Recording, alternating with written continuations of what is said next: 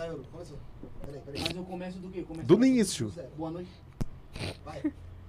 Boa noite, rapaziada. Agora vai, hein? Agora vai. É sempre assim. Ô, saudade do Josiel. Sempre tentam me derrubar, mas boa noite, pessoal. Começando o 90 programa, dia 23 do 12. É, que é bom que agora eu não vou errar. Temos um convidado especial hoje aqui já, novamente, já faz parte do programa. Ele vai estar solucionando dúvidas sobre a Bíblia aí, correto, Rafinha? Correto. Hoje que é dia 23 do 12.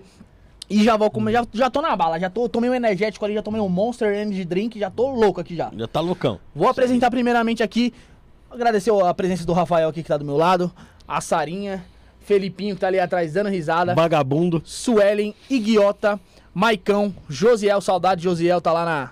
Só na piscininha, piscininha amor, não sei o que, Gary Laricinha que tá em casa. E um, um abraço e um beijo especial pro meu pai e a B. É, quero agradecer também aqui a Rede Líder, é, que aluga o espaço aqui pra gente aqui. Então você que quer gravar sua vinheta de carnaval, de Natal, seu. Quer gravar aquela. Uma mensagem aí da firma final de ano, entre em contato com o Josiel na Confra. Confra, isso, arroba rede.líder que o Josiel te passa maiores informações, correto, Rafael? Boa. E o pessoal que tá na. Ah, não tem um plano de saúde, Bruno. Como que eu faço pra ter um plano de saúde que nem o de vocês, que atende bem, não sei o quê? Entra lá, biovida.com.br, que é, é, as melhor, é o melhor plano de saúde que tem. Entra lá, fala com o consultor, o consultor te dá uma atenção devida, é ou não é, Rafinha? É isso aí. Você não precisa ficar 5, 6 horas na Consultor igual o. Josiel. Qu- Quando você entra na Rede Líder, você fala com o Josiel. E na Biovida você vai falar com outro anãozinho lá que vai te atender muito bem também. Então é de qualidade, então. Então eu tenho certeza que é de qualidade. Então você não precisa ficar esperando 5, 6 horas de atendimento lá na fila do postinho de saúde, é ou não é, Rafinha? É isso aí. Então entra lá, biovida.com.br, Biovida promovendo a saúde, prevenindo. Você. Também temos quem, Rafinha? Ah, fui para meu carro lá no centro de São Paulo. O Franelinha falou que se eu não, ah, não vai pagar 7 conto, 15 reais aqui, eu vou riscar seu carro. Não sei o que. Aí eu não quero parar na rua. Eu vou parar onde, Rafinha? Rede Trevo de estacionamentos, mais de 150 pontos aqui na cidade de São Paulo. Ah, rede de trevo de estacionamento. E outra, Rafinha, lá você para o quê? O que, que você pode parar lá? Carro, moto, bicicleta, patinete, patins, skate, o que você quiser. Moto elétrica pode? Pode. É. Tico Teco lá, aqueles tic-tim, sei lá como que é o nome Tico Tico. Pode Tico também. Pode também? Tico Tico também. Tico? Tico Pode, também, então pode. Ele é antigo, hein? Esse é antigo, lembra da minha época lá de 1900 e bolinha. E a bicicleta que o vô do Rafael deu pra ele? A pode bicicleta também, é, não pode mais Pode porque o também. Rafael desfez da bicicleta, né, Sara? e o Rafinha, e o pessoal lá, os manobristas da, da, da Rede Trevo, são todos habilitados, todos com responsabilidade, não bate seu carro, não tem essa de você deixar sua chave lá, você foi com a gata, foi passear com a gata na Paulista, aí tá no restaurante lá, deixou a chave com o cara lá no estacionamento. Aí você passa lá, tá o cara lá cheio de mina dentro do carro, no funkão. Na Rede Trevo não tem esse problema, né, Não Rafinha? tem, não tem. Na Rede Trevo a pegada é outra. Então, beleza. Então, Responsabilidade. Rede Trevo tem sempre uma pertinho de... Você. Também vamos falar aqui também da, da, da King of Print, né, Rafinha? Final de ano chegando aí, o pessoal quer fazer o copinho aí, ó, que nem o nosso aí, ó. Isso não é podcast. Quer copiar nosso aqui? Isso não é podcast? Quer divulgar a gente? Faz também lá. Faz com quem, Rafinha? Renatão, King of Print, arroba King of Print, você vai. Underline. É, un- é underline King of Não, Print. é arroba King of Print Underline. Ah, isso aí. Então, chama o Renatão lá nas ideias lá. Que o que vai fazer lá? Faz, faz tudo, mano. Faz, faz tulipa de acrílico. Taça de gin e champanhe. Isso mesmo, quase. Balde de faz- gelo. Balde de gelo, faz Tulipa tudo. de acrílico. Faz copo descartável também. Você Faz pode tudo escrever lá. o que quiser. Faz, escreve lá, Rafinha, que você vai escrever? coloca seu rosto lá. Eu fui colocar você no copo, Rafael, só que a circunferência da sua barriga tomou todo o copo e não deu certo. É, era um copo, era um copo do voluptuoso. É, era um balde de gelo, Rafael. Era um, ba- era um balde de gelo. Mas brincadeiras à parte, você que quer fazer seu copo lá personalizado, entre em contato lá com o Renatão da King of Print. E só pra terminar aqui, nossos colaboradores, dá aquele tapinha devagar, senão eu vou devolver, hein? Isso, já aviso logo. Não sou no, que não tem vacilo, não. Você que quer dar o tapinha no visual pro final do ano, ainda dá tempo. Cola lá na Los Gringos Barbearia, Los Gringos Barbearia, lado do Dudu Vigor. Você entra em contato com o pessoal lá, lá na rua Joaquim Carlos, no posto do McDonald's, faz massagem na cara, esfolia a pele, faz a barba, cabelo, deixa É o o cabelinho spa. na régua. Faz progressiva lá, o Rafael faz lá, quase tá caindo os cabelos, jamais faz ainda.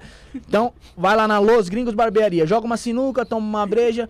Mano, fica duas, três horas lá, esquece da vida, esquece da mulher, mano. Mulher que enche no saco, vai lá na Los Gringos lá, tromba a rapaziada, fuma um narguilé, tem um, tem um deckzinho lá, da hora, mano. Beleza, Rafinha? Beleza, fechou. Então, vou passar a palavra pra Sarinha aqui e dar meu lugar aqui pro, pro gordinho da galera. Boa noite, pessoal. Boa noite, Rafinha. Boa noite, Boa Felipe. noite, boa noite, Bruno. Boa noite, Suelen. E boa noite, Felipe Heiderich, mais uma vez aqui conosco. Hoje é um programa muito especial para a gente poder tirar as nossas dúvidas sem julgamento, que é o mais importante, né? Porque, como eu sempre falo, a importância de se questionar é, é muito grande, entendeu? E ter pessoas como você para poder sanar essas dúvidas é muito especial. E para começar esse programa, eu queria te fazer uma pergunta, já que eu tenho certeza que muitas pessoas têm, que é: Jesus Cristo realmente nasceu no Natal? Boa noite. Tudo bem? Eu acho que eu já sou de casa, né? Já, Já, aqui, com é, certeza. eu já vim é aqui. nosso amigo. Você até comer, Você é uma das pessoas que boca mais cheia, vem. né? Entendeu? É, Não. Jesus não nasceu no Natal. Até porque o Natal em Israel é gelo, né? A gente tem que pensar que o hemisfério norte, as estações são opostas ao hemisfério sul onde nós estamos. Então, enquanto aqui dezembro é verão, no hemisfério norte é inverno. E em Israel, no inverno neva. Então seria impossível Jesus nascer numa manjedoura no meio da neve. Ah, mas isso vai que a manjedoura tinha um fogaréu, um, um, um fogão de lenha, os bichinhos estavam todos lá aquecendo. Então, mas a palavra de Deus diz que um anjo apareceu para os pastores que estavam no campo com as suas ovelhas para dizer que um menino vos nasceu, um filho se nos deu, né? E esses pastores estavam de madrugada no campo. É impossível que os pastores de ovelhas estivessem de madrugada no campo no meio da neve. Então, não. Essa data ela foi escolhida muito tempo depois, eh, com os séculos, para simplesmente oficializar a data do nascimento de Salvador. Ah, sim, entendi. E por que será que o pessoal colocou isso? Comerci- será que realmente comercial, né? é uma. É, Igor ele falou, é sobre uma data comercial, tem todo esse negócio de ai, presentear, não sei o quê. É- é um Mas onde isso pouquinho- será que se, se popularizou? É, é um pouquinho mais complicado, Uhum, porque olha só, a- Jesus nasceu. uhum, A igreja, quando ele morre no ano mais ou menos, é porque a data oscila em sete anos. Então Jesus morreu mais ou menos ali na data 27, que ele tinha 33 anos. A igreja, ela começa a ser perseguida pelo império. No ano 70, inclusive, Nero taca fogo em Roma e coloca a culpa nos judeus, os cristãos, e acontece a diáspora. 50 anos depois da morte de Jesus, isso? É, Mais ou menos. é, mais ou menos. Então, assim, a partir daquele momento, na famosa diáspora, todos os cristãos, eles começam a ser perseguidos. Para você ter uma ideia, eh, o Coliseu, ele estava em construção, o Coliseu de Roma. uhum. E na inauguração dele, o imperador Vespasiano, ele faz 100 dias de festas e sacrifica mil cristãos em cada dia. Caraca. Então Caraca. o chão do Coliseu ele foi asfaltado com o sangue dos cristãos. Como que foram sacrificados? Jogado para os Caraca. ursos, gladiadores. Ele fez 100 dias de festa, enquanto o povo tava lá, uhul, e agora o leão vai comer. E não Então foram quê. 100 mil cristãos. 100 mil cristãos mil? em 100 dias de festa. Aproximadamente 100, é, aproximadamente mil cristãos por dia eram sacrificados ali. Então, se você está falando isso, no ano cento e pouco, duzentos e pouco. Chega um momento em que, mesmo assim, a igreja crescia muito e ela já era um problema para o Estado absurdo. O Império de Roma ele era Só um, dividido em quatro. só um ponto. Por que, que a igreja era um perigo pro Estado? Porque a igreja não servia o imperador. Ela tinha um novo imperador, Jesus, Que não tava mais vivo. que não estava mais vivo. Então não tinha como ele ser perseguido. Então, a igreja, o que, que acontece? Se você é cristão, você automaticamente você enfrenta as leis dos estados, você não adora o que o estado manda adorar, você se revolta com facilidade. Não, porque como é que era antigamente isso aí? O Estado, ele, ele, te, ele te obrigava, tipo, meio que a adorar o- ao próprio Estado, ao, ao rei, ao imperador, sei lá. Não existia diferença entre eh, religião e política. Sempre foi uma coisa só. O imperador era Deus. Isso é muito comum no Egito. Todos os, os faraós egípcios, eles usavam aquelas vestes que até simbolizavam alguns animais para dizer, eu sou Deus. Eles achavam que eram imortais, inclusive. Os imperadores romanos, eles eram o poder máximo, religioso. Muitos séculos depois, vai surgir o Papa para se aliar ao imperador e dividir o poder. Mas era o imperador que indicava o Papa e o Papa que dizia que o imperador podia governar. Você tá entendendo? Era todo um jogo político. Nesta época, quando Jesus morre, o Império Romano ele está dividido em quatro. Sim. Por quê? Alexandre o Grande, aquele que a gente viu no filme, porque Uhum. ninguém lê, ninguém lê, né? Vai ler É. história pra quê se a gente pode ver o filme? Tem um filme. né? E se você viu no filme, Alexandre o Grande, ele É. era moça. Ele, ele tinha uns priminhos lá. e É, tal, então né? assim, eu posso falar com porque é meu lugar de fala, então Alexandre o Grande era viado. a Bíblia já profetizava sobre isso, tá? Mas tinha, tinha, tinha até um lance dele com Aquiles, não era? E isso, Alexandre, você tá interessado nessa 90 questão homossexual? Essa questão homossexual te interessa. É, essa a gente Não. já fez, a gente já fez meinha. É, Alexandre o Grande morre sem deixar herdeiros, e aí o seu governo é dividido pelos seus quatro generais. E aí fica mais difícil o Império Romano, que está surgindo, comandar. Quando o Império Romano surge e, e com força, com um poder bélico muito grande, eles destroem o Império Grego e aí dividem todo o Império em quatro. No entanto, que na época de Jesus a gente fala sobre tetrarquias de Filipe, você fala de Filipe, Herodes, Pôncio Pilatos, você fala de todas essas personagens, você não sabe o que, que é o quê. É porque o Império estava dividido. Na, no ano 300, surge um desses imperadores e ele não estava satisfeito em dividir o império em quatro. Ele quer tudo para ele. O nome dele é Constantino. Daí que vem todas as cidades de Constantinopla. Sim. Constantino, ele começa a fazer guerra contra os seus próprios pares. E aí ele vai ganhando território, vai ganhando território, vai ganhando território. Mas chega um momento que ele não tem mais força bélica e nem soldados para morrer por eles. Contrapartida, existia os cristãos que continuavam crescendo e eles não serviam o Estado, eles não iam para a guerra em nome de um imperador que não era religioso, que não tinha nada a ver com eles. O que, que Constantino faz? Em 313, ele se converte. Ele diz: Agora eu não sou mais devoto do deus Invictus e Semíramis, não comemoro mais as Saturnálias, eu sou cristão. E aí Constantino pega todo o povo cristão da época e fala: venham comigo agora, vocês vão ser soldados, vocês não vão ser mais perseguidos, para ser mão de obra das suas batalhas e da sua adoração. Então ele não se Foi converteu espertão. de fato. né? Não! Foi só miguezinho. Ele só usou, né? Só usou. É tipo os políticos fazem hoje em dia ainda. Vão na igreja, véspera da eleição, vai todos pra igreja É. pregar. É verdade. Ainda faz Come, pa- come pastel na feira com uma cara de nojo. Entendeu? Isso é praxe. Entenda uma coisa: a arte da guerra, o livro escrito por Shan Tsun, ele existe há milênios. Uhum. Todos leem, é pré-requisito para você ser político. Você lê Arte da Guerra e você lê O Príncipe Maquiavel. Maquiavel. Entendeu? Ali você aprende a ser um político de verdade. Não honesto, não correto. De verdade. Uhum. Porque a verdade de um, de um político é fingir durante as eleições para depois se lascar. E aí, não é, é verdade com V minúsculo. E aí, a Constantino, o que, que ele faz? Mas eu não posso abrir mão da minha adoração. Ele adorava ao Deus menino, ao Deus sol, ao Deus invicto. O, o o solstício de inverno é 25 de dezembro. Então o que, que ele faz?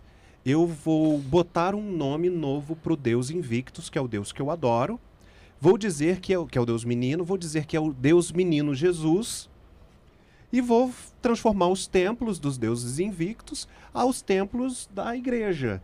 Então os cristãos vão entrar. Eles vão achar que estão adorando Jesus, mas eles estão adorando ao Deus invicto, que é o Deus dele, na data 25 de dezembro. E aí, mas ele também adorava Semíramis. Semíramis talvez seja a mulher mais conhecida do mundo. Ela é conhecida como Mariane. Mariane. É o rosto da Estátua da Liberdade. Hum. É o rosto na nota de real. Que as pessoas chamam de Mariane. Também, mas também é vilão do God of War. Entendeu? E aí ela era a deusa mãe, a deusa da fertilidade. E aí Constantino fala: Eu não posso abandonar a deusa Semíramis. O que, que eu vou dizer? Maria. Traz para dentro do templo, fica Jesus e Maria. E Maria. E aí comemora-se o na- primeiro Natal, que era o solstício de inverno, as Saturnálias. Então, a partir deste momento do ano 313, o nascimento de Jesus, ele passa a acontecer no dia 25 de dezembro. Ah, entendi. E se tem uma ideia mais ou menos de quando Jesus nasceu, existe uma. Existe uma linha de raciocínio muito, muito forte que diz sobre o nascimento de Jesus. Jesus morre. Existem três festas para os judeus. Uhum. Três festas: Pentecostes, Páscoa e Tabernáculos. Obrigado. Né? São festas muito grandes. Jesus morreu na Páscoa. Depois veio o Pentecostes. A ideia que nós temos é que Jesus nasceu na festa durante o período de festas de tabernáculos. Quando o apóstolo João vai escrever o Evangelho de João, ele diz assim: Então o Verbo se fez carne e habitou entre nós, cheio de graça e de vontade, e vimos a sua glória como a do unigênito do Pai. Isso é o Evangelho de João. A palavra habitou entre nós é tabernaculou conosco, ou seja, fez morada aqui. Uma alusão à festa dos tabernáculos. Quando acontece a festa dos tabernáculos? Entre setembro e outubro, porque o calendário judeu ele oscila. Então, entre setembro e outubro acontece a festa dos tabernáculos. Na festa dos tabernáculos é outono. Para a gente é primavera, para Uhum. eles é outono. As pessoas podem estar na rua à noite? Podem. Sim. Então faz sentido. Mas existe algum relato que diz Jesus nasceu nesta data aqui? Não. Não tem. Isso são indícios e uma linha teológica em que nos faz acreditar. Aham. E seria, então, errado comemorar o Natal? Não, Não? não. Olha, a gente pode falar de luzes, a gente pode falar de é, panetone, a gente pode falar de é, árvore de Natal, guirlanda, tudo isso hoje, tá? Porque cada um tem um significado. Legal. Mas, por exemplo, você comemora o seu nascimento? Comemoro. Hoje vocês estão fazendo aniversário de namoro. Isso. Uhum. Vocês, ele falou, olha, vou chegar um pouquinho atrasado porque eu vou sair para comemorar, Uhum. Não é? Sim. Mas você também comemora a data do seu nascimento. Sim. Você já fez festa? Como no seu assim? aniversário? Já fez bolo, já teve bola, Já. convidados, já levou a galera para churrascaria? Já, normal. Você sabe que isso é uma festa pagã. É. Isso não é uma festa religiosa. Essa cultura é pagã, ela vem lá dos druidas. Mas a gente gosta de comemorar. É, É que pagã é uma Mas palavra é que muito não- é forte. É porque pagã as pessoas É. acham que tá quase invocando Satanás. É isso mesmo. né? E, o- e outra, né? A gente não tá no aniversário lá, é, a gente nem lembra de religiosidade no aniversário. Essa é a grande verdade, né? Então, mas se você comemora o seu aniversário, se você comemora o aniversário de todas as pessoas que você ama, por que, que a gente não vai comemorar o aniversário É. da maior pessoa do universo? É justo. Sim. Não interessa se ele nasceu dia 1 de janeiro, 15 de outubro, 11 de setembro, 25 de dezembro. O Simbológico, importante é, se chegou a uma conclusão que nós podemos tirar um dia para que no mundo inteiro ele seja lembrado, cara, eu vou Legal. fazer festa, pular, virar cambalhota e falar Jesus nasceu, então é Natal e Jingle Bell e seja o que for. Eu fiquei com uma dúvida. Você estava falando de Constantino, né? É, O que ele fez é, é bem errado, na verdade, né? Mas eu não acredito que isso tenha surtido algum efeito, porque eu acho que dentro do coração dos cristãos eles sabiam que eles estavam adorando a Deus. Acho que, tipo assim, ser enganado é uma coisa. Ele estava tentando enganar. Ele achava que eles estavam adorando aos, aos dois deuses dele. Mas isso não, não teve nenhuma. Tipo assim, algum tipo, vai, alguma praga, alguma coisa. Quando Jesus está na terra, ele não briga e nem profere nenhum tipo de ofensa às pessoas que visitavam as sinagogas. Uhum. Toda vez que Jesus se irrita, ele está falando para os líderes religiosos. Ele chama sepulcro caiado, raça de víboras. Entendeu? Uhum. Vocês que fa- mandam fazer uma coisa e cumprem outra. Então entenda uma coisa: todas as formas que Jesus ouve de, de, de ser um pouco mais aguerrido, eufórico e, e enfático nas suas palavras, nunca foi para os frequentadores da sinagoga, Uhum. foram para os líderes religiosos. Da mesma forma, hoje, existem inúmeros pastores corruptos. Sim. É o que mais tem. Você vê que, principalmente durante as eleições. Ou, não estou falando só de pastores, porque assim, não vou trazer só para o lado dos evangélicos. Mas você tem, é, ah, esse ano, Um padre que desviou bilhões lá em Goiânia, né? Parece. Que tinha chantagens e não sei o quê. Não lembro o nome dele. Você teve João de Deus. João de Deus. Estuprou oficialmente mais de 500 mulheres. Fora as outras que a gente não sabe. Teve mais de 500 denúncias. Que é espírita. E você teve Flor de Lis. Pastora. É. Pois é. Então, o A maldade não tem- Não é, não é a forma como você serve, é o coração. Uhum. Agora, as pessoas que estavam indo lá na, na, na igreja católica, sendo atendido pelas obras sociais daquele padre, elas têm culpa? Não. Zero. As pessoas que iam lá no, no Templo do Fogo, na Cidade do Fogo da Flor de Lis, têm culpa? Zero. As pessoas que iam lá no, em Aparecida, não é Aparecida, entre Aparecida e Goiânia, Abadiânia, Abadiânia. lá visitar João de Deus, e até muitas vezes saíam com a fé renovada, com cura. Elas, elas são participantes da monstruosidade que ele era? Não. Não.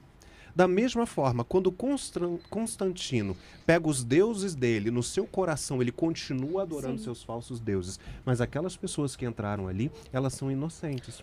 Os seus corações estavam puros. E é isso que importa. Aham. Jesus não olha para a parte de fora, ele olha para o coração e ele vai olhar e vai falar assim: ele não sabe que ele está no caminho errado, mas o coração dele está tão puro diante de mim e quer me agradar que o reino dos céus é feito para ele. Ah, Isso é, isso é muito bonito. Porque assim, por exemplo, na igreja a gente escuta que assim, se você tá em um lugar e tem um pastor que ele tá aí pregando errado pra você, ele tá falando errado, a igreja já tá toda comprometida. Entendeu? Olha, eu eu já recebo- ouvi isso diversas vezes. Nossa, eu recebo um monte de mensagem assim. Eu fui batizado Uhum. e o meu pastor foi pego em adultério. O meu pastor é, era fazia lavagem de dinheiro. O padre saía com as criancinhas e não sei o quê. Então meu batismo não não vale. Aham. Aí eu falo, peraí, o seu batismo foi feito em nome de quem? Em nome do Pai, do Filho e do Espírito Santo. O seu batismo foi feito em nome daquele pastor? O seu batismo foi feito em nome daquele padre? Eu te batizo em nome de Padre Fábio de Mello. É assim? Não. Eu te batizo em nome de João de Deus. Não. Eu te batizo em nome de Flor de Lis. Eu te batizo em nome de Felipe Heideres. Não. Eu te batizo em nome do Pai, do Filho e do Espírito Santo. Uhum. A partir desse momento, o seu batismo ele é válido, porque o Aham. seu coração foi válido. Aquela pessoa que te botou ali na água, ela nada mais é do que É, Um tá- robô, É, um- é, é um transporte é um ali, né? transporte. É, se fosse um galho, se fosse uma rede, é uma Aham. pessoa. Ela é apenas um instrumento, Isso. entendeu? É um canal. Se aquele canal está corrompido ou não, não interessa, porque Aham. Jesus não disse assim. Ide por, ele disse assim: Ide por todo mundo, batizai em nome do Pai, do Filho e do Espírito Santo. Ele não disse assim: Ide por todo mundo, verificai as pessoas, julgai os seus caráteres, vejam se elas estão corretas ou não e depois permitam que elas te batizem. Uhum. Sim. Eu tenho duas dúvidas a respeito de batismo. Você me corrija se eu estiver errada, mas o batismo ele significa a remissão de pecados, né? Como se você estivesse nascendo de novo. Por que, que a Igreja Católica ela batiza as crianças quando elas nascem, sendo que a criança não tem pecado? O batismo, ele é hoje Uhum. a representação do que a circuncisão era para o povo judeu. Como que você mostrava na época do povo judeu, antes de Jesus vir à Terra, que você pertencia aos judeus? Os meninos mostravam o piu-piu, Uhum. botava para fora, não tinha o prepúcio. Significa, nós pertencemos a Deus, nós cortamos o prepúcio. O que, que é isso? Fez fimose, fez a operação da fimose Sim. tá? É mais ou menos isso. Hoje a ciência fala sobre as vantagens da circuncisão, inclusive na relação sexual com as mulheres. É, homens circuncidados, eles têm menos probabilidade de transmitir um monte de coisa. Não, a gente, esse não é o papo. Mas naquela época, a circuncisão ela era feita ao oitavo dia de vida da criança. Uhum. Hoje a ciência explica que o oitavo dia de vida é a- o auge da cicatrização do corpo humano. Então, quando eles cortavam o prepúcio, era o auge da, da cicatrização. Aquela ferida ia curar muito mais rápido. Aham. Muito mais rápido. Depois vai a normalidade. Quando você fala, por que, que a Igreja Católica batiza crianças e as evangélicas não? Uhum. Não é sempre assim. A presbiteriana batiza crianças. As luteranas batizam crianças. Congregacionais, algumas metodistas aceitam e tem outras denominações também mais históricas que batizam criança.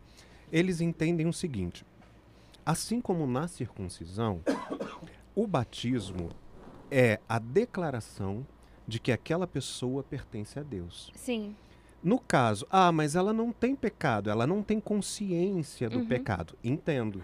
E se você falar, eu só quero batizar durante a consciência, entendo também. Então não é algo obrigatório. Não é obrigatório, mas, por exemplo, eu nasci na presbiteriana. Aham. Eu poderia ter sido batizado a partir do momento que eu nasci. Sim. Eu optei por batizar aos 12, 13 anos, Uhum. porque era quando eu tinha um entendimento. Sim. Mas a responsabilidade é de quem leva a criança. Se os pais levam as crianças, eles estão dizendo: nós seremos os responsáveis pelo acompanhamento espiritual dessa criança. Se ela vai reafirmar esse batismo de novo ou não, aí é dogma dela e cultura dela. É- é- Assim como adventista. Ah. Adventista batiza quantas vezes for É isso que eu necessário. ia te perguntar, porque assim, por exemplo, eu, eu não sei se isso é bíblico, se o batismo ele realmente é só uma vez, mas eu aprendi que o batismo ele é só um.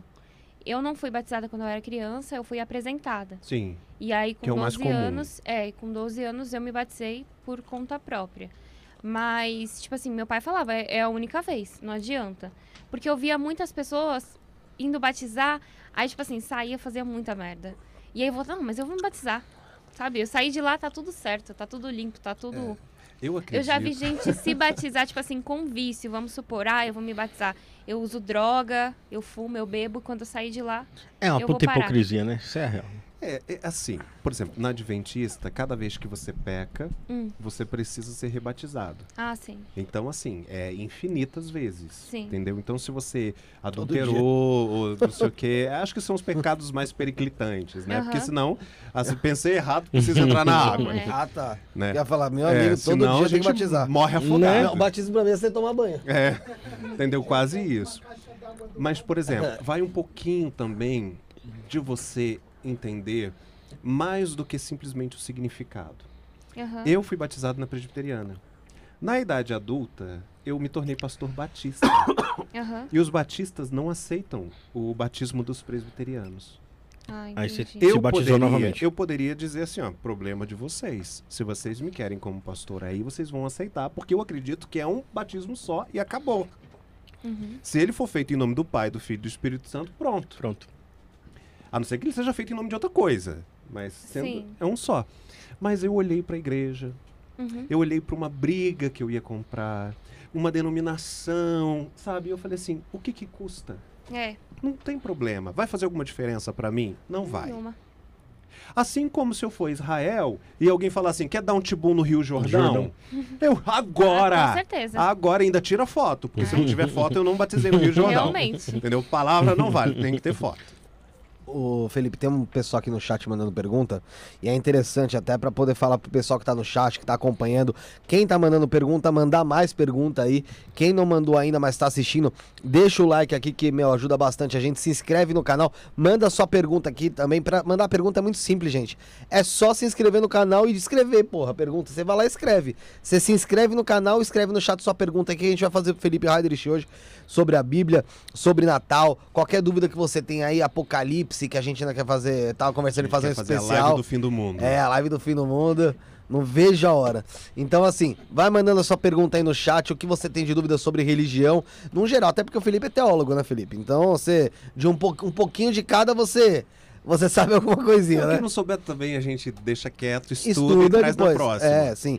Então, galera, vai aí mandando a mensagem no chat, faça a sua pergunta, basta se inscrever. Se você quiser ajudar o canal, tem o super chat, então aí, ó, ah, o cifrão do canto direito para você que tá com seu espertofone, mais conhecido como smartphone celular, tá? Tem o cifrãozinho aqui do lado direito do chat, eh, na mensagem, você clica nele, faz seu super chat, manda mensagem pra gente, ou então no Pix, isto não é podcast, gmail.com, isto não é podcast, gmail.com, tá na descrição também aqui do vídeo, pra você fazer um Pix, dá pra mandar pergunta por lá e ajudar o programa também, tá? Então, pergunta em destaque, manda o super chat. Quer fazer uma pergunta aí, de qualquer maneira, pra gente tentar ler aqui?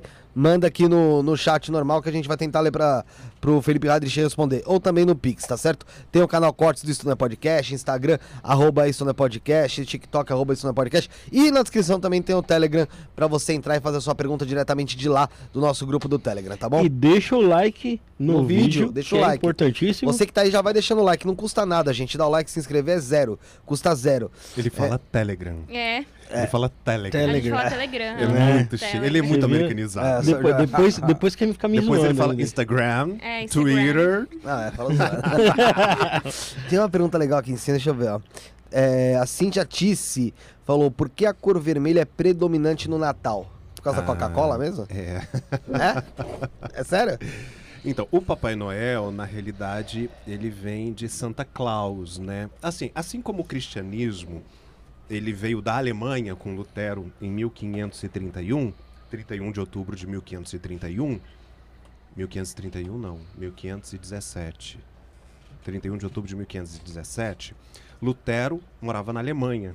Então, muita cultura que nós herdamos veio da, das- Veio da região onde? saxônica, né? Na a minha família, por exemplo, a gente está aqui no Brasil, a gente é da cultura de lá. E aí, ah, muitos do que nós temos. Santa Claus, ele era um santo que ele distribuía presentes. Era um monge que ele distribuía presentes na Saturnália, que era uma, uma festa romana, que é a festa do solstício. A Saturnália era uma festa que começava dia 21 de dezembro e virava. Então as pessoas distribuíam presentes e sempre que ele dava presente, ele perguntava para essas crianças como que elas se comportaram durante o ano. Era uma forma de fazer bondade. É aquele peso na consciência que todo mundo tem no final do ano. Você não ajudou ninguém o ano inteiro, mas no final do ano você dá uma esmola, você, É.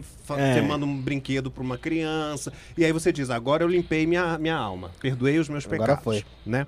Só que é, São, é, Santa Claus, ele não era uma figura fofinha, entendeu? Ele era um senhorzinho, mas a gente acha que todo vovô é fofinho, mas tem uns que É, tem tem cara uns que- de, de carranca mesmo, É. né? De Drácula, É.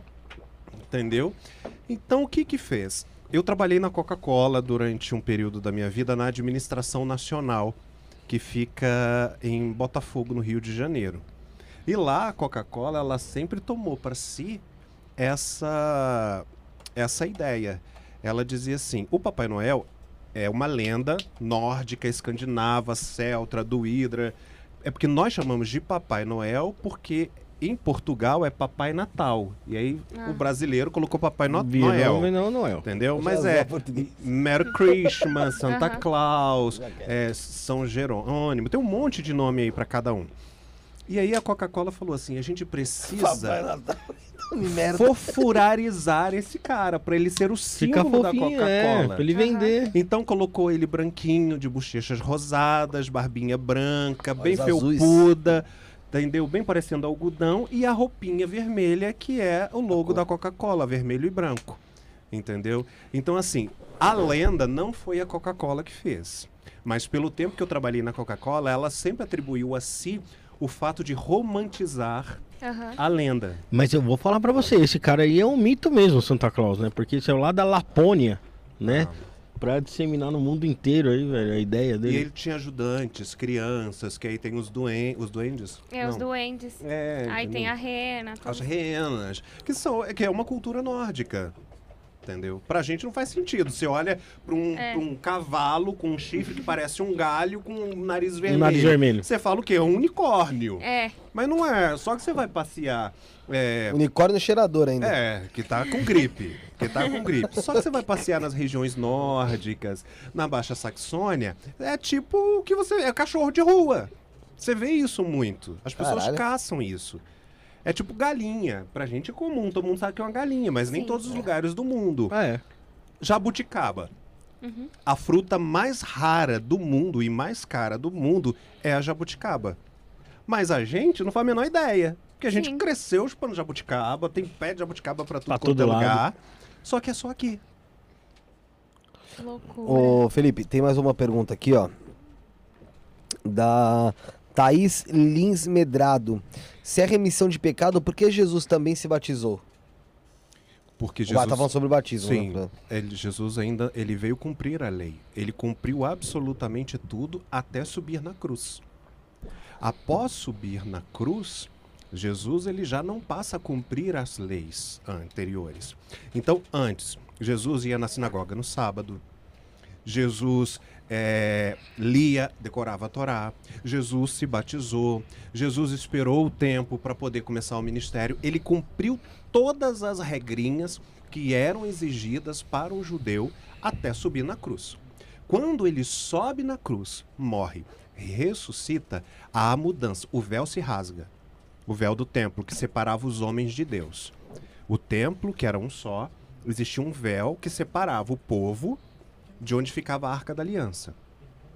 E somente o sumo sacerdote, que era um só, poderia entrar no santíssimo lugar onde ficava a Arca da Aliança uma vez por ano, para pedir perdão pelos pecados do povo e para pedir alguma coisa a Deus. Então existe mesmo a Arca da Aliança? Existe. É? Onde tá? Não sei. É, é- é aquela do filme do Indiana Jones? É aquela, do- é tipo aquela um pouquinho diferente, tá? É porque as pessoas elas leem a Bíblia e não prestam atenção nos detalhes.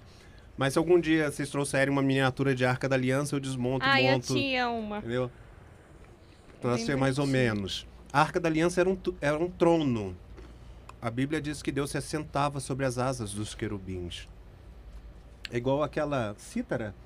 É, acho que é cítara, aquela cadeira que os escravos carregam Sei, É. reis Uhum. em cima. A Arca da Aliança é, É. mais ou menos aquilo. Eles seguravam assim, ó, né? É, e, e aqui, então ela não é de lado, porque imagina Deus andando de lado. O que tem dentro da Arca da Aliança? Tem o que tem dentro da Arca da Aliança? as tábuas da lei e... Um chicote? Ai, não lembro. Quase. Chicote estala. É porque eu fiz chicote, é, eu mas pensei não que é. era um chicote. A tábua de, de Arão. A, Ah. a vara de Arão, que floresceu. O que, que é essa vara de Arão? É, lembra que Moisés fazia os sinais do, no povo egípcio? Tocava na água, virava sangue, jogou no chão, virou cobra, Tá, tá, abriu o mar sim. vermelho. Essa vara está dentro da Arca das Ali- da Aliança. As tábuas da lei, não as escritas por Deus, porque Deus escreveu as tábuas da lei com o dedo dele. Aí Moisés ficou com raiva, tacou no chão e quebrou. Aí quando ele subiu de novo para conversar com Deus, Deus falou o quê? Agora escreve você. Entendeu? Vai aprender caligrafia. Aí Moisés escreveu as tábuas da lei. Eu teria né? matado Moisés. Não, fosse Deus. não, é- falar. Ah, pum, morreu. Cria outro. Entendeu? Então imagina Mais Moisés. educadinho. Ó. Não era um tablet. é. Mas era só 10 também, né? É, mas é só. Escreve em pedra. É, Dez mandamentos em pedra, por favor. Leva quantos dias você vai levar? Moisés levou 40 dias lá com Deus. Mas eu acho que ele demorou muito. eu acho, eu não lembro o que foi, se tem um filme que o cara tentou encostar e ele caiu assim. do- Qual era o tamanho Não, dessas no pedras? Indiana Jones, Ah. Você tem uma noção? quando abrir a Arca de- Não da tem Aliança, noção, morria mas todo a mundo. gente imagina É, então. que sejam largas, e mas Moisés conseguia carregá-las. As 10. Não, as, Eram quantas? Não. Não, a era gente, uma só, A gente acha que Ah, é era uma uma só? só, com os dez mandamentos. Depende do Entendeu? tamanho da letra. É, Era com sisal, né? então, o fato de você não poder tocar, por isso que só o sacerdote podia chegar perto dela, né? Não nas tábuas da lei, na não, Arca sim, da na Aliança. Arca da Na Arca da Aliança. É, isso não é de Indiana Jones, isso está na Bíblia. É, a Arca da Aliança, ela precisava ser carregada por pessoas. Uhum. E aí um rei, para andar mais rápido, colocou ela para ser carregada por jumentos, ou cavalos, ou bois. Ah, sim, lembrei, Entendeu? lembrei. E aí, no que eles passavam nos, nos buracos da estrada, a Arca da Aliança quase virou e tombou. E aí uma pessoa desesperada foi para segurar para ela não cair. Foi. Quando a pessoa tocou, ela foi fulminada, É virou isso pó. Entendeu? Pô, ah, foi na Deus bondade- é cruel, Deus é cruel. Não, na realidade ele estava simplesmente mostrando, olha só, as minhas palavras, elas precisam ser cumpridas. Na antiga aliança no Velho Testamento, pensa que o povo era como criança. A gente acha que Deus era um carrasco muito duro. Na realidade, ele estava tentando ensinar o povo. Como que você ensina uma criança que ela não pode enfiar o dedo na tomada? Ela tem dois anos. Como que você diz para a criança que ela não pode fazer isso? Você vira para ela e fala: Inefável filho meu.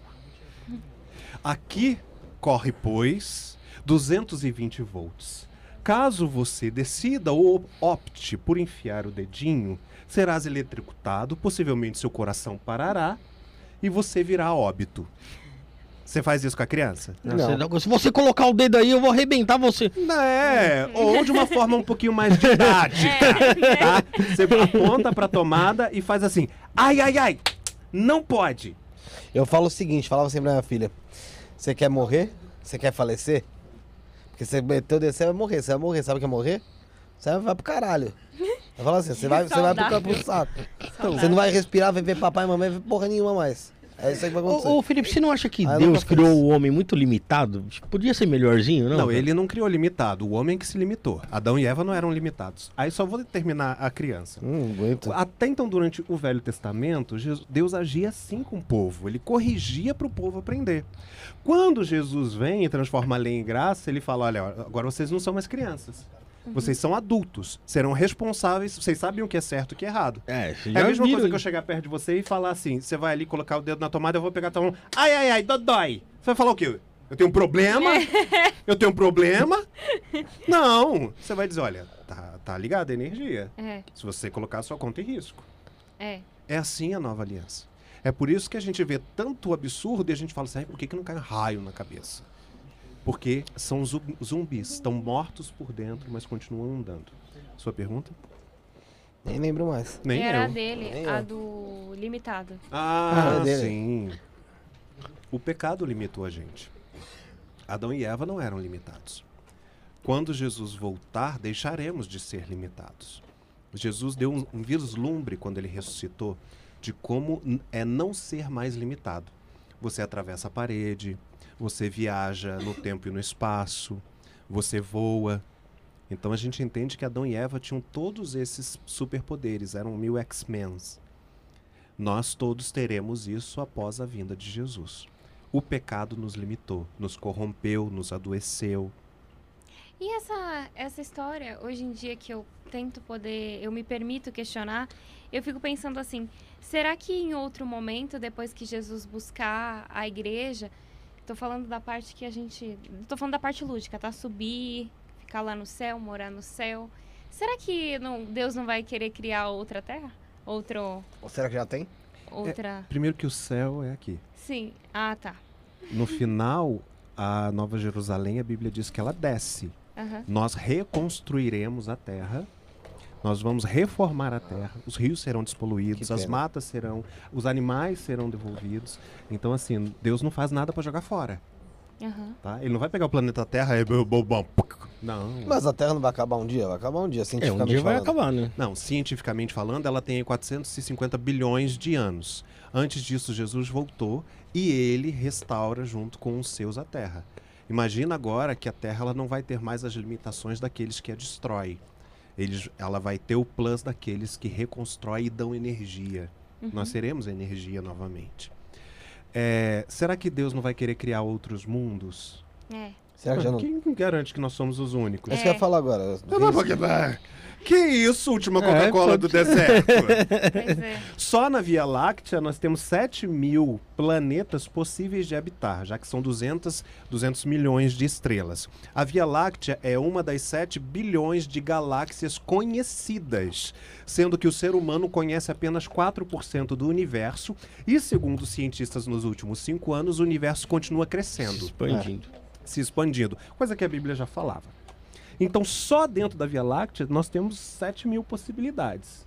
Mas a gente só conseguiu enxergar até ali Plutão. E Peraí, mesmo 7 mil possibilidades dentro do que a gente conhece. É. dentro, não, dentro da Via Láctea, porque Então, a gente mas já conhece dentro- coisa fora Não, da mas Via não, Láctea. 7 mil possibilidades dentro do que a gente conhece como habitável. É, o, É, o- o é, universo é. observável. Porque né? assim, a gente já viu é, vislumbre da galáxia de Andrômeda, Aham. que é a vizinha da Via Láctea. É. Vizinho. Porque ele. Vizinha, Aquele, qual que é entendeu? o nome daquele aparelho que, que filmou? O, falando Hubble, do telescópio? Hubble? O telescópio Hubble? Foi ele ou foi aquela sonda? Não, Não, a Não, tem Voyager, uma a outra sonda. né? É o Hubble. É, Virgin. Então, assim, você pensa Tem o Weber que tá subindo aí, subiu ontem, acho. É, tem é toda um outro hora. telescópio, né? Só que aí, mas imagina, Plutão, a gente vive na dúvida se ele volta planeta, se ele vai planeta. É tipo é, Danielson, bota casaco, tira, Tira casaco. casaco. Bota casaco, tira casaco. Plutão é planeta, Plutão não é planeta. Pra mim é planeta, pra, Pra mim sempre. sempre será. Pra mim Pra também. mim sempre será. Ninguém tira Plutão Entendeu? de planeta. né, É. cara? Carl, aquele. Carl Sagan. Carl Sagan, o grande de todos lá. Se ele tirar, o problema é dele. Entendeu? Ele que não Quem é. Carl Sagan na fila do pão? É. Só porque ele escreveu mais de 50 livros e tudo que a gente sabe sobre astronomia praticamente veio dele, não me importa. E Só o- vale porque eu acho Ô, ô, O homem conhece mais do espaço do que do fundo do mar, né? Isso é, isso é comprovado, não é? falam É, a que- gente conhece bem o Everest, que é o ponto mais alto, mas ninguém nunca conseguiu mergulhar nas fossas marianas. Será que tem alguma besta lá embaixo mesmo? O dilúvio matou apenas aqueles que viviam na terra e no ar, não os do mar. Nenhum que estava no mar morreu afogado. Pois É é. bem provável que não. Mas não tem muita coisa. Ai, que- o dilúvio! Eu sou um peixe! Vou morrer afogado! Me leva na arca! Pois é. Não, não, todos os que estavam no Eu mar, uma puta de um susto, cara. entendeu? E a Bíblia fala sobre as bestas marinhas, né? Aham. Dá o nome. É porque a Bíblia traduziu com outro nome, né? A Bíblia traduziu como jacaré e hipopótamo. Mas as palavras no originais é Behemoth e Leviatã. Isso aí é um jacarezão e. É um É, jacarezinho. E é uma- muito engraçado Jó uma- discutindo um com Deus. Deus falando. Quem você acha que alguém conseguiria colocar um anzol na ponta da- do nariz do jacaré? Aí fica assim, pô, mas só ligar na Discovery Channel. Entendeu? Só que a palavra não é jacaré ou crocodilo, é, é Leviatã, que é o monstro marinho. E na Bíblia não se explica o que a gente viu de dinossauro, né, Felipe? Não. Não tem nada de não referência a isso. O sobre que, né? que aconteceu, será? Será que. Não, eles foram extintos antes. Mas ali não tem Gênesis, que, que tem todo aquele negócio da criação, bibibi, blá, blá, blá. Mas você não acha que seria uma coisa interessante pra se colocar para se colocar na Bíblia? Ou o pessoal da Bíblia pensando, porra, vamos pensar aqui no universo e fazer um resumão, cara? Pô, deixa essas porra desses dinossauros pra lá. Olha só, Não, acho que não. ela Esquece de ela não tem dinossauro. obrigação de explicar nada. Ela não veio para explicar. Ela veio pra quê? Ela veio com uma finalidade. No Antigo Testamento, dizer o Messias virá. No Novo Testamento, dizer o Messias veio. Essa é a única finalidade da Bíblia. Quem crê nele será salvo. Todo o resto é pano de fundo. Mas Então, eu- quando Moisés vai explicar para o povo a criação do mundo, Moisés era um poeta. E aí ele explica em forma de poesia. No princípio, Deus criou o céu e a terra, aí separou com a água da terra, aí depois ele bota as plantinhas, porque se ele não adianta ele criar as aves se não tem céu, não adianta ele criar os répteis se não tem terra, não adianta ele se não tem comida. Então ele vai fazendo todo um joguinho de. de... Mas foi feito aos poucos, você acha assim mesmo? Não. Tipo, Eu acho que foram eras geolo- geológicas. você quer café? Quero. Quem que manja fazer? Voz, voz. Então, manda Qual o nome dele? Voz. Ah, eu, eu bonitinho É. gêmeo aqui. É. Você viu como que tá ele? Ah, Todo filho da puta. E, ô, Felipe, por que galinha, pô. que nós, americanos, demoramos 1.500 anos para conhecer Jesus? Por que que Jesus nós não, não quis? americanos, ele foi tão, tão, né, tão Realmente, USA. É, nós não, somos eles, eles, eles são estadunidenses e Não, nós somos, todos tupiniquins, americanos. Honra a raça indígena. nós somos tupiniquins. Você não é, não. Você não é mesmo. Não, nós somos todos americanos. Você é europeu, europeu pra Na- Eu caramba. nasci aqui. Eu nasci aqui, então eu sou tupiniquim. Entendeu? Se os meus pais vieram lá do nórdico, então é o problema deles. Eu sou tupiniquim. Eu falo carioca. Carioca Carioquês. significa, significa casa de homem branco. Oca, casa, o, cari, homem branco. Aqui em São Paulo, o que mais tem são palavras indígenas. Anhanguera, Anhangabaú. Isso tudo é indígena. Tietê. Tietê. GT, Entendeu? É? Pari. Pari. Tietê é, é Rio dos Mosquitos? Não sei. É, Rio fedido, né? Não, hoje, né? É, não sei. É hoje. Não sei. Então, por que, que nós viemos só ver Jesus Cristo Em em 1500. 1500, né? Na realidade, não foi. Aqui sempre existiu gente. Os Então. europeus trouxeram a versão de Jesus, a versão europeia, com um padre. Pero Vaz de Caminha? Era. Foi. Qual foi o primeiro padre que rezou uma missa no Pero- território? Era hoje Padre Anchieta. Padre Anchieta? Padre Anchieta? Lá em São. Vicente. Dá um Google aí, por favor. Quem rezou a primeira missa no Quem rezou a Brasil? Padre missa no Anchieta. Brasil. Pedro Álvares Cabral. Se eu não me engano, foi Padre Anchieta. Mendes mas é- Se não me engano, foi Padre Anchieta em São Vicente. Ele pode ter Não. rezado e não contado. É lá em, em Bahia, na Bahia de Todos os Santos. Fez o primeiro culto, rezou a primeira missa. Acho que foi Padre Anchieta também, será? Eu acho que foi o. Anchieta. Qualquer coisa a gente fala que foi Padim Padicício. fala, fala que foi Padre Fábio de Mello. é, mas é óbvio, você tem dúvida. Não, pra mim foi ele. Aquilo dali é botox e plástica. Ele tava em 1500, ele veio na caravana. Fábio, eu te amo, você sabe. Não foi, não. Não foi mesmo.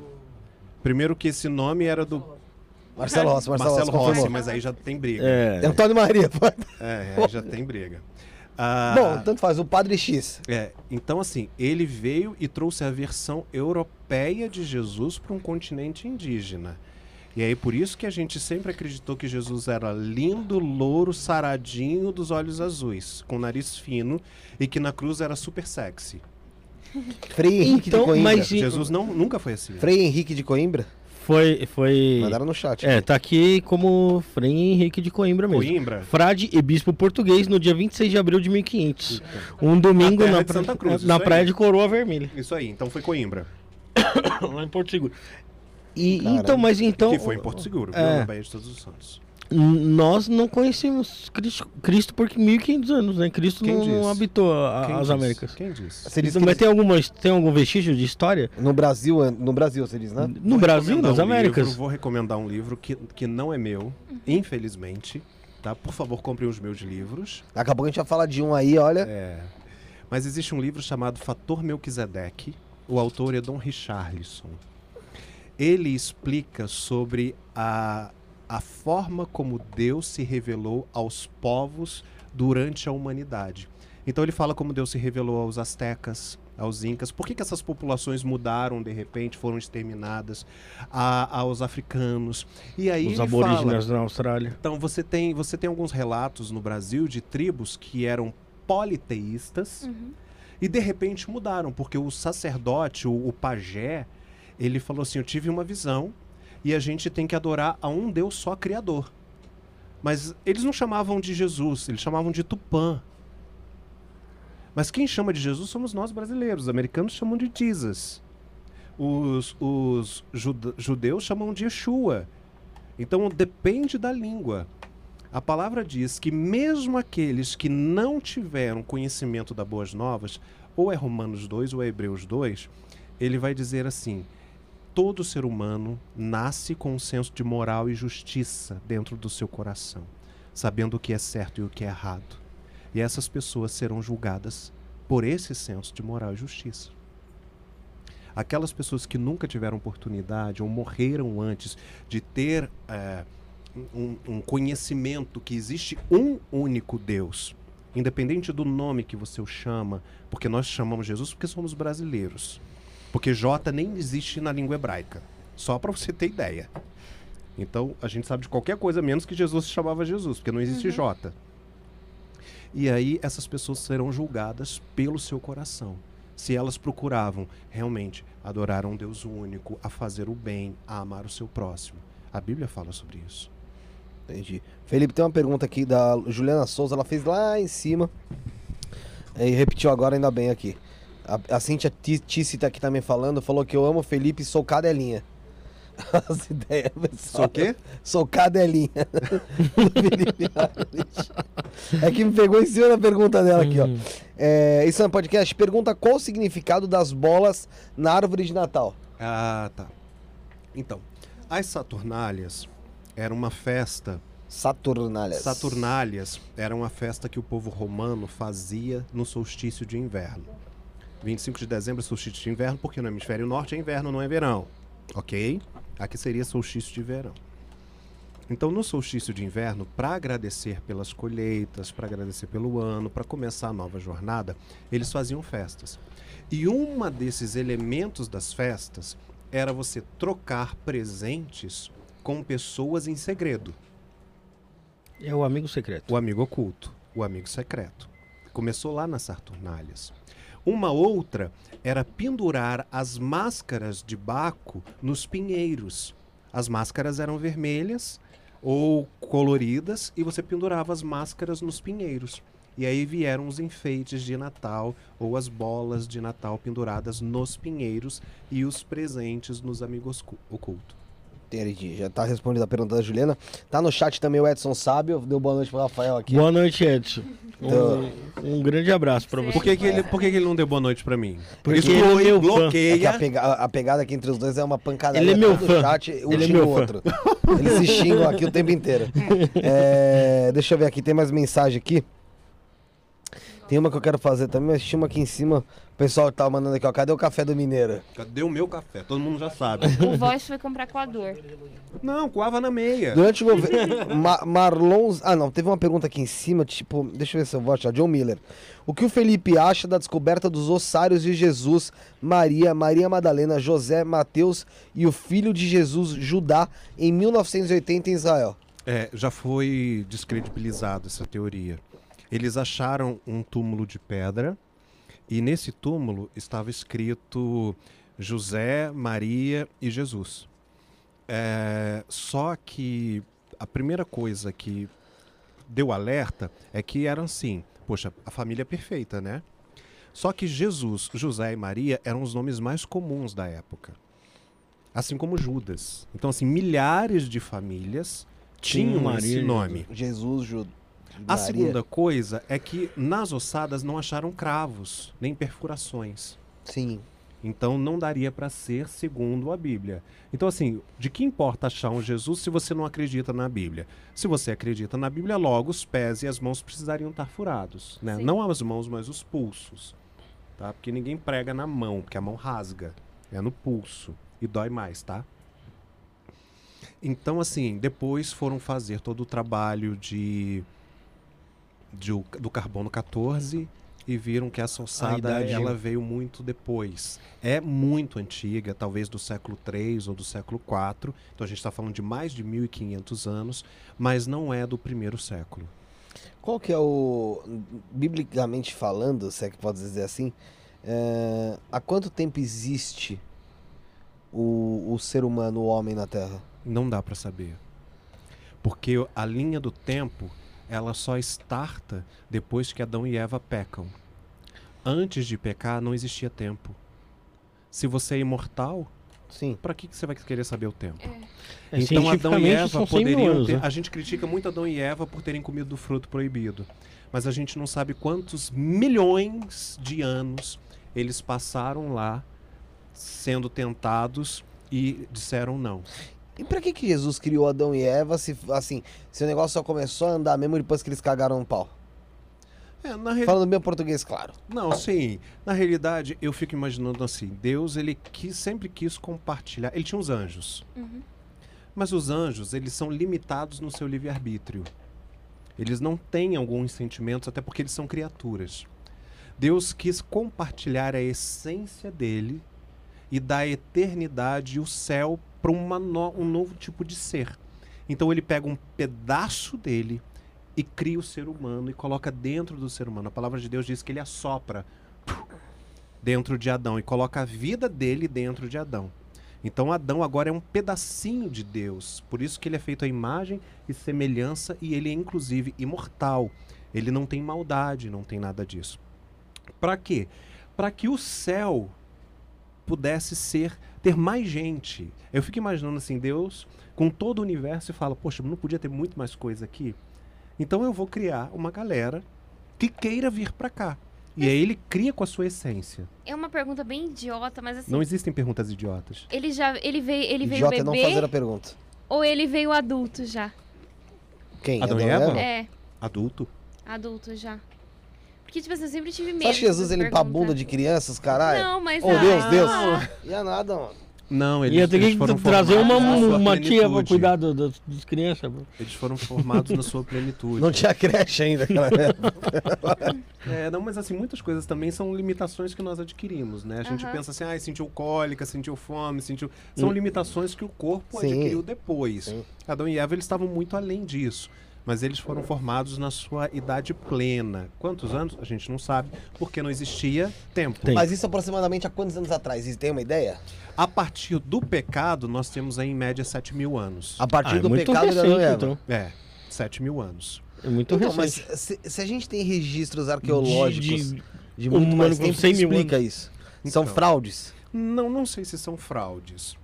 Pode ser até que os registros bíblicos estejam faltando em alguma coisa e nós tenhamos mais tempo. Porque a Bíblia pula de Adão e Eva lo- logo depois para José e Abraão. Mas em que momento é, é, ela de- deixa, vai, explícito que vai, vai faz ou menos 7 mil anos que isso aconteceu? Não, a gente não sabe. A gente começa a contar porque assim, o filho de Adão viveu tantos anos, Aí Sete viveu tantos anos. Aí depois você tem Matusalém. Aí você tem a, a Noé.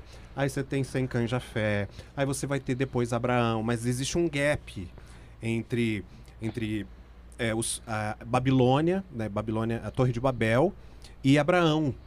Existe um, um- um lapso temporal muito Aham. grande que a gente não sabe.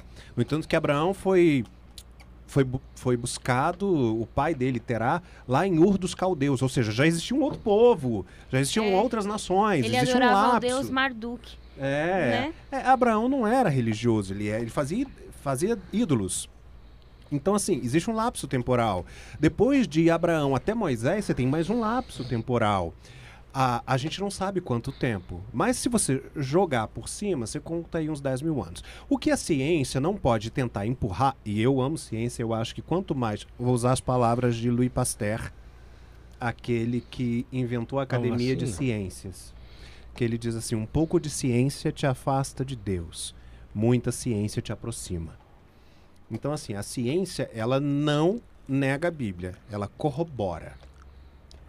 O que não é possível para mim, para eu acreditar, é no elo perdido. Ah, nós viemos do primata. Tá, Uhum. mas cadê o, o do meio? Nós temos o, o, Os o- o primata. o- nós temos até o Neandertal e depois temos o Homo sapiens. Sim. Mas cadê o elo dos dois? Porque de um pro outro é gritante. Se você tem de um e você tem do outro, por que o no meio não tem? Na verdade, eu acho que entre os Neandertais ainda tinha uma outra espécie que, É, são que- que várias. evoluiu. Mas chega um momento que a ciência fala sobre o elo perdido. Né? Porque não liga. Então, assim, ah, eu acredito nos primatas. E acredito que muitos dos primatas ele tem formas muito parecidas com um ser humano.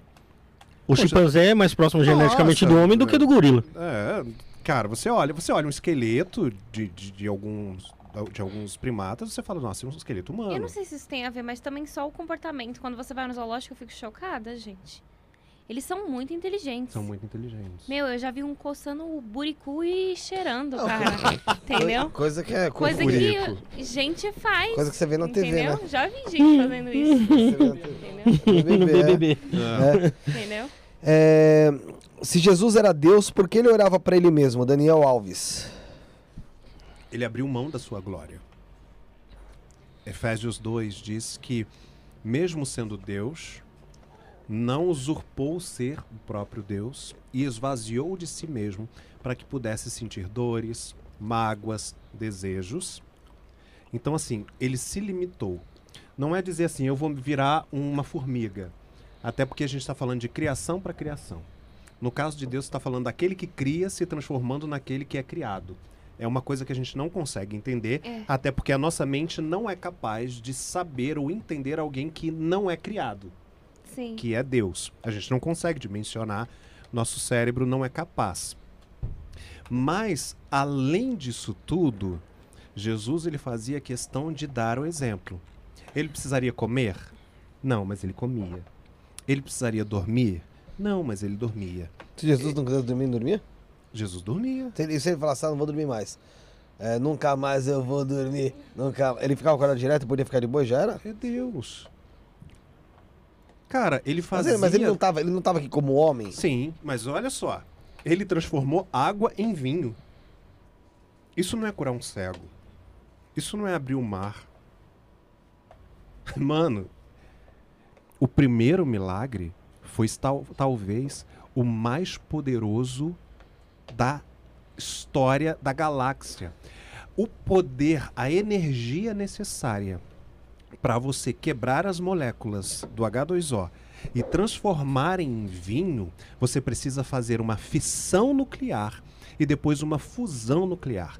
Estrelas que explodem e viram supernovas precisam de menos energia do que isso. Só para você ter ideia. E Jesus fez assim, bebe. Uma pessoa que faz isso, ela pode dizer. Ele andou sobre as águas. Então, assim, mas ele sempre quis fazer como exemplo. Então ele orava, ele dizia: ora ao Pai, porque tudo que você pedir ao Pai, em meu nome, ele vai aceitar. Ele, ele deu uma oração, inclusive, como uma métrica: Pai nosso que estás nos céus, Toda vez que vocês. Ele veio como um didata, como um, como um professor, como um pedagogo, ensinando no caminho, mesmo ele sendo o caminho. Muita gente trata a história de Jesus como meio que uma mitologia. Sim. Que- Como você enxerga esse tipo de. Se a história de Jesus fosse narrada única e exclusivamente na Bíblia, eu até aceitaria. Mas a história de Jesus é narrada por filósofos gregos e romanos que não tinham nada a ver com o povo judeu e falavam nitidamente sobre Jesus e sobre o que aconteceu, como por exemplo Flávio Josefo, que foi um dos maiores historiadores da história. Então, você pode não acreditar no Jesus Deus, mas não tem como dizer que pelo menos não existiu Jesus homem, porque a história Mas eu diz. digo nessa parte de milagres e tal, tal, tal, que, que se relata que é a parte realmente extraordinária, né? Que o pessoal fica meio que em cima. É, o, que, é o que mais é, faria qualquer pessoa acreditar que ele era mesmo filho de Deus é um milagre. É, né? então, Porque falar é, fica muito vago, né? É. Por mais que faça sentido. Mas olha só, o que, que o direito hoje em dia, temos advogados entre nós, Não. o que, que o direito hoje em dia te dá como, por exemplo, uma ganha-causa? Se você dizer assim, ele roubou o meu celular. E aí você fala, prova. O Felipe, esqueci seu nome. Sara. Sara, meu Deus. E, e a Sara são testemunhas. Eles viram. Duas testemunhas são suficientes diante de um juiz. Imagina milhares de uma história sendo contada e ninguém refutou. Mano. Mais do que os livros escritos, testificados por Carbono 14, recuperados como os dos manuscritos de Conran em 1948, mais do que tudo isso, houve milhares de testemunhas que disseram: Nós vimos. Se hoje, para a justiça, duas testemunhas são suficientes, por que, que a gente coloca em xeque aquilo que foi É. dito por milhões? Então a gente precisa colocar em xeque absolutamente qualquer coisa da história da humanidade. Qualquer coisa. Qualquer coisa. Ah, é, Pedro Álvares Cabral esteve no Brasil. Mentira. Eu não vi? Eu não vi. Hum. Ah, mas viram e escreveram. Quem me garante? Vou colocar em xeque. Ah, Napoleão foi imperador. Hitler existiu. Hum, não acredito. Tem foto. Tem fotos e vídeos. Não tem foto, não tem vídeo. Tudo montagem. O homem foi à lua, tudo montagem. É, tá vendo? Mas aí não tem, mas aí é. Eu nunca fui na lua. Uma vez eu vi Mas um documentário. Já vi foto. Mas você viu foto da lua. É, mas, eu É. não vi, mas eu não vi, olhando pra lá, eu não vejo a bandeira. Ah, não viu a bandeira? tem certeza? Você tá- tem que Dá trocar pra o ver. Uma tá vez eu vi, entendendo? eu vi Se a gente um. for colocar em Uhum. xeque só isso por causa da fé, a gente precisa colocar em xeque qualquer escrito da humanidade. E aí você abre um precedente, um precedente para não acreditar em absolutamente nada e não seguir absolutamente nada, nenhuma regra. Eu acho que nada. Só o que respeito. você viu Eu, eu acho, isso é achismo, que nada, exatamente nada do que a gente ouve ou já viu por aí é verdade. Quando eu digo que é verdade, eu não tô dizendo que não aconteceu. Sim. Mas eu digo que sempre alguma coisinha foi mudada ou alterada. Em tudo. Ah, é normal. É a né? verdade da pessoa que escreveu. É. Se você contar uma coisa que passou na sua vida semana passada, você não vai descrever exatamente como é que foi. Não, mas é o que eu, é o que eu acho. Aí você já vem. Não, mas é. Não gosto de você. A Thaís, a Thaís Lins. Pera aí, ô, ô, ô, Felipe, Oh, desculpa. Desculpa. Só uma dessa vez eu vi um tá? documentário Ok. e depois eu. Eles devem estar achando que eu sou o quê? Carl Sagan, né? Mas vai lá. Uma vez eu vi um documentário sobre Jesus e, cara, depois eu procurei na internet, até hoje eu procuro pra ver se eu acho algo relacionado, pra ver se não é tipo um devaneio da minha cabeça aquilo. Que Jesus tinha um concorrente milagreiro na época de Jesus. Eu Que o cara, eu, eu vi, cara, eu tenho certeza que eu vi. Era mãe de Ná. que, que o cara flutuava e tudo. Que era concorrente de Jesus. Cara. Eu, não, eu não consigo lembrar o nome, cara. É Walter Mercado. Ligue já. Nossa. Plaquinha da antiga. Né? Isso aqui é muito old school. Vamos lá. Quando Jesus morre e começa uma rebelião em Jerusalém, o Sinédrio, o que era o Sinédrio em Jerusalém? A cúpula política religiosa. As pessoas chegam perto de- do Sinédrio e falam assim: a gente precisa acabar com esse movimento de qualquer jeito.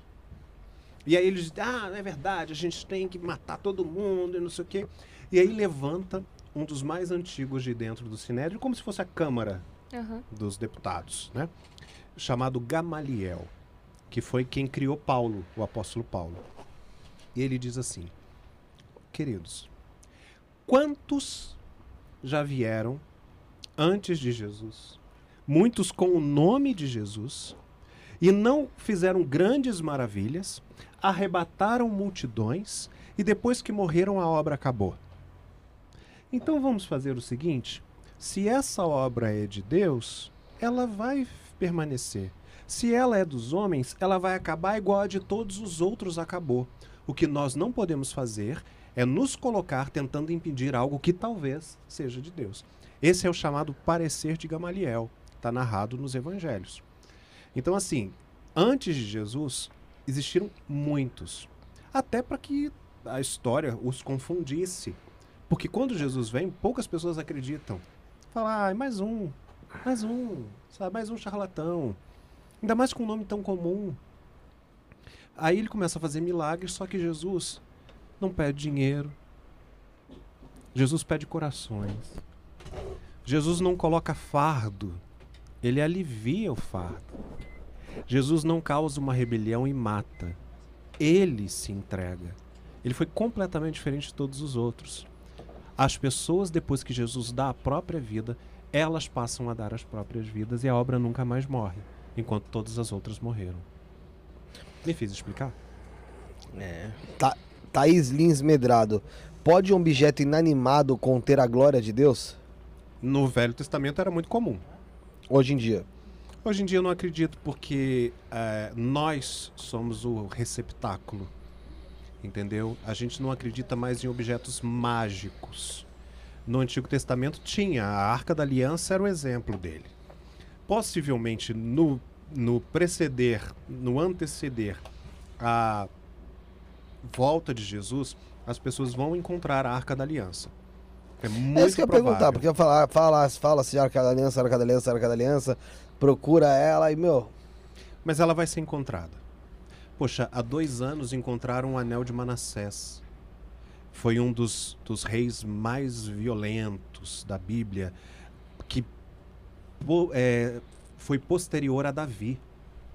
Encontraram um anel que ele selava as cartas lá em Israel. Sério? Encontraram um anel? Encontraram o anel do rei Manassés, que as pessoas falavam. Ah, Manassés. Pra onde vai? Hã? Pra onde vai? Tem um todo Tem um museu. Tem um museu, mas é lá em Israel? E lá em Israel. pro Museu do Mar em Maravilhoso. Santos. É, muita coisa. Então, assim, a gente está descobrindo muita coisa. Poxa, esse ano vocês viram a quantidade de tumbas de faraós intactas que foram descobertas? Parecia que tinha feito ontem. Entendeu? Pintadinha, bonitinha lá, os carinha deitados, tipo assim, acabei de morrer. E, tipo, morreu há 4 mil anos. Uhum. Então a gente tá achando. A Arca da Aliança, minha opinião, agora digo eu, Felipe, não está na Bíblia. Minha opinião, ela está sendo escondida por Deus Sim. em algum lugar. É tipo, ela já, ela já foi, já foi. O lugar onde ela está já foi cutucado, mas. Não sei te dizer. Mais ou É, menos eu- Não isso. sei. eu- Eu acho que ela está escondida em algum lugar, se por pessoas com a ajuda do Espírito Santo ou só pelo Espírito Santo. Não sei. Ela virá à tona antes do fim, porque ela vai manifestar o poder de Deus. Talvez seja o único objeto que detenha glória, Aham. entendeu? Para mostrar quem tocar, vai acontecer alguma coisa, não sei o que, para as pessoas entenderem que a Bíblia é realmente real. Então ela precisa causar um estrago. né? Porque Mas hoje não existem assim, estou consagrando esse objeto, leva porque agora a sua casa está protegida. Tá aqui o saquinho com bafo da paz, tá aqui a rosa ungida, tá aqui a toalhinha com um suor santo que vai te curar. Objetos não curam. Pessoas são instrumentos da cura de Deus. Assim como não existe curandeiro. Eu tenho o dom da cura, eu curo todo mundo. Não. Deus pode se manifestar através de você em momentos específicos. Uhum. Mas se você tivesse o dom da cura, ninguém deixaria de ser curado. É, sim. Então eu, sei tá curado, tá curado, tá curado, tá curado, não existiria mais doença na vida. Não, em momentos específicos, Deus pode manifestar o dom, Sim. ou não. Mas Eu Deus anda, anda muito quietinho, né, Felipe? Porque Oi? Deus anda muito quietinho, porque a gente vê que na época da Bíblia era, era comum a manifestação de Deus, né? Em vários momentos históricos a gente via. E hoje em dia a gente, a É. gente não vê, Eu né? Meio chato isso, né? A gente tá numa época Ah. chata, né? pô? É, toda, toda época que antecede a vinda de Jesus, ela é muito silenciosa. Antes de Jesus pisar na terra, o último livro escrito, que foi o livro de Esther, as Bíblias antigas, entre o livro, entre o último livro do Velho Testamento e o primeiro livro do Novo Testamento, que é Mateus, existiam quatro páginas em branco. Hoje não tem mais, até para poupar as árvores. Mas porque Deus ficou em silêncio quatro séculos. Foi. Aí veio Jesus. Todo momento que antecede a vinda do Filho do Homem, a vinda do Messias, o Rei, Deus fica em silêncio. Existe motivo pra esse silêncio divino? Eu Fico imaginando Deus ali, sabe? Foi uma época Fala assim, deixa o desespero, né? pessoal. Pô, acho que ele Tanto falou assim, que deixa é- eu pensar. Deixa ele- deixa Pronto, ele. eu vou continuar a escrever. Pra ele deve ser o tempo, deve ser isso. Não, assim, n- não existe tempo, porque o ontem, o hoje e o amanhã Modo para Deus de- já É um momento acontece- só. É, física quântica, ele tá entrelaçado.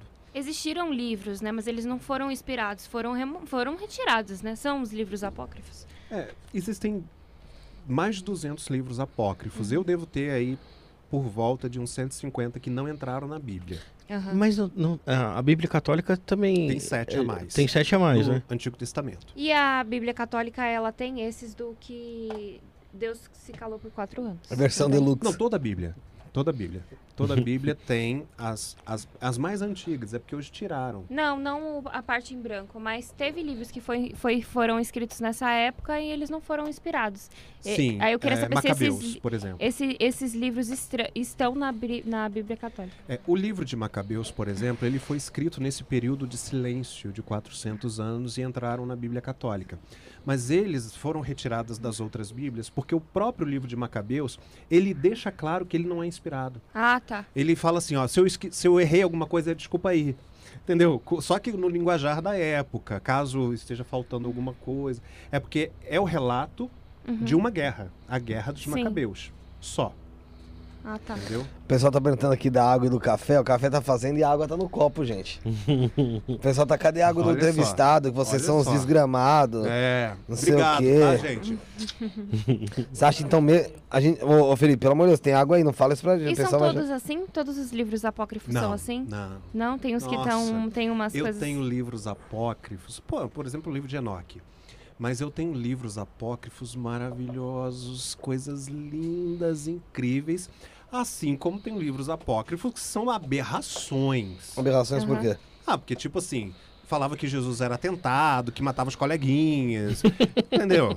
Nesse nível.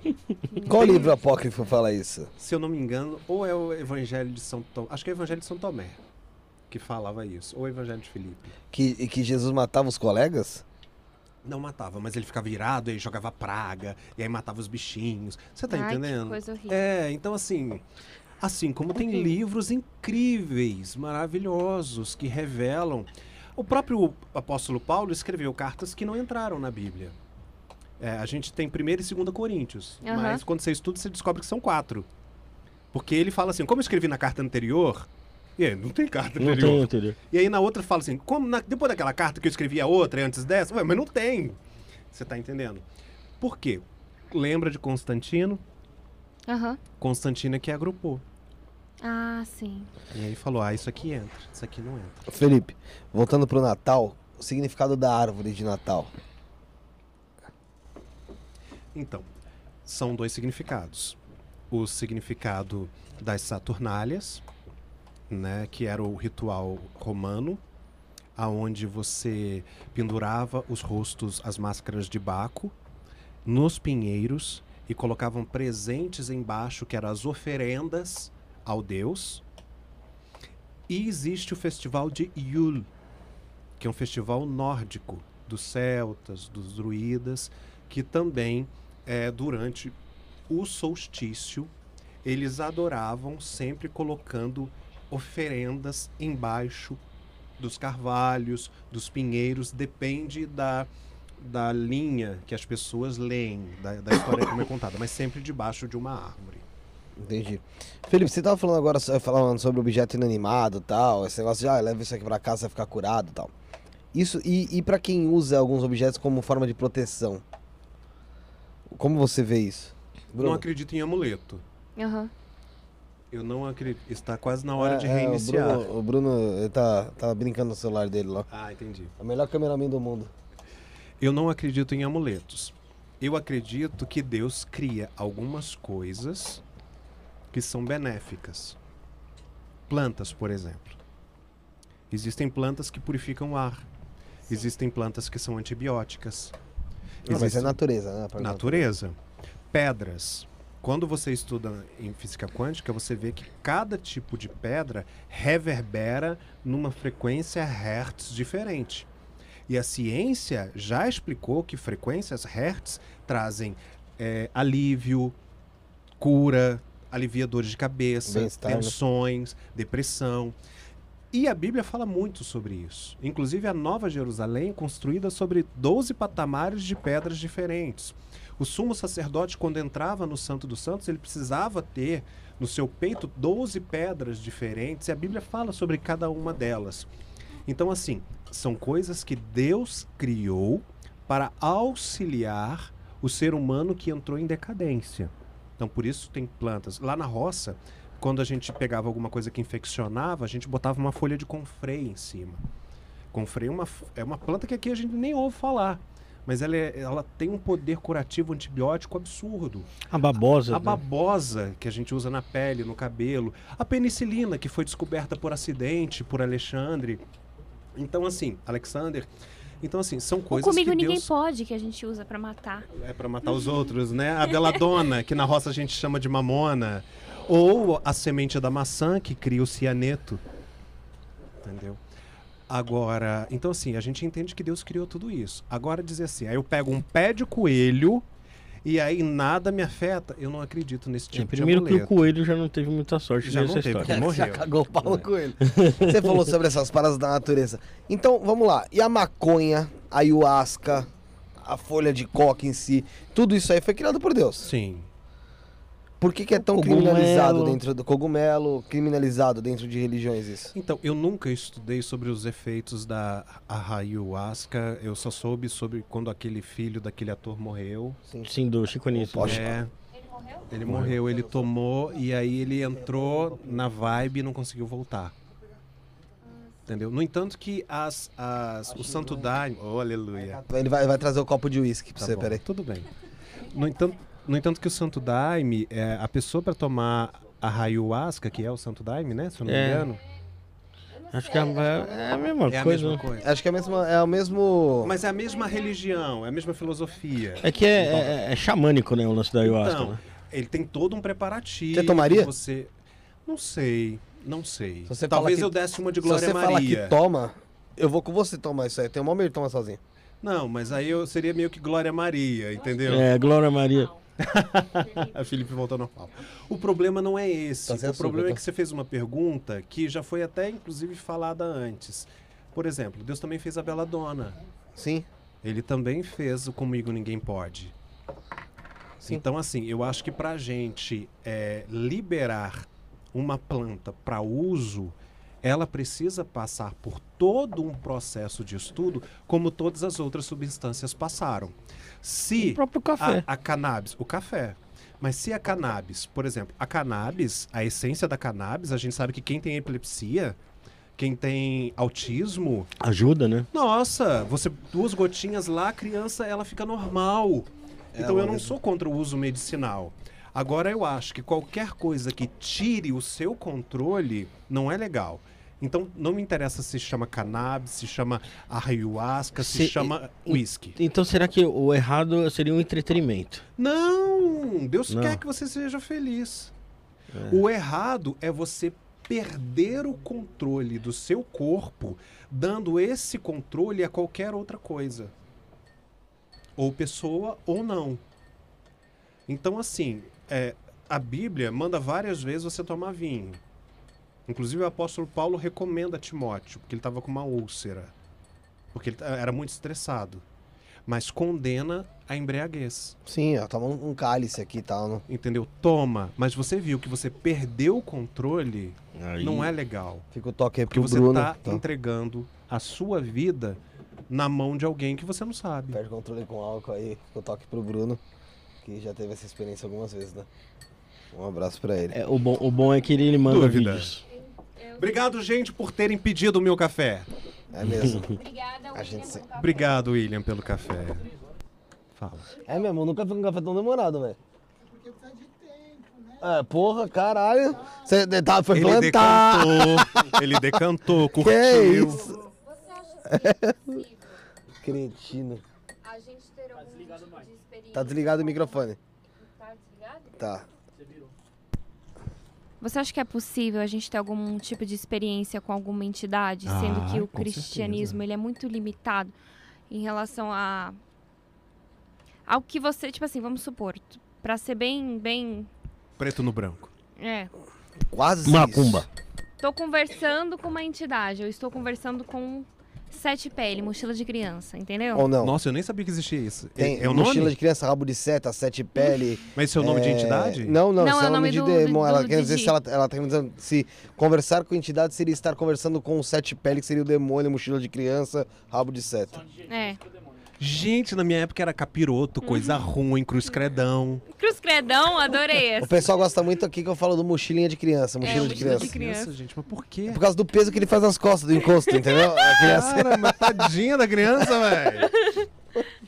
Olha, eu acho que, Oi, parafraseando Lavoisier, existem mais coisas entre o céu e a terra do que pressupõe nossa vã filosofia. É, eu acredito que nós temos anjos e nós temos anjos caídos. É, esses anjos caídos, a gente sabe que eles estão num caminho muito complicado. Os piores estão completamente condenados.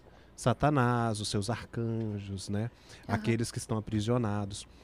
Mas a gente não sabe o que, que acontece quando a pessoa morre. A gente sabe que ela vai para o céu ou vai para o inferno. Aham. Mas a gente não sabe dessa passagem. A Bíblia já mostrou uma exceção de alguém voltando. Então, assim, eu, eu, eu vou falar com muito cuidado, porque assim, eu já fui muito criticado. Eu não acho que quem morre volta para conversar. Ah, sim. Eu não acho. Mas eu acho que Deus é o dono de tudo, inclusive para abrir exceções. Ah, sim. Entendi. Como ele já abriu exceção na Bíblia de alguém voltando para conversar, que foi Samuel. Talvez O- pra confortar o coração de alguém, de algum Entendeu? motivo, alguma coisa assim. Agora, as entidades, elas são espirituais. Aham. Se elas estão agindo, basta você julgá-las. Se elas estão agindo para o bem ou para o mal. Eu já vi muita gente conversando com anjos, Sim. mas ele não se apresenta, ah, eu sou anjo. Tá? Sim. Porque o nome deles pode, nunca deve ser pronunciado na nossa língua. Ô Felipe, é como no, no milagre de Fátima. Você acha que faz sentido alguma coisa ali? Que, se- que falou com aquelas crianças ali em Fátima? Você acredita que eu não sei como é que é o milagre de Fátima? Eu, eu conheço, assim, a nomenclatura, mas eu nunca estudei. Ah, Eu vou falar vagamente, porque eu também não sei É detalhadamente. que Jesus apareceu Não, na verdade, Não, dizem que foi, que um- foi, foi Maria que apareceu para três para crianças. três crianças e, e fez três revelações. E aí. E, Passa e essas revelações já, já até aconteceram. Né? Não- A última criança. A última era o ratinho comprar rede de massa. Fazer a rede de Nossa, eu massa. acho isso Brincadeira. surpreendente. Brincadeira. Vou Então, pesquisar olha aqui só. qual que é o segredo de Fátima. É, é, o milagre de Fátima. É, entenda uma coisa: videntes, Aham. profetas, depende do ramo que você acredita, o dom é o mesmo. Sim. Adivinho, vidente. Se você vai na igreja, é a irmãzinha do coque. É. Se você vai no espiritismo, é um vidente, na ne- sabe? Um, um- um- Aham. dependendo da religião, é um profeta. É um dom de revelação que existe e Deus concede a alguns. Aham. Então, real. É, é um dom real. É um dom real. Então, assim, por exemplo, você vê Nostradamus. O cara escreveu milhares de profecias e muita coisa encaixou. Se o cara saiu atirando a torta e a direita e acertou algumas e errou outras, não sei. Eu não estudei todas elas, mas eu estudei algumas e é absurdo. Ah, existe uma profecia, eu acho que eu vou errar, de Santa Cecília, que ela fala a quantidade exata dos papas que viriam e o nome de cada um deles. Na, no- na minha série Operação Apocalipse, que tem no YouTube, eu narro essa profecia. E ela diz o nome de cada um deles. E assim, é absurdo. Vieram 400 papas, ela acertou os 400. 400 papas. É, é porque E tá depois, acabando a lista? É, não, Teve é porque alguma depois coisa- do concílio de Latrão só tem sete. Teve alguma coisa que, eh, parecida que eu li sobre os papas, mas não foi que ela eh, foi ditando os nomes, a pessoa. Mas foi eh, colocando frases que se encaixavam. não- Exatamente. É isso que você tá Essa falando? profecia. Por exemplo, é, o 48 será o ramo da oliveira. É isso mesmo. É isso aí. E aí você descobre que o 48 ele veio da linhagem que o é, tipo assim os franciscanos, os é, os hum, carmelitas, os jesuítas, cada um tem um símbolo. E aí você descobre que aquele 48 o símbolo era a oliveira. É. A outra ela fala aquele que não durará um dia. E aí Ele você puff. descobre que ele ficou horas e foi morto. O outro que era o Papa do dia e da noite. Dia e da noite. Aí você vai ver na história, ele nasceu no, equi- no eclipse e morreu no eclipse. É, Nossa. Você tá é muito doido, É velho. muito doido e faz sentido, né? é eu vi Então, isso aí. Eu queria. Eu sempre quis entender o E seguinte. parece que o próximo papo vai ser o Whindersson Nunes. Espero que sim. É, a Bíblia fala sobre os feiticeiros, né? O que eram os feiticeiros naquela época? Neymar. Eram as pessoas que usavam os dons Uhum. que tinham, muitas vezes de evidência, para invocar as forças do mal e fazer maldade. Ah, sim. Porque assim, existiam os profetas na Bíblia e que eram usados para fazer o bem. E eles tinham poder. Então você tem Moisés, que fez um monte de milagre. Você tem vários profetas ou homens de Deus que faziam muitos milagres. Só que existiam pessoas quando Paulo e Apolo estão pregando, um cara chega perto dele e fala assim: "Quanto que é? Eu quero ter esse poder." E aí Paulo repreende. Ele fala: não, esse poder a gente não dá assim. Você tem que ter uma aliança com Deus. Então o que, que ele faz? Ele busca do outro lado. A Bíblia chama essas pessoas que buscam do outro lado, traduzindo para o português, de feiticeiros. Aham. Entendeu? São pessoas que utilizam seus dons, não aliadas às forças do bem, mas do mal para fazer maldade. Então não se referia a nenhuma religião, nenhum tipo de. de. Especificamente, você É. disse? Acho que Não, nem tinha naquela Não época. tinha, eh, é, né? tinha- você tinha os judeus, Uhum. que era a religião de Iavé, e você tinha os outros, que eram os idólatras. Aí seguia Baal, Astarote, Asmodeu, Belzebu, Nimrod, é, e milhares. Ô Felipe, tem uma pergunta aqui, ó. É, uma, dá pra você responder essa aqui mais rapidamente. Tem a outra que eu acho que é um pouco mais específica. O Murilo Tokuyoshi tá lá no Japão, hein, Murilo? Faz tempo que você não manda superchat, hein? Deixa você. É, oi, Gênesis, o like, Gênesis. ô, galera. Deixa o like aí, ó. Vai deixando o like no vídeo. Não Uma coisa que é nada. bem interessante é o pessoal que tá, que tá É. assistindo aí comentar a cidade de onde está falando aí, que é, um mesmo? negócio que é Poxa, sensacional. que legal. Não, é um pedido meu. Diz aí pra mim de onde você tá, você tá assistindo, pra gente saber o alcance aqui. É, escreve aí de onde você tá assistindo. E galera, ajuda a gente com o superchat. Eu ia falar que não custa nada, mas custa, né? Custa pouquinho. Né? Depende, cinco reais aí já ajuda. Ou pix, isto não é podcast, arroba gmail.com. E o que não custa nada é você se inscrever e deixar o like aí. Isso não custa nada. E quem faz, ama Deus. Quem não faz, tá ligado que, né? Mochila de seta. Ou mochila, mochila, de criança. seta, mochila de criança. um- Mochila de criança, rabo de seta. É. Mochila de criança, rabo de seta. Tá coladinho em você, você que não, não se inscreveu. O Murilo perguntou se, disse, perguntou se seria pecado batizar o filho com o nome de Judas.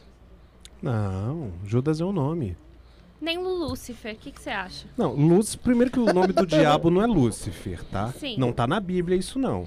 Qual o nome do diabo? Diabo é diabo, Achei que você ia falar adversário. Bolsonaro. É, pode ser também.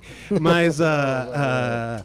Feliz, não, né, mas a. É porque Lúcifer, Lula. ele, ele foi chamado de estrela da manhã. Uhum. E aí, ou anjo de luz.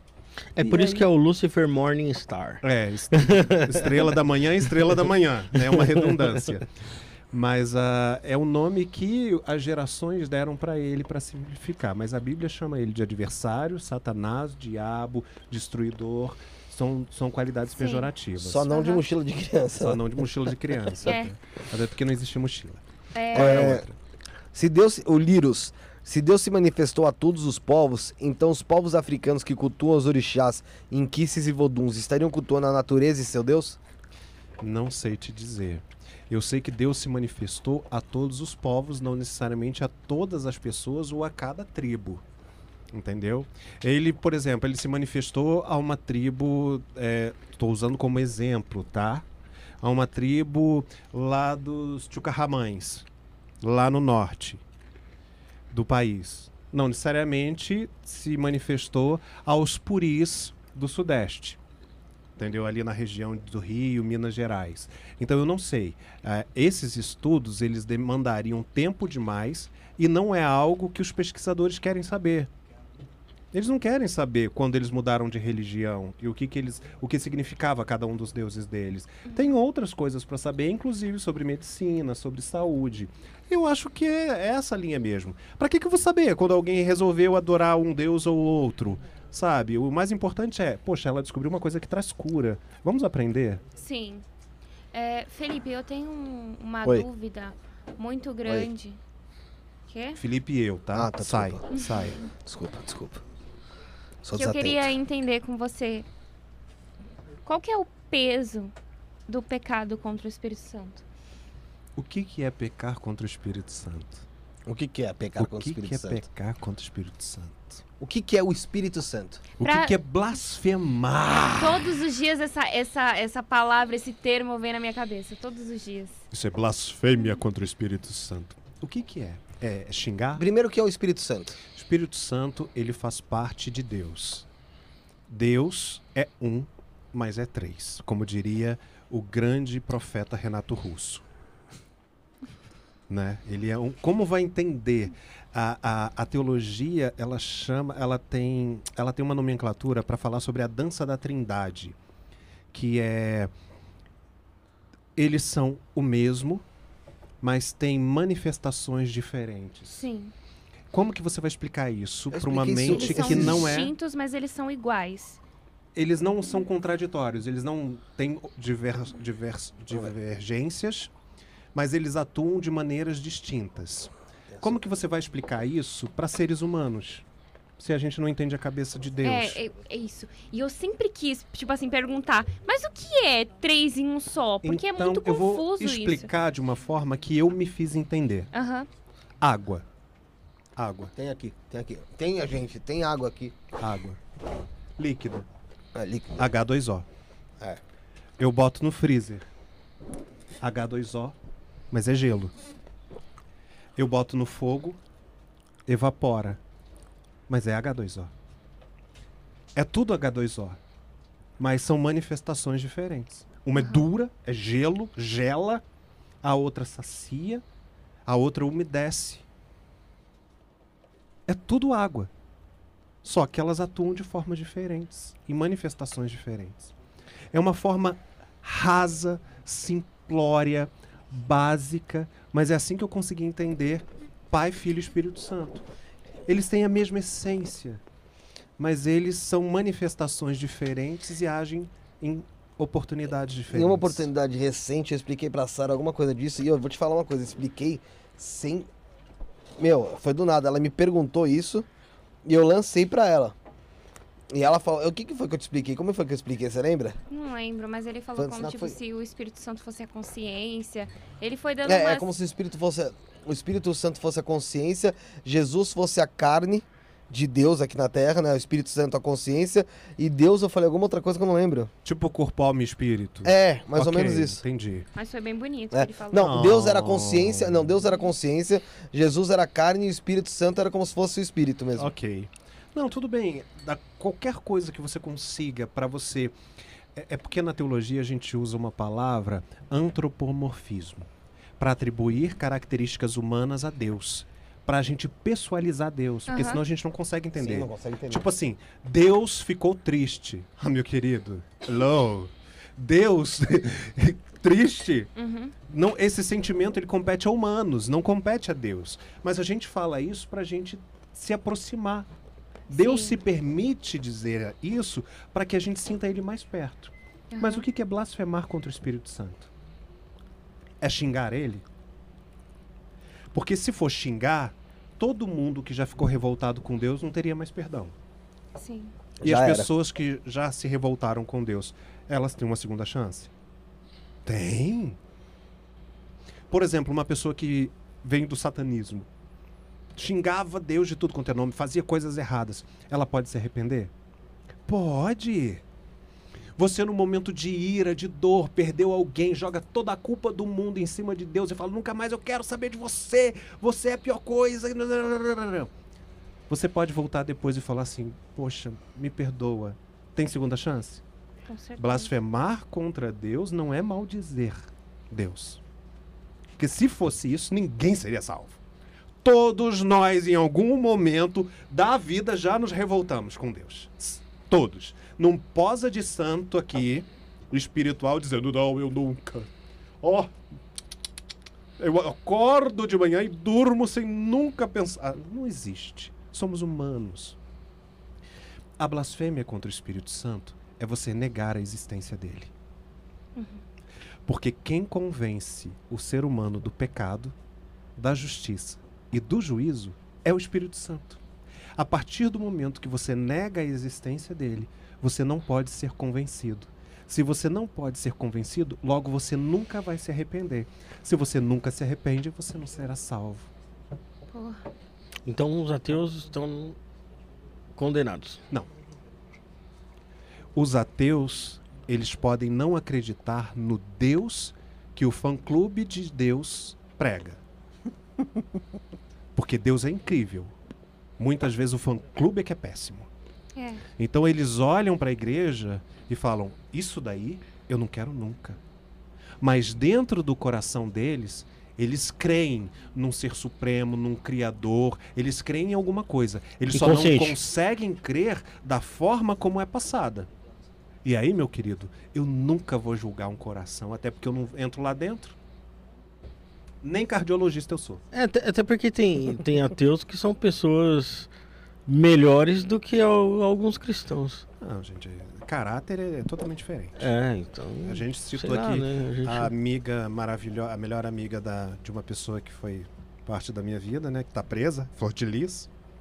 né? Você comemorou essa prisão aí? Eu achei que não ia acontecer. Eu achei que a Flor ia fugir.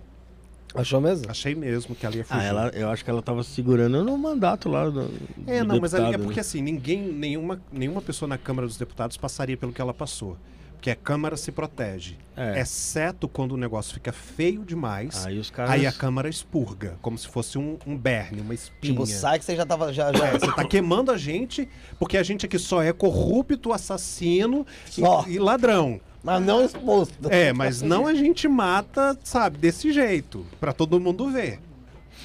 É, ô Felipe, uma vez eu vi numa revista que eu acompanhava sempre, aquela super A interessante. gente vai ler as mensagens, pessoal. Fica calmo E, e ela contava que tem uma, uma passagem na Bíblia que conta uma história de umas crianças que estavam zoando com um cara lá, chamando ele de careca, e que Deus Sim. foi lá e mandou um urso e matou as criançadas todas. Isso aí é real mesmo? Deus É. mandou matar as criancinhas? É. Olha só, é porque isso aí é, é- Como é que eu vou te dizer? Se eu fosse dizer muito sinceramente, Eliseu é aquele que substituiu o maior de todos os profetas, Elias. E o pedido de Eliseu antes de assumir é: Eu quero ter o dobro do seu poder. E Elias já era o homem mais poderoso, assim, tipo. Elias, cara, ressuscitava pessoas. Elias, sabe, ele fazia as coisas flutuarem. Ele, fazia, fazia chover fogo do céu. Então, assim, Eliseu assume. E Eliseu, é, nem sempre quando Deus nos dá algum dom, nós sabemos administrar. Sim. E a Bíblia não passa pano. Você não vai ver a Bíblia passando pano para ninguém. Eliseu estava andando, as crianças atentadas lá. Eliseu talvez tivesse uma baixa estima, baixa autoestima, Aham. não gostava de ser careca. E a gente sabe que tem umas crianças que tiram qualquer um do sério. Com certeza. Mas nada justifica. O que, que Eliseu faz? Ele pega o poder que Deus deu para ele e invoca um urso. E o urso vem e mata aquelas crianças. E segue, como se nada tivesse acontecido. A Bíblia não passa pano. A Bíblia poderia não contar isso. Mas ela está dizendo, mesmo com a autoridade que ele recebeu, ele ainda é um ser humano. Ele ainda precisa aprender. Ele ainda vai responder por isso. E, e falando sobre o Velho Testamento, eu achei muito legal quando você falou que a forma como Deus. A forma como Deus falava. Pose pra foto. É, faz, faz, faz. Natural, natural. Natural, natural. Vai. Espontânea. Tenta dar uns zooms nas pessoas, tá ligado? Pra tirar foto de um por assim. E, e assim. Photoshop, por favor. Eu faço, eu faço, eu faço. Faz Eu que vou Photoshop, mexer. senão eu não vou postar. Eu que vou mexer. Então, se você fizer, me deixar lindo, aí eu, eu precisa, de Photoshop, não precisa de Photoshop Precisa, precisa- não, precisa de milagre. Vai. Ô, falando, falando nisso, Ah. em relação a lindo, mandar um beijo pro Bruno de Simone, tá em casa. Ele é lindo. E não, e não, não fala mais comigo. É, Ele virou estrela. merda. Virou estrela. Estrelou mesmo? virou estrela, porque ele agora tá muito famoso. Muito. Muito Agora ele famoso. virou estrela mesmo. né? Bruno Simone, pra quem chegou de, de paraquedas aqui, é meu namorado, tá? Ai, o pastor é gay. Não, sou viado. é, então, mas ele, ele tá muito estrela. Porque assim, a Tá gente mesmo? sempre- Não, assim, eu, eu- eu curto muito, mas ele tá estrela, mas ele não fica. Ele não fica soberbo, não, tá? Ele é super simples. Vocês conhecem. É, mas eu fiquei muito feliz, porque assim, sempre que a gente saiu, durante esse mais de ano que a gente tá junto, as pessoas sempre me reconheciam Sim. e pediam pra tirar foto comigo. Semana, essa semana, a gente foi numa clínica e aí eu cheguei lá, a pessoa que fechou, fechou a parceria com a gente, ela fez comigo e não sei o que e tal. Ai, vem pra cá, a gente quer fazer a parceria com você e tudo bem. Aí eu falei, vou levar meu namorado, ok? Ah, tudo bem, a gente quer fechar com você. Quando eu chego na clínica, a dona da clínica não tava, tava só a médica. Quando a médica entrou, falou assim, você é o Bruno de Simone? Eu falei, caraca, não me conhece! não me conhece! E aí ele, sou ela, cara, eu vejo todas as entrevistas, minha filha, minha tia, minha avó, minha... Eu falei, cara, que legal. É eu da fico hora, né? muito feliz com, com esse crescimento, sabe, Ai, dele. É legal. Esses mesmo. dias saiu comigo muito engraçado, cara. Quando você tava na rua, o pessoal parou, porra, não acredito que é você, não sei o que. Eu falei, pô, sou eu mesmo tal. O pessoal, porra, eu sou muito seu fã, Tami e tal. Aí eu peguei e falei, não, sou a Tami não, caralho. É o, ti- sou o Tiririca. Eu falei, não sou o Tami não. As pessoas te confundem com o Não, Tami. mentira. Reconheceram sim ele na praia. Puto, puto, puto. Reconheceram? Mas é porque você É. tava de biquíni? Sim. Ah, Reconheceram sim. é porque ele de biquíni ele fica charmoso. É, é. Eu tava de maiô, ele falou que tava de maiô, eu tava assim, Bruno. Foi aquele maiô que eu comprei da sua mãe que não coube nela. Aí eu tava. Então, sua. A sua. Sempre, com- sempre com o Bruno, né? Você tá igual o Josiel agora, né? O quê? Né? O Felipe que zoou com você, você desconta no Bruno, igual o Josiel, né? É isso, ah, mas o. Bruno chamou ele de Marlene Matos. Ai, eu vou defender. Marlene é uma fofa. Né? Ela só parece. Caminhoneira. É, mas ela é fofa. Ela é fofa. Então, é, quando Deus pediu para Abraão sacrificar Isaac, era uma forma, como você disse, de ensinar uma criança mesmo a obediência? Ou aquilo tem outro significado? Não, era, olha só. Primeiro que é, é, aonde. Vamos lá. É porque meu livro de número. Eu acho que no Agar eu falo sobre isso. Ou no Encontro Aham. Marcado, ou no Lápis, Papel e Caneta. Eu acho que é no Agar, né? É no Agar? Que eu falo do monte? Acho que você fala no Agar, porque tem tá interligado, né? É, é porque tem muita coisa. É, ali, primeiro, Abraão, ele estava fazendo o que nós chamamos de tipologia. Uhum. Uma coisa que iria acontecer milhares de anos antes. Um pai que sacrifica o próprio filho. N- Em Abraão, ele sobe com o filho e sacrifica o cordeiro. Sim. No Monte Moriá, que foi isso, no Gólgota, sobe o cordeiro de Deus e quem morre é o filho. Então há um paralelo. Em Aham. Abraão, ele leva o filho, tira o filho e mata o cordeiro. Com Jesus, Jesus sobe como cordeiro, o cordeiro que veio tirar o pecado do mundo, Aham. mas quem morre na cruz é o filho. Então, Abraão e Jesus há um paralelismo. Esse é o primeiro caso. Segundo, Deus jamais aceitaria o sacrifício, porque ele já tinha dito em vários momentos que ele era contra a adoração a Moloque. Moloque era o deus, era um deus de ferro, que ficava com as mãos estendidas, era atacado fogo embaixo, ele era oco, e aí ele ficava em brasa, e as crianças eram colocadas nas mãos de Moloque. Nossa. E elas eram sacrificadas ali, elas eram tostadas ali. Então Deus já tinha dito muitas vezes. Isso é história, tá? Não precisa só. Tem, não, tem Google. Moloque, adoração a Moloque, era sacrifício de criança. Tem inclusive foto. Foto não, desenhos, né? Ninguém usava iPhone naquela época. e então, assim, Deus era, já tinha deixado bem claro que ele era contra isso. Mas o que que acontece? Abraão, isso eu falo em Agar. Abraão, ele já tinha tido um filho. E tinha jogado fora. Que era o filho Isaac, Ismael. Ismael. Ele jogou o filho fora, sem nenhum tipo de proteção. Ele era bilionário. E jogou, botou o filho no meio do deserto para morrer. O que uma Xana não faz, desculpa falar. Não é? Isso- essa palavra pode falar, não pode falar que começa com bu e termina com tá. Entendi. Você tá entendendo? É. Ele joga o filho fora.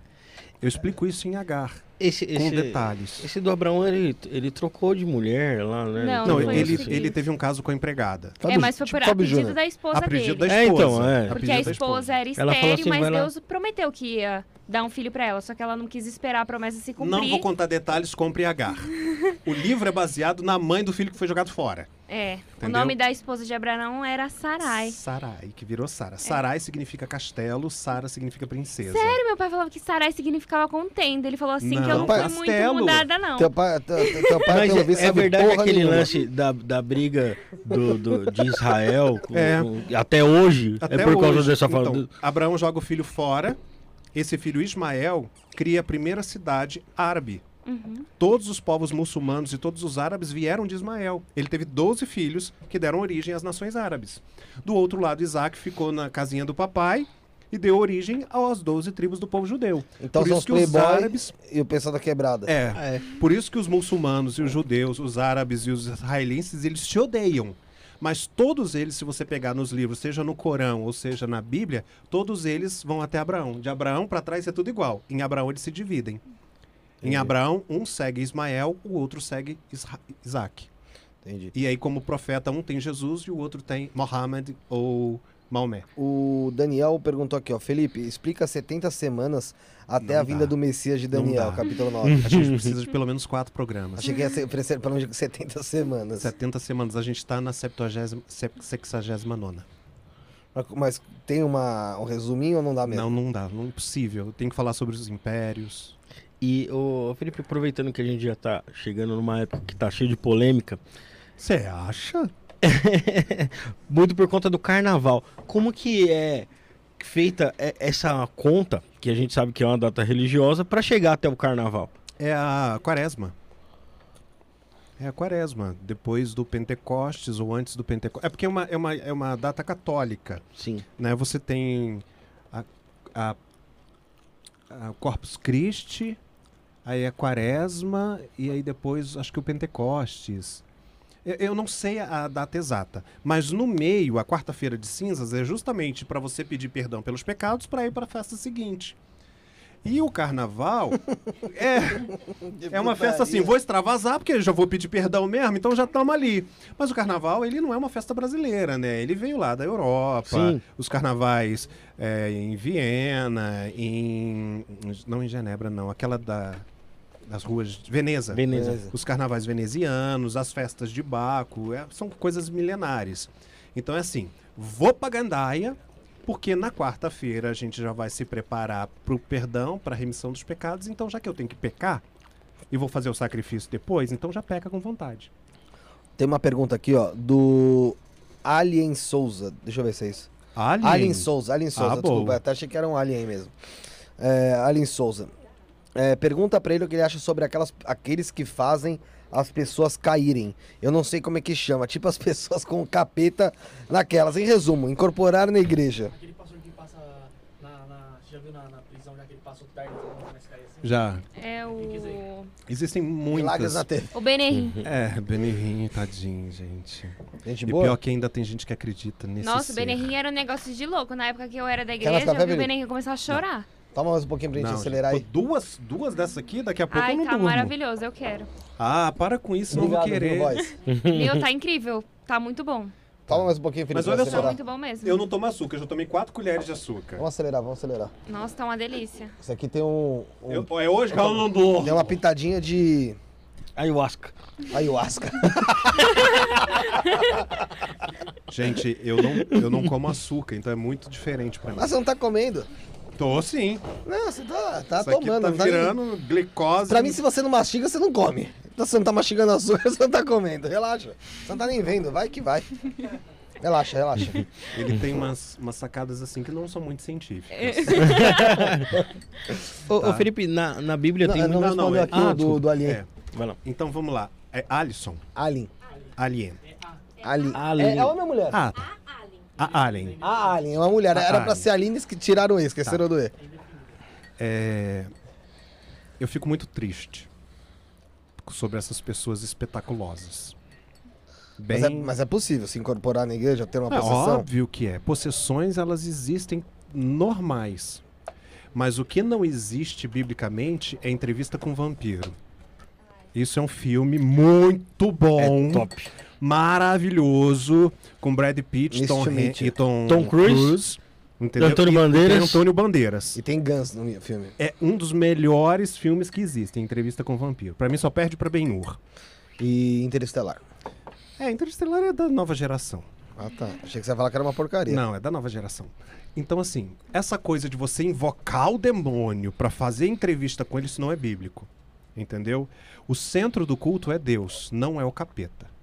E se você notar, sempre depois da expulsão, do exorcismo, a pessoa pede dinheiro. Ó, a gente precisa manter essa obra aqui pra continuar combatendo o capeta. Ah, Ajuda porque a gente vai transmitir na rádio, na TV. Então, assim, isso pra mim é uma das maiores aberrações. Ah, mas eu já vi gente fazendo assim e todo mundo caindo. Isso existe um nome: histeria coletiva. Sim. Isso é muito comum.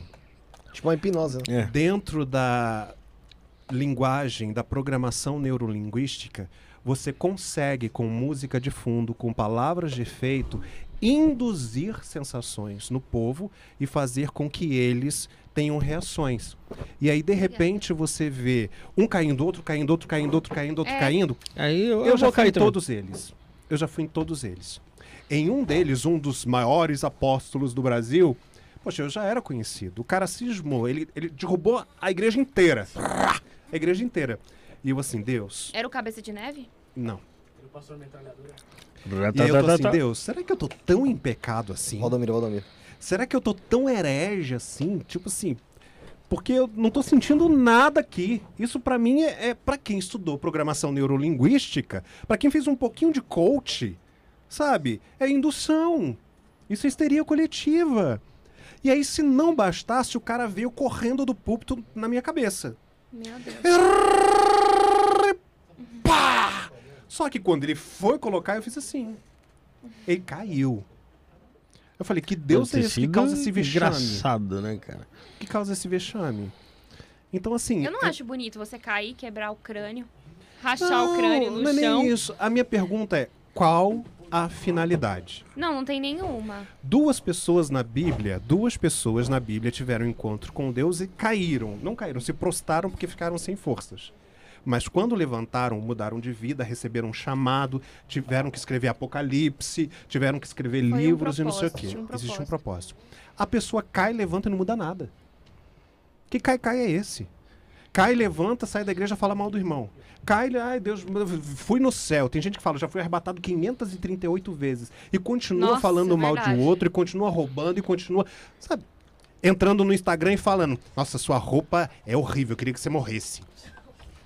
Mas esse negócio de histeria coletiva, eu ainda acho que é menos pior do que aquele pastor que vai colocar a mão na sua cabeça e fica pressionando você pra cair. Aí as cirurgias Aliás, eu queria agradecer ao tá? pastor que fez isso comigo, que minha mãe achava que eu estava endemoniada. Entendeu? E ainda levei sermão em casa. Você Mas você como é que caiu? é? Ele me empurrou, amado. Você tava endemoniada? Qual era o Não, nome? eu não tava. Quem tá aí? Eu não Quem tá aí? tava. Não, peraí, peraí. Não, eu Alguém não tava. levanta ela. Tá gordo. Você que Alguém levanta culpado. ela, o outro dá a rasteira pra ficar natural. E eu só vou chegando pra ela cair. Não encosto, porque o poder é muito. Não, eu caí no chão. E o pior é que todo mundo achava que, ai, nossa, olha a filha do pastor. Você Ai, caiu no chão e você se estribuchou? Não, eu só fiquei sem entender Ah, se eu nada. caísse no chão ali, eu já metia a cabeça no chão e rezava pra ter um AVC. né? E o pior é que ele bagunçava o cabelo todo. É, ele porque já parecia pela um vergonha. cabeludo mesmo, sabe? Todo aquele negócio bem Você interpretativo. levanta revoltado, né? Nossa, eu e, nossa, uma coisa que eu tenho uma... Ai. O Olha, pastor, olha, a pálpebra dela bateu, tremeu. A, Raiva, raiva de fúria. verdade, raiva o de verdade. pastor que vem com óleo ungido e fica colocando na testa, sabe? A gente fica cheia de espinha. Por quanto tempo, gente? Por quanto tempo eu tive que aturar isso? Por que não põe na nuca, falar. né, porra? Eu falava pro meu pai, eu falava assim, É. não põe Não, na minha testa. A minha testa tinha uma- um redemoinho aqui cheio de bolinha, ó. De Por- tanto óleo? Porque o óleo não é, é um óleo comedogênico aquilo. Aquilo ali não é um É óleo, óleo- pra óleo pele, de- gente. de- Pelo amor de só, Deus. é, é eu, eu, Soia. Então, é, a unção, ela existe. Ela é bíblica. Mas ela exige padrões e momentos para serem usadas. O problema é que a pessoa sai pegando qualquer coisa aí. Se você quer usar o óleo para ungir, porque não é óleo da unção, porque o óleo em Sim. si não é nada. Entendeu? Para ungir alguma coisa específica para um momento específico, então que ele seja feito na arte do perfumista com todos aqueles elementos que tem lá em, em- em Êxodo. O problema é que a pessoa junta cardamomo com camomila e taca canela, é, mirra e sai passando na cara dos outros. Não, é esse aqui que você compra aqui na Conde mesmo. Sabe na Conde que tem aqui? Não sei. Tem uma rua só com artigos evangélicos, né? Com muita coisa. Ah, Conde Sazedo? É, entendeu? É aqueles de lá. Na época que eu era do lá. gospel, minhas coisas vendiam ali. Nossa, hein? Ah, é? É. Você tinha a loja lá? Não, minhas coisas eram vendidas nas lojas. Ah, sim. Ah, tá. Nossa, eu fui muito lá, gente. Ô, Muito, muito. Ô Felipe, o, a, a Alien Souza também perguntou se depois que você deixou de pastorear, vamos dizer assim, se você continua com alguns com alguns costumes evangélicos ou costumes que você tinha antes. Então, depende. Existem coisas que, independente de eu ser pastor ou não, eu tenho pra vida porque eu sou cristão. Eu acredito em Cristo. Então, eu continuo orando, continuo lendo a Bíblia, estudando. É, em alguns momentos que eu acho necessário, eu faço jejum, não necessariamente de comida, mas ah, é porque assim, os meus costumes eles sempre foram muito diferentes, né? Porque tem igrejas que você não pode cortar cabelo, não pode raspar, não pode É. pintar, não pode usar alguma coisa. Então assim, eu nunca fui dessa vibe, Uhum. entendeu? Ah, você tem que subir no monte, você tem que fazer não sei o quê, você tem que pagar promessa. Você já foi ao monte? Já fui ao monte, Uhum. várias vezes.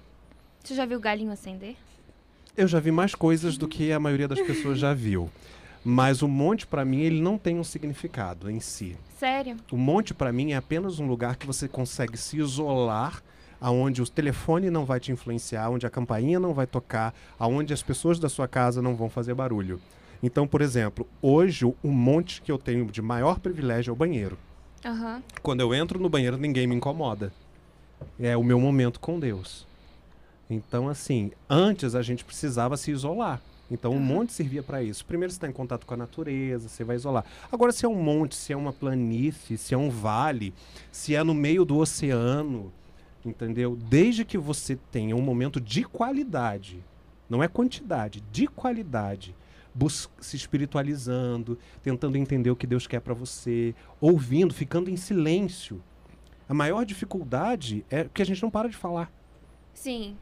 Mas assim, por exemplo, eu já tive experiências maravilhosas no monte. E eu também já tive uma experiência que eu lembro da filha do pastor, da presidente da época da igreja que eu era. Tinha um cara que tava fazendo oração em todo mundo e ele ficava palpando todas as meninas.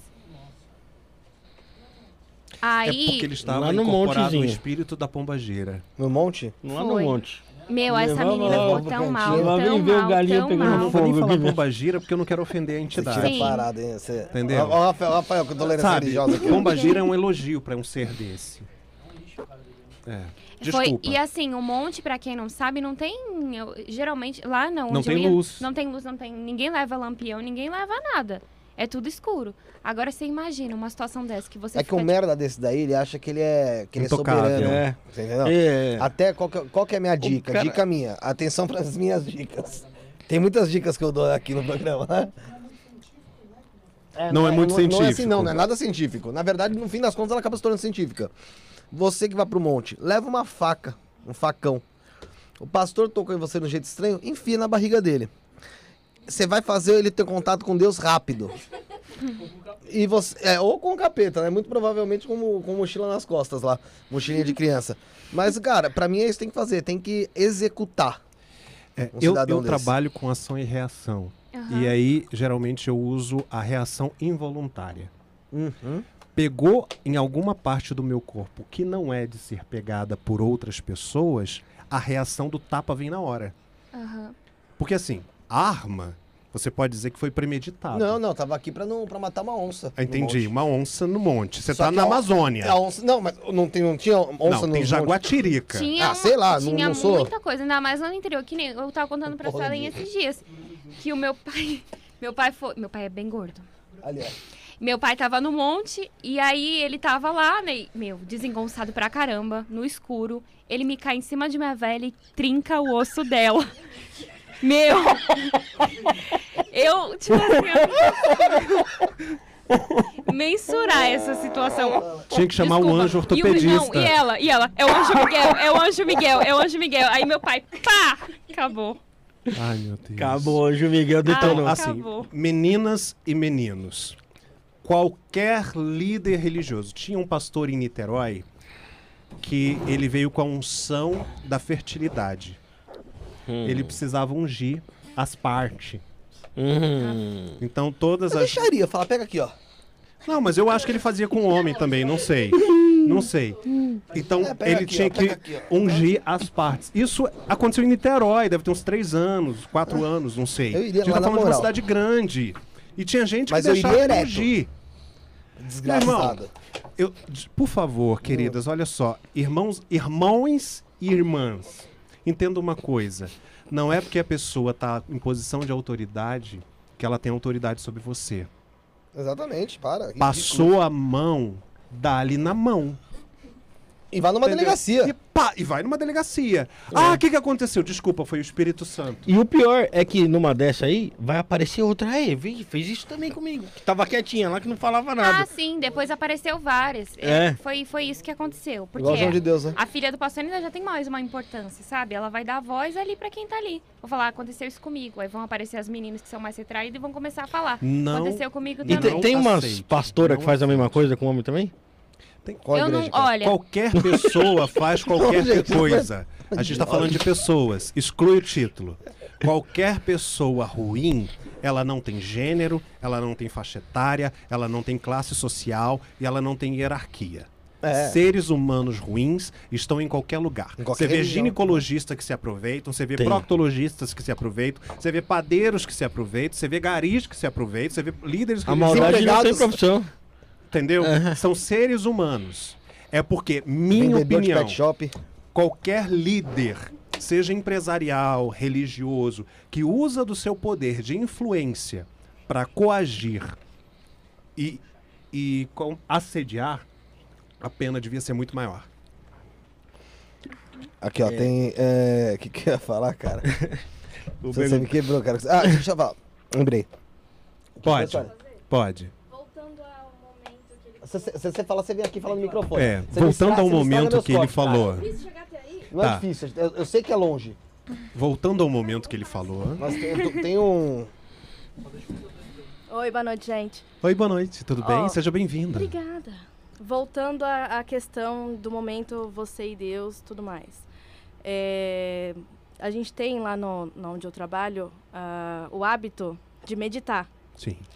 E trampinho de, de, de maconheiro, é, também. E aí, muitos não concordam, achando que a, med- a meditação é algum tipo de religião e tudo mais. O que, que você acha disso?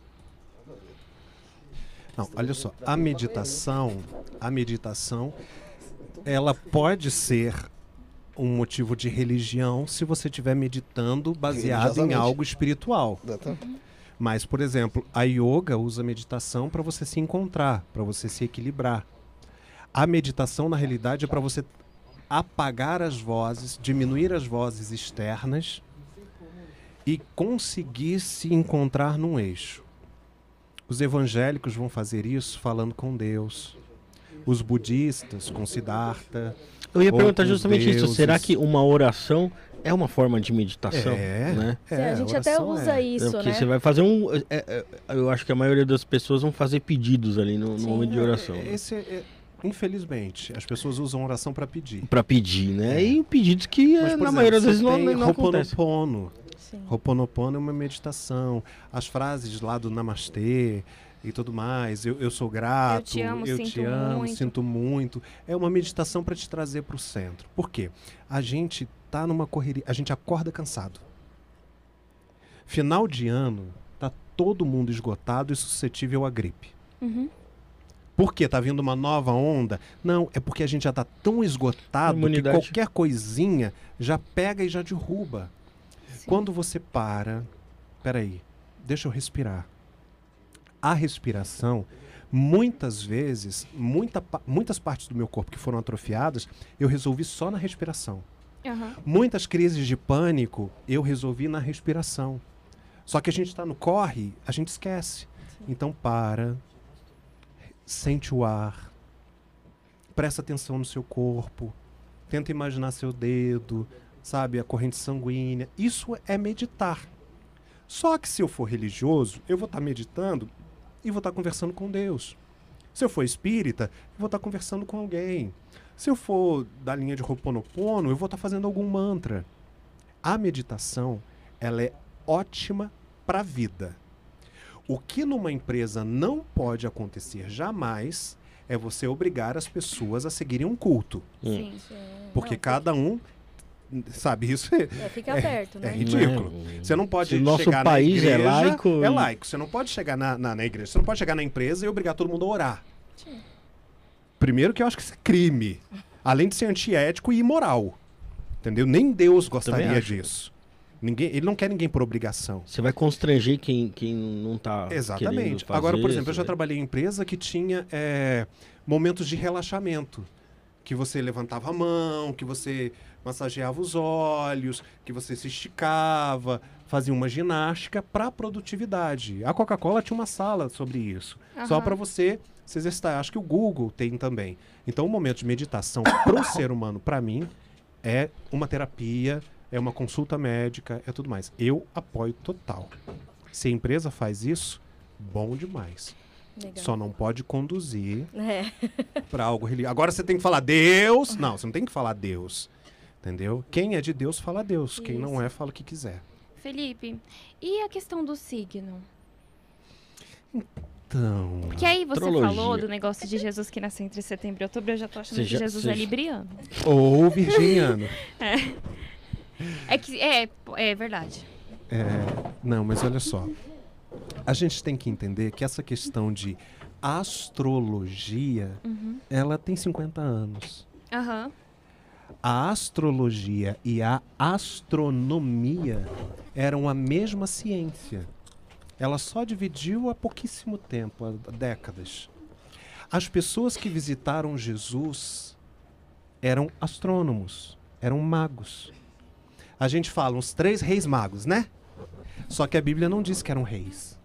E a Bíblia também não diz que eram três. A gente dá até nome, Bal Baltazar, Melchior, né? A gente dá nome lá para os caras, mas não é. A única palavra que Deus diz é que eles eram magos, videntes. Aham. Eles estudavam as constelações, os planetas, os satélites, as estrelas, e por isso identificaram uma anomalia no céu e resolveram seguir até encontrar Jesus. Então, assim, eles seriam os astrônomos de hoje. Só que a Bíblia chama de magos, ou seja, eles também trabalhavam com superstições. Sim. Bom, se tem aquela estrela de alguma coisa, alguém está nascendo, alguém poderoso, e não sei o que você está entendendo. Até 1950, mais ou menos, não existia separação de astrologia Pra e astronomia. astronomia. Fato é, os astros influenciam no ser humano? Óbvio, gente, pelo amor de Deus. A gente tem a agricultura toda que a gente planta, a gente colhe, a gente rega, tudo com base na Lua. As marés são regidas pela Lua. A gente está falando de um satélite. Nós somos 75% água. Se a Lua influencia nas marés, você acha que ela não vai influenciar na gente? Só porque só somos 75? É, eu Então, sou- assim, Eu Ah, eu sei, eu sei. Mas assim, agora, se o signo. É porque quando a astronomia e a astrologia se dividiu, uma virou extremamente mística. Uhum. E aí deixou de ser científica. Sim. Se o signo trouxer é, inf- informações científicas, dizendo, olha só, quando Marte se encontra com Vênus, há uma reverberação que causa isso e emite esse som. E aí, como nós somos energia, como nós funcionamos em frequência, e aí vai trabalhar nisso? Eu acredito. Aham. Mas acreditar por acreditar, simplesmente porque alguém disse que hoje você vai ser feliz. É, aí. Hoje, hoje é um ótimo dia para você ser feliz. Aí Isso pode é- ser qualquer um. Que é né? o horóscopo. Isso eu, Eu não acredito. Faço curso com o João Bidu. É, é muito. É tipo assim, vamos supor, você acorda e você vai ler seu signo. Aí tá lá, hoje seu dia não será tão bom.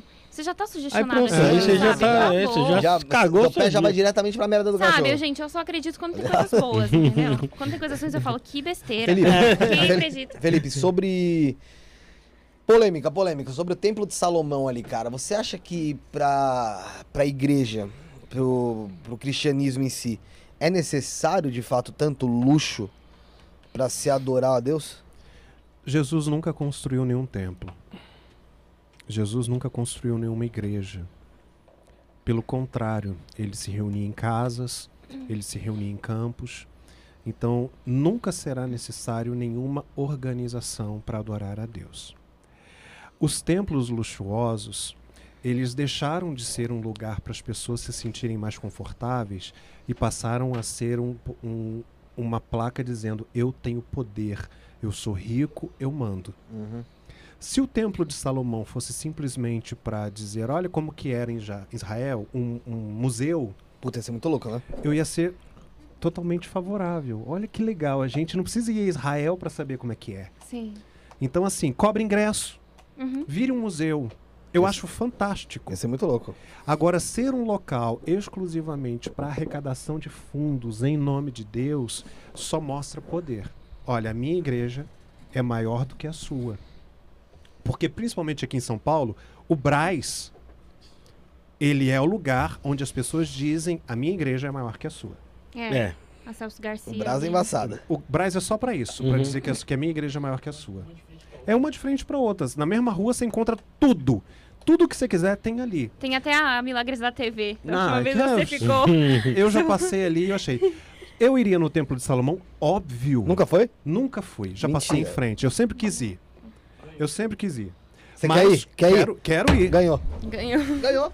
Ganhou, acabou de ganhar o ingresso. Então tá bom. Tem ingresso? Não, mas uh, Ah, modo de dizer, fazer Tipo assim, eles não deixam você entrar com o celular. O que, que você acha disso? Não, você- deixa entrar não. com o celular? Não. Não. Não. Assim, pelo menos quando eu fui, né, com a minha mãe e tal, Você minha tem que avó... deixar, tipo, nesse. Hã? Idiotas. Não, eu... Eles não deixavam, não pode entrar com o Não. celular, tem detector de metal. Não, então, assim, detector de metal, tudo mais. É a mesma coisa que tem em calça, museu. É, calça. Aham. Eu já fui em inúmeras é, exposições egípcias de museus que era muito claro. Não pode tirar foto. Aham. Porque vai que sai o flash. E a luz é apropriada, a umidade e não sei o que e tudo mais. Então, assim, não sou contrário a isso, porque, assim, eu já visitei inúmeras exposições egípcias que era. Assim, olha, desculpa, mas se você tirasse uma foto, você era retirado do recinto. Aham. Eu tô tratando como um museu. Então, assim, se ali tem coisas valiosas, coisas que desbotam, Tem uma luz não sei o bancos. quê. Não sei. Nunca fui. Eu não, tô falando porque eu fui. Eu tô falando, tem bancos assim, né? De igreja, né? Ah, pensei que era banco, Tem- ó, caixa eletrônico. Não, deve Não ter se também. tem, Pode ser que tenha, não sei. Eu acho que não tem. Eu acho que se não tem, estão perdendo tempo. Mas, mas ah, por exemplo, ah, o Templo Maior lá em, na suburbana, no Rio de Janeiro, tinha praça de alimentação. Ah, Então, que pertencia à igreja, tinha inclusive ah bodes. mas eu não acho Caramba. isso. Tipo assim, eu não, não, acho. não acho isso errado. É Pelo contrário, eu acho Então, até eu- legal. Eu- o que eu te disse, se o templo, ele, se o templo de Salomão fosse um museu, eu ia achar o máximo. Mas não é. É simplesmente para dizer, olha, nós temos mais poder, nós somos maior e da lua daqui a pouco vocês vão ver a gente. Aham. Entendeu? Isso eu acho ruim, porque aí trabalha a vaidade. Quem vai, tá errando? Lembra do que a gente discutiu aqui no início? Uhum. Quem vai, se vai com intenção. coração puro, se vai para buscar Deus, se vai para receber um milagre, se vai para, sei lá, ver como que Se era na época de lá, né? Jesus, se ficar mais espiritual. Amém. Vá sempre, vá todo dia. Aham. Agora, quem construiu? Construiu pensando no povo? Porque com dinheiro usado dava para enriquecer quantas famílias? Pois é. Nossa, Dava não. para tirar quantos milhões da miséria? Dava para acabar com a Cracolândia. Então, assim, é esse jogo de poder que me entristece. Ô Felipe, você acha que algum desses líderes religiosos, eu vou citar alguns, você não precisa falar o nome de nenhum deles. Não vou Tá? falar. Não, mas eu tô falando, você não precisa falar, eu vou citar. Tipo, Edir Macedo, Valdomiro Santiago, R.R. Soares da vida. Você acha que, na minha opinião, sim, mas boa parte deles, na verdade, são ateus, que estão ali realmente só, só, sei lá, usando da, da fé pra, pra conseguir fazer o seu dinheiro, e não só dinheiro, mas também muito poder mesmo? E eu estou citando esses nomes, não que você esteja Não, falando sim. deles, tá? Pra ficar Eu, claro. acho, eu vou usar líderes em geral. Tá. Eu acho que a maioria começa bem. A maioria começa puro. A Com boa maioria, intenção, né? Com boa intenção. entendeu? Às vezes tem lê a Bíblia, sente um chamado, sente um desejo de passar para as pessoas e abrem uma portinha e começam a maioria, a maioria começa bem, começa pura, começa com o coração realmente dedicado. Quando se perde? Quando começa a entrar dinheiro e poder, É. são pouquíssimos e raros aqueles que começam a ter poder e dinheiro e continuam ouvindo a voz de Deus, porque a maioria acha que eles ou a voz deles é a voz de Deus. Você acha que eles se convencem disso ou é a arrogância que toma conta mesmo? Você acha que é algo psicológico? Alguns mentem tanto que acreditam na mentira. Eu acho que alguns acabam achando que eles podem matar em nome de Deus. É que o porque a pecado voz cega deles também. É, é que é o, o que a Bíblia chama de. Ai, vou esqueci agora. Iniquidade. A iniquidade ela vai além do pecado, ela cauteriza a mente. Uhum. Então as pessoas elas se acham Deus. E alguns podem achar que estão em nome de Deus, mas estão em nome de si mesmo. Sim. E outros não. Outros tratam como um negócio. Aham. Porque tem muitas igrejas aí que não são igrejas, são franquias. Entendeu? Uhum. Você quer abrir uma igreja de determinada religião, você paga tanto, tem que ter esses moldes. Você está abrindo McDonald's, está abrindo Boticário, entendeu? Você tem que dar tantos por cento e não sei o que, você ganha em cima de comissão, de dízimo. Isso não é igreja. É. Ah, o pastor ganha 30% do que entrar. Então você acha que ele vai passar o culto Comissionado falando... agora. Ele é comissionado. É. Uhum. Então você acha que ele vai passar o culto falando de quê? De Jesus ou de dinheiro? De dinheiro. Ele tem que arrumar a melhor tática pra poder Até tirar. porque o- ele tem que bater meta. Senão ele é retirado. Isso é uma empresa. É ridículo. É uma empresa. É, e a Santa Ceia nos dias de Só, hoje? só antes dele falar de Santa Ceia, só vou fazer uma pergunta no chat que tá muito atrasado as coisas. Uhum. É, a Lei Menezes falou pra você falar sobre extraterrestres na Bíblia. A polêmica, polêmica, hein? É porque assim, eu sou uma pessoa que eu li. Você Eric gosta Van- muito de, de, de- de ufologia, né? O Bruno tá aqui. Eu no gosto chat. muito. Ah, Chegou? até que enfim, né? É que eu tô aqui em cima ainda por causa das perguntas. Entendi. então até que enfim, Bruno. É. Não fala mais comigo, né? Acabou de falar que você virou estrela. Aqui. Um beijo. é, eu li Eric Van Daniker com 11 anos, 12 anos. O cara que escreveu Eram os Deuses Astronautas. Então, assim, eu sempre gostei muito de ufologia. Aham. Até porque eu sempre fui muito ligado com a natureza. Eu sou aquela pessoa que precisa botar o pé na terra, sabe? Sei. Que tem planta dentro de casa. Então, assim, eu gosto muito. A, a Bíblia, ela trata os extraterrestres como anjos. Várias vezes, pessoas, entidades poderosas Uhum. encarnaram em forma humana ou não e apareceram para Deus. As pessoas que escreveram a Bíblia disseram que vieram como anjos, querubins, serafins, arcanjos, sempre dando conotações a mensageiros de Deus. Aham. Nunca, tipo assim, veio alguém de outro planeta. Até porque nós estamos falando de um livro escrito há 4 mil anos. As pessoas achavam que o Sol girava em torno da Terra e que não existia sequer outra estrela além da Lua, sei lá. Entendeu? Que o, o a planeta Terra era o centro do universo. E que às vezes era até quadrada, ou plana, né? 4 mil anos se passaram e tem gente que ainda acha. É. Mas tudo bem, tem gente que tem a mentalidade de 4 mil anos, eu não posso fazer nada, né? Mas. Meu, como os terraplanistas são atacados, né? São atacados não, eles atacam, na verdade. não, Não, mas eu acho engraçado isso. Eu não, eu não consigo entender por que, eles pensam dessa forma. Ah, Tem sim. umas coisas que faz sentido, tá? Que eles falam. Tipo Não, assim, tá. Vou te Ah, uma coisa bate na outra. né? É. Tem gente Não que é racista. Você consegue entender? Não. Ver algo que faz sentido. Então. Você tá entendendo? Uhum. Tem alguém que considera a outra pessoa inferior por causa da cor da pele. E até alguns anos atrás, isso era senso comum. Ah, sim. Com entendi. certeza. Na realidade mesmo. A religião, a política. Se você fosse de outra cor, você era objeto. Isso era senso comum, não havia pecado na escravidão. Não havia pecado na escravidão há alguns anos. Isso é tão ridículo. Como que, a- a- sei lá, a religião consegue ditar o que é errado e o que é certo, sendo que há poucos anos ela achava a escravidão legal, de boa. Só porque você tinha uma cor de pele diferente. É, pode escravizar lá. Por quê? Senso comum. Todo mundo dizia que era certo, é certo. Ah, mas não, não tem justificativa. Então, assim, tem gente para acreditar em qualquer coisa. Isso é fato.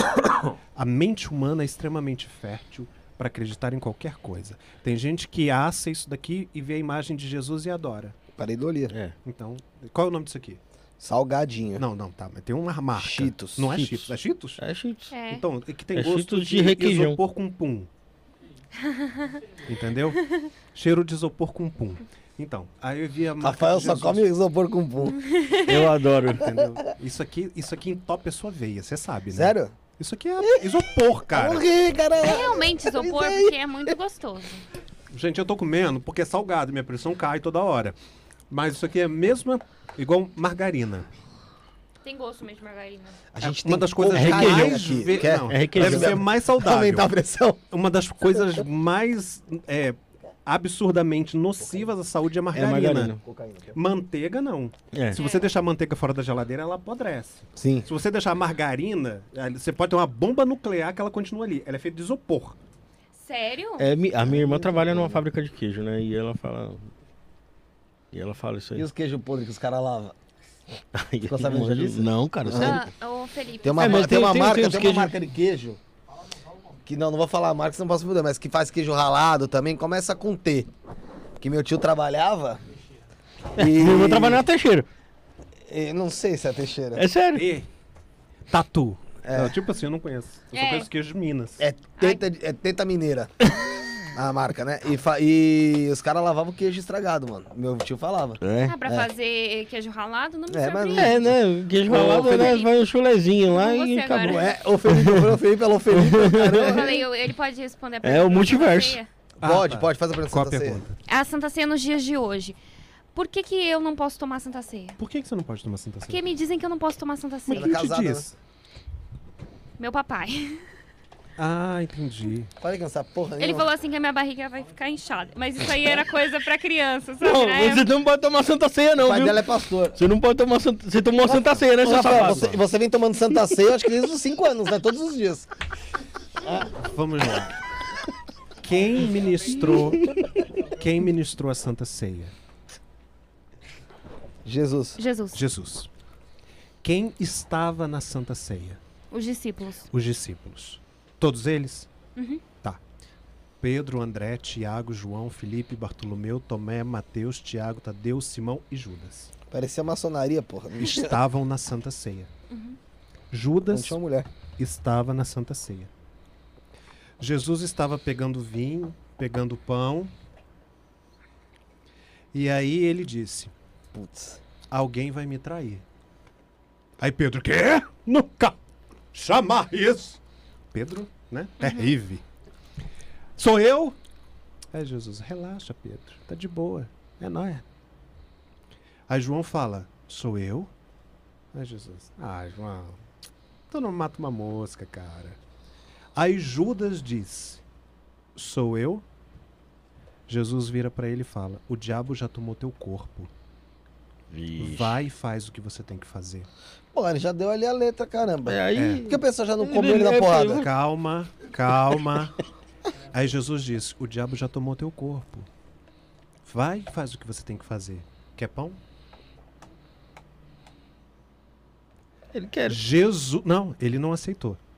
Jesus. Orgulhoso, orgulhoso, orgulhoso. Jesus na ceia, diante da pessoa que ia o trair, que já tinha tramado a sua morte, já tinha vendido. Mas aí, Mesmo nessa assim- hora, Judas já tinha Não, conversado com os já caras. tinha tudo, já, tinha tava vendido, fechado já tinha esquema. recebido, já tinha Ah, tudo. Mesmo assim, Jesus ofereceu o pão e o vinho para Judas.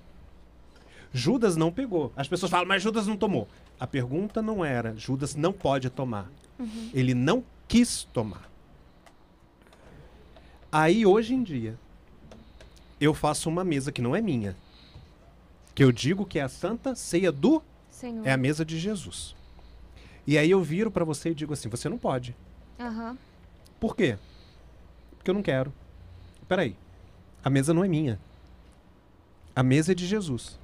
Quando Jesus estava na mesa, ele não expulsou ninguém. Inclusive não expulsou Judas. Eu tinha Por que que expulsa alguém hoje? É que assim, vamos supor, ele, eu tô falando assim, gente, porque é o meu pai.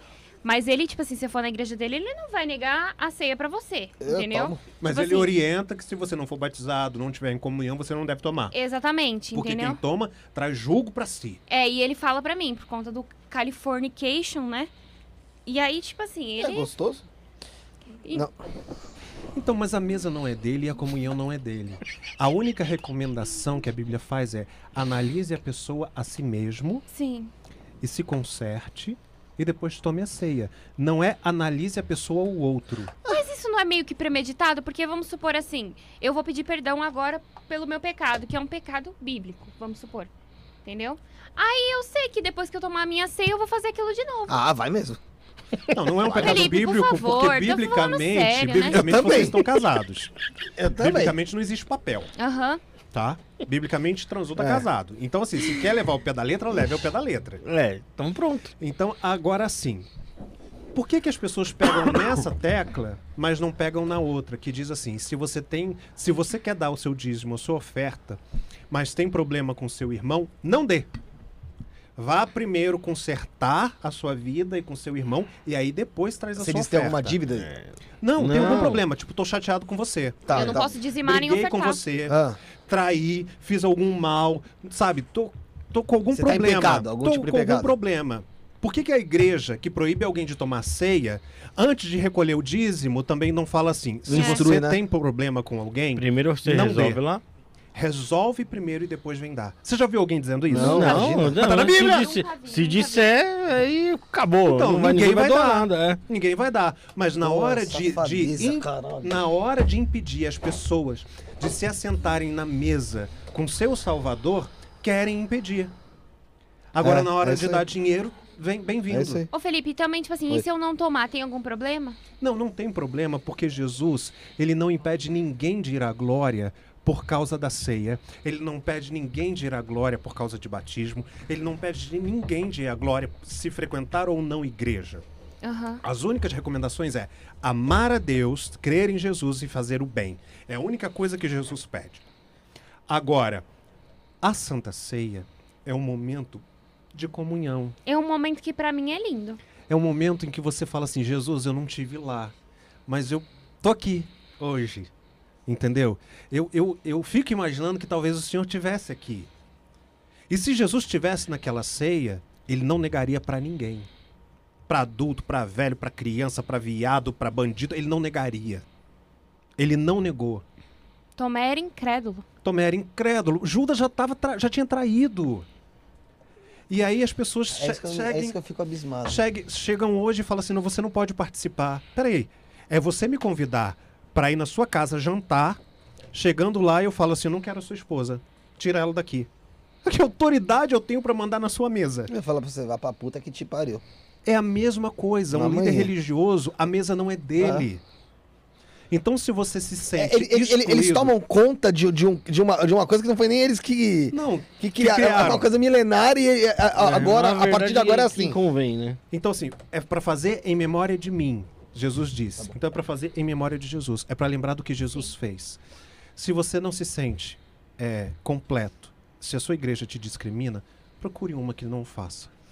Ô, ô, Felipe, teve um caso uma vez, eu fui- a vez que eu fui no templo de Salomão, é, porque assim, a minha mãe, ela tá até aqui, tava até aqui no chat agora há pouco, né? A Miriam Torres.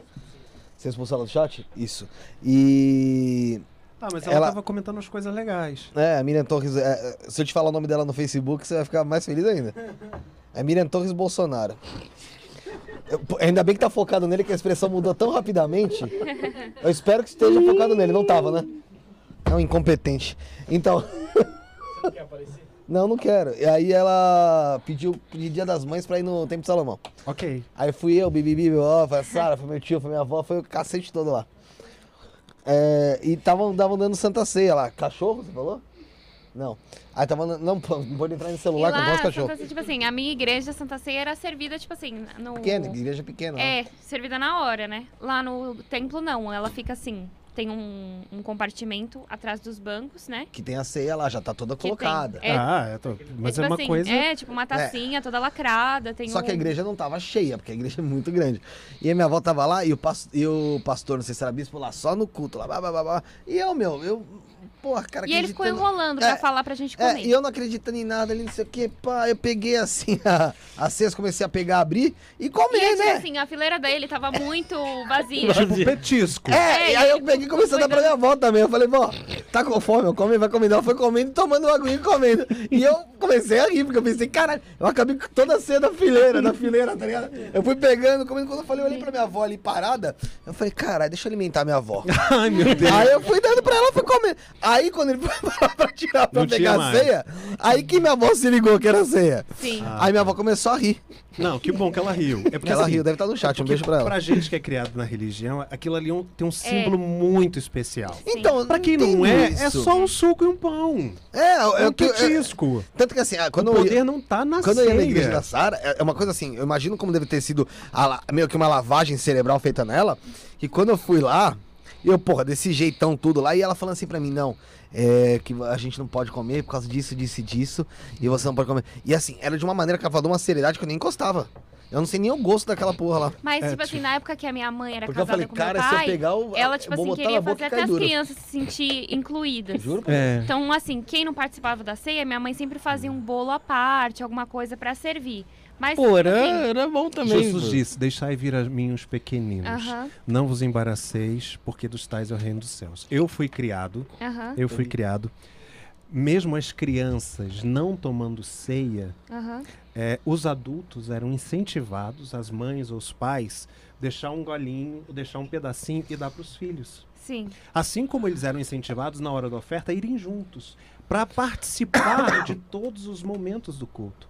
Eles entenderem, olha só, tá aqui, ó, toma um pedacinho, aproveita, se sinta parte dessa família. Sim, e eu acho isso legal, mas tipo assim, teve um pastor que uma vez falou: "Ai, se vocês que ficam dando ceia pros filhos de vocês, isso é orado, e depois que é orado, você dá pra criança vai fazer mal". Tipo, eu não- nunca entendi isso, sabe? Ele estava jogando praga. O nome disso é outra coisa. Ô, é Felipe, feitiçaria. tem uma pergunta interessante aqui. Uma pergunta interessante. É, a Lê Menezes falou o seguinte, pastor, tu casou com um demônio e Deus não te alertou? Já ouviu falar que o amor é cego? Às vezes Deus grita, mas a gente se faz de surdo. E o amar faz parte do- dos mandamentos de Deus, né? É, né? Então, assim, quem nunca cometeu besteira que atire a primeira pedra? É verdade. A pessoa falou que pergunta interessante e tal. É. É. Eu não posso comer isso, vai me dar dor de cabeça. Dá dor de cabeça? Tem o Neusaldino aí. Tem? Tem aí, tá aí? Ah, eu acho que Não, não, tem, tá. deixa, eu tomo em casa, gente. É Tá com dor porque, de cabeça? é porque eu não como besteira. Sério? Eu não como gordura. Aí ataca o fígado na hora. É, ô Felipe, tem, tem muitas guerras religiosas Sim. que aconteceram na época da Bíblia Desde sempre. e hoje e, sempre, e acontece até hoje. Tem história na Bíblia que de guerras religiosas que Deus escolheu um lado ali. Sim. Deus pode escolher um lado numa guerra mesmo? Isso aí, você acha? Olha só, no Antigo Testamento, não só com o povo de Deus, mas qualquer nação que era vitoriosa, a glória era do seu Deus. Então, se você sabe que algum Deus era verdadeiro, é porque aquela nação ganhava as guerras. Então, assim, ninguém enfrentava os, o- a Babilônia, Uhum. porque Baal era o supremo Deus. Então, as pessoas adoravam Baal. Qu- Quando Deus organiza a sociedade, aí já com os reis, vindo com Salomão, Davi, até antes mesmo, para poder fazer as lutas, Ali era questão da sociedade. Ali não tinha aquela coisa de poupar, de não sei o quê, de pegar, porque você tinha que mostrar assim, o seu Deus era poderoso. Era a construção da sociedade. A partir do momento que Jesus vem, Deus não entra em guerra. A única guerra que ele vai entrar é a de, do Armagedon, de Meguido, que é a guerra do fim do mundo. Desde então, qualquer guerra feita, cruzadas, ah, o martelo das bruxas, que pegou todas as mulheres e que eram chamadas de bruxas. É, hoje em dia, a guerra direita e esquerda em nome de Deus, família, qualquer tipo de guerra em nome de Deus ou em nome dos princípios de Deus é nada mais, nada menos do que fiasco, mentira e fachada, porque Deus não está em nenhuma delas. Eu tinha lido até esse lance do- de genocídio lá. Era uma polêmica que falava que Deus apoiou esse genocídio, que era a guerra de Asa contra Zara, uma coisa assim de bisneto. De, de- de- Não sei. Não sei. Deus não apoia genocídio. Deus não entra em guerra. Você acha que Deus fez as cruzadas? É, então, imagino. Você acha que Deus, é, em nome de Deus, você mata? Isso não existe. A partir do momento que Jesus subiu na cruz, ele diz, ele, ele mostrou: a partir de hoje vocês não matam em meu nome. A partir de hoje vocês morrem em meu nome. Vocês não matam, vocês morrem. Antes as pessoas matavam em nome de Deus. Quando Jesus se sacrifica, ele diz: a partir de hoje o amor está em ser servo, em abrir mão, em dar a segunda face, em caminhar a segunda milha. A partir de hoje vocês são servos. Ah, mas eu não, eu não sou caldo, eu sou cabeça. Não, querido. Não. Você veio justamente para mostrar amor. Jesus nunca usurpou para si ser o Deus. Ele, pelo contrário. As pessoas xingavam e ele não jogava praga. Ele podia. E nunca fez. Então, se você tem alguém que faz o contrário do que Jesus faz, essa pessoa é, na realidade, servo de uma outra pessoa que não é Jesus. Começa com Sá e termina com Tanais. Começa com Sa e termina com Urá. Não. Então, eu tenho uma. Tenho outras perguntas, vai. Tá. É, a gente vê que hoje em dia tem lugares que, quando você fala da Bíblia, você fala de Deus, você morre. Sim. E eu conheci muita gente que já romantizou muito isso. Ah, mas não importa. Se eu tivesse lá, eu ia pregar mesmo. Mentira. Entendeu? Eu ia morrer mesmo em nome de Deus, sabe?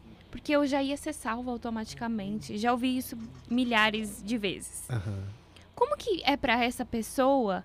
Ela realmente ela precisa entrar numa guerra pra tentar levar a palavra ou ela pode acreditar ali no cantinho dela e ficar de boa? Não, ela pode acreditar, depende. É porque a gente não tem a vivência dos países árabes Aham. ou dos países de cortina de ferro, como Coreia do Norte, como Rússia, onde você não pode ler a Bíblia, onde não se pode Sim. abrir uma igreja. Então a gente não tem a vivência de lá para saber como seria. A gente tem história de missionários que estão lá Aham. e às vezes vivem escondidos. É muito fácil para a pessoa que mora aqui no Brasil É. falar: se eu estivesse lá, eu morreria em nome de Deus, aleluia, xanamaias.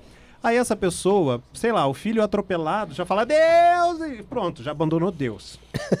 Entendeu? A pessoa, sei lá, pega uma gripe, já fala Deus não está comigo. Então assim, falar de uma coisa que você não vive é igual quando você critica alguém que tomou uma atitude errada porque ficou famoso. Ficou famoso, subiu a cabeça, tomou uma atitude errada, depois pediu perdão e você fala, não perdoo. Não perdoo, porque não sei o quê. Só que assim, é muito fácil de A viver gente uma toma tanta coisa. atitude errada todo dia, É, né, cara? Só que assim, a gente nunca viveu o que aquela pessoa tá vivendo. Exatamente. Pra Eu poder ter a métrica. Questionando eu, por uma coisa que não Felipe. faz parte de você. Com o dinheiro do Whindersson Nunes, meu amigo. Porra, eu tava, eu tava no obituário. Tava.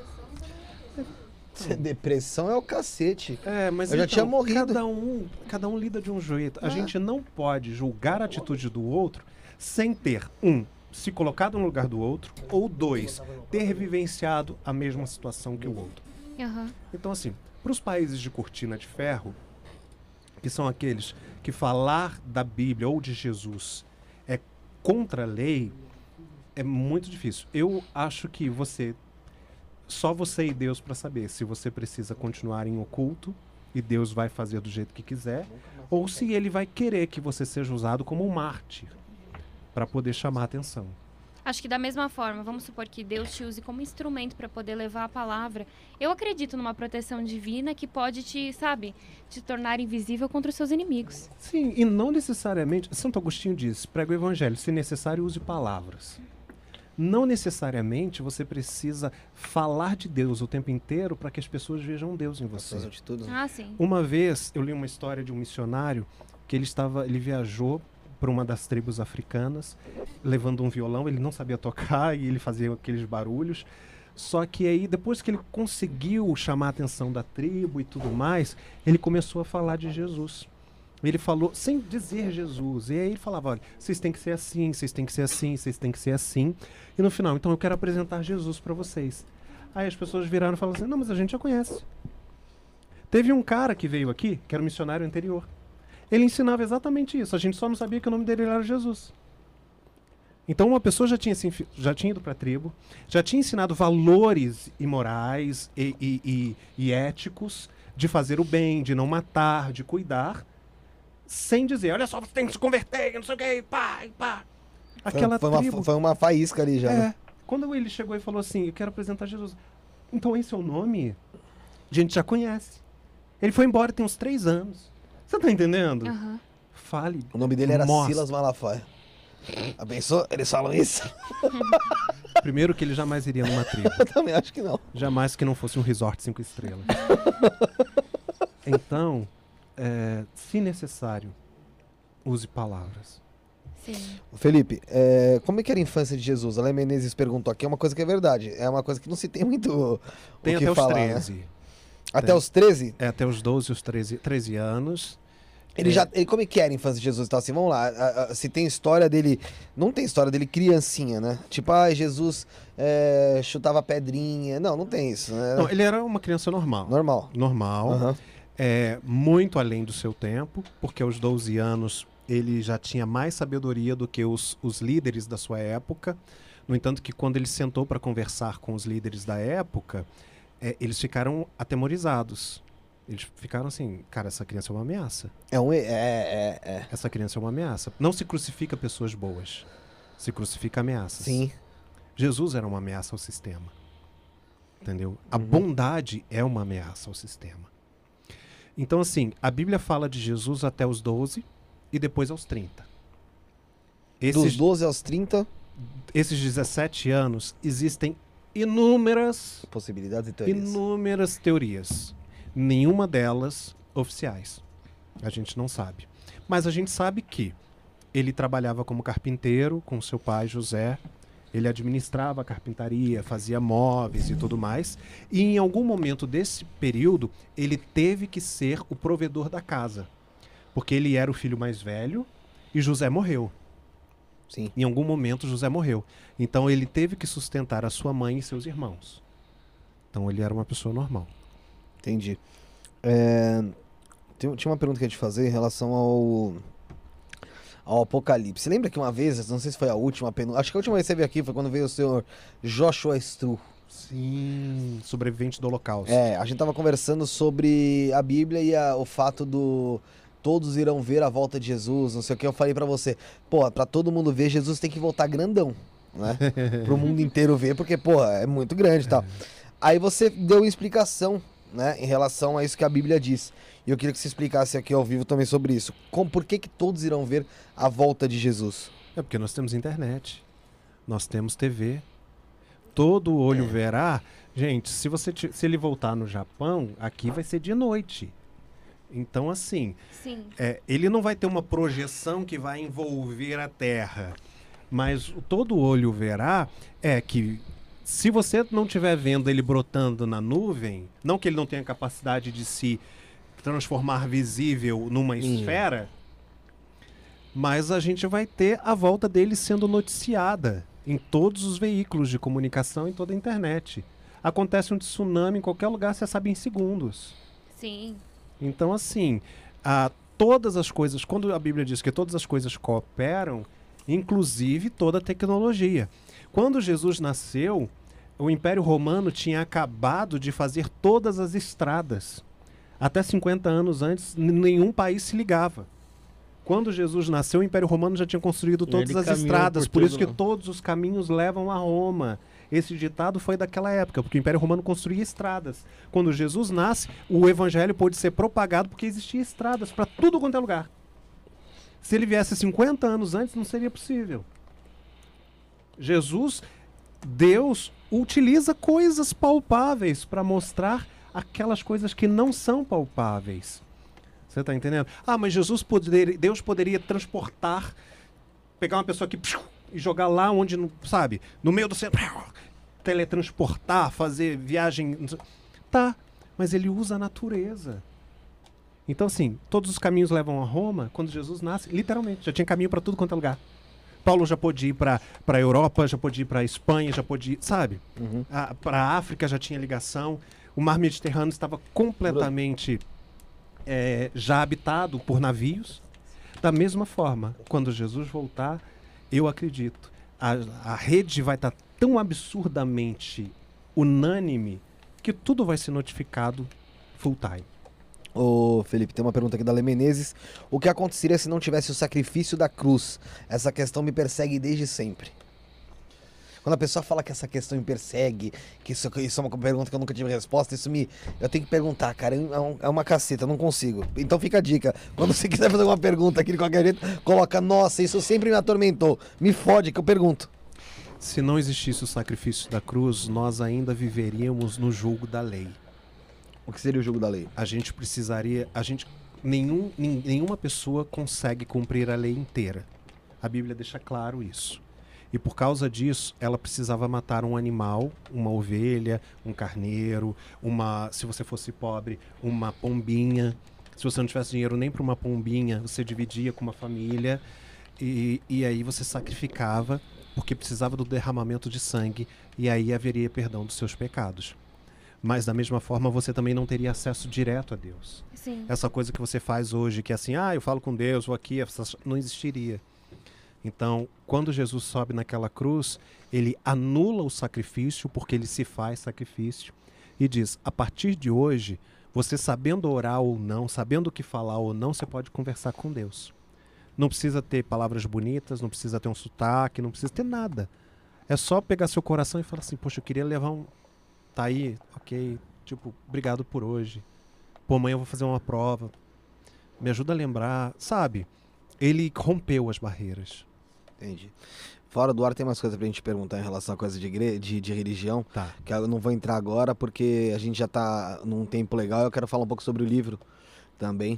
É, alguém tem mais alguma dúvida em relação à religião? Quer fazer mais alguma pergunta sobre religião? Vocês têm alguma dúvida aí?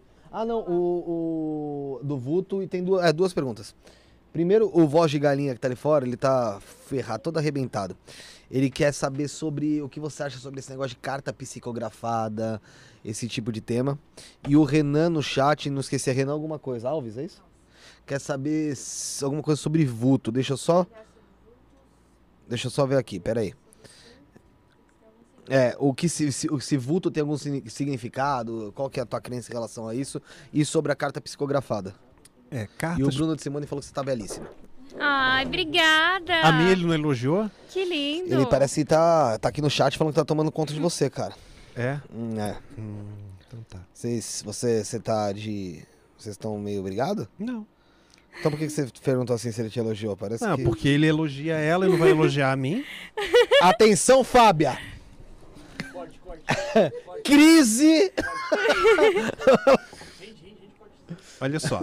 Depois que eu entreguei o livro, eu entrei numa depressão profunda e estou extremamente carente. Sério mesmo? Sério, o Daqui a livro- pouco eu vou falar disso, eu quero Tá. saber. Inclusive, a pessoa que está corrigindo o livro teve crises de pânico e ansiedade. Que gostosinho. Só para você saber como que o livro tá. Bela, bela, Bela recomendação. bela propaganda do livro que É. você fez Quantas agora. páginas? Quantas páginas? 250 em média.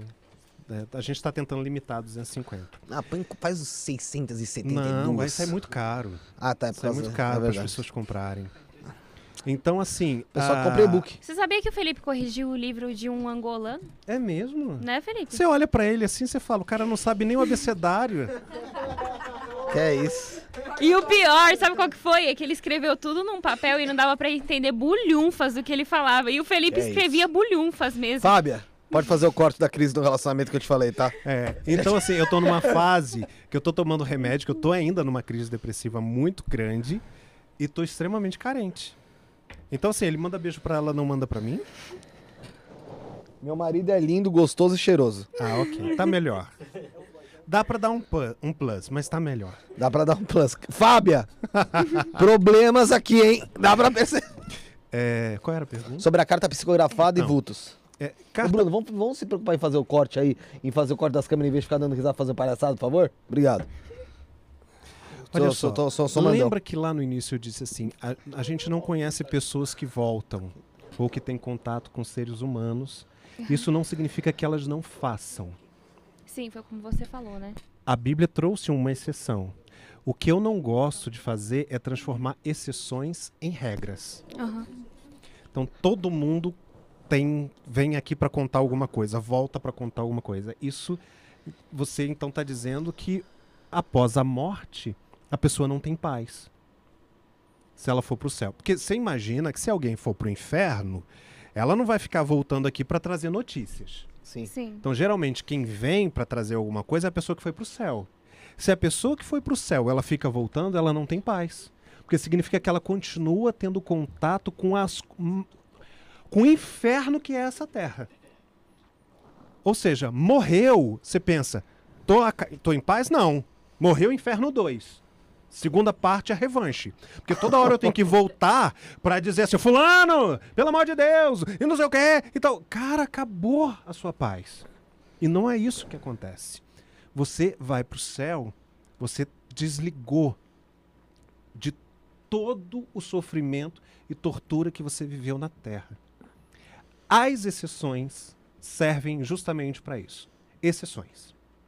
Não vou dizer que eu não acredito em psicografia, porque eu acredito em seres celestes. Então, não necessariamente precisa ser uma pessoa trazendo notícia. Pode ser um ser celeste. E quando eu digo ser celeste, eu estou incluindo anjos e demônios. Porque eles sabem das coisas mais do que a gente. Ok? Então, pode ser usado por algum espírito de luz, mas pode ser usado por um espírito de trevas para te aprisionar, te dando informações verdadeiras. Porque como que você convence alguém? Você dá uma informação verdadeira, ela acredita e você aprisiona a pessoa. Os vultos entram nessa mesma escala. Nós não estamos sozinhos. Nós não estamos sozinhos. Existem anjos e demônios. A primeira coisa que você precisa ter em mente é que para cada demônio existem dois anjos. A Bíblia diz que um terço dos anjos caíram, logo ficaram dois terços. Então eu tenho um problema com gente que vê demônio em tudo quanto é lugar. Sim. Porque se tem um demônio, tem dois anjos. Agora, os vultos podem ser: um, problema de visão. Catarata, você vê um monte de vulto. Aham. Dois, Droga. medo. Medo. Óbvio, entorpecentes, né? Medo faz Mas muita coisa. Medo faz muita coisa. Você enxerga muita coisa onde Sim. não tem. As fobias estão aí para explicar. Você entra num elevador, a pessoa começa a. Você tá entendendo? Quando você apaga a luz, você sabe que é seu casaco pendurado ali, mas você acha que É é um galho batendo É. em, em tudo mais. Isso, isso é normal. O Bruno de Simone não dá, puta.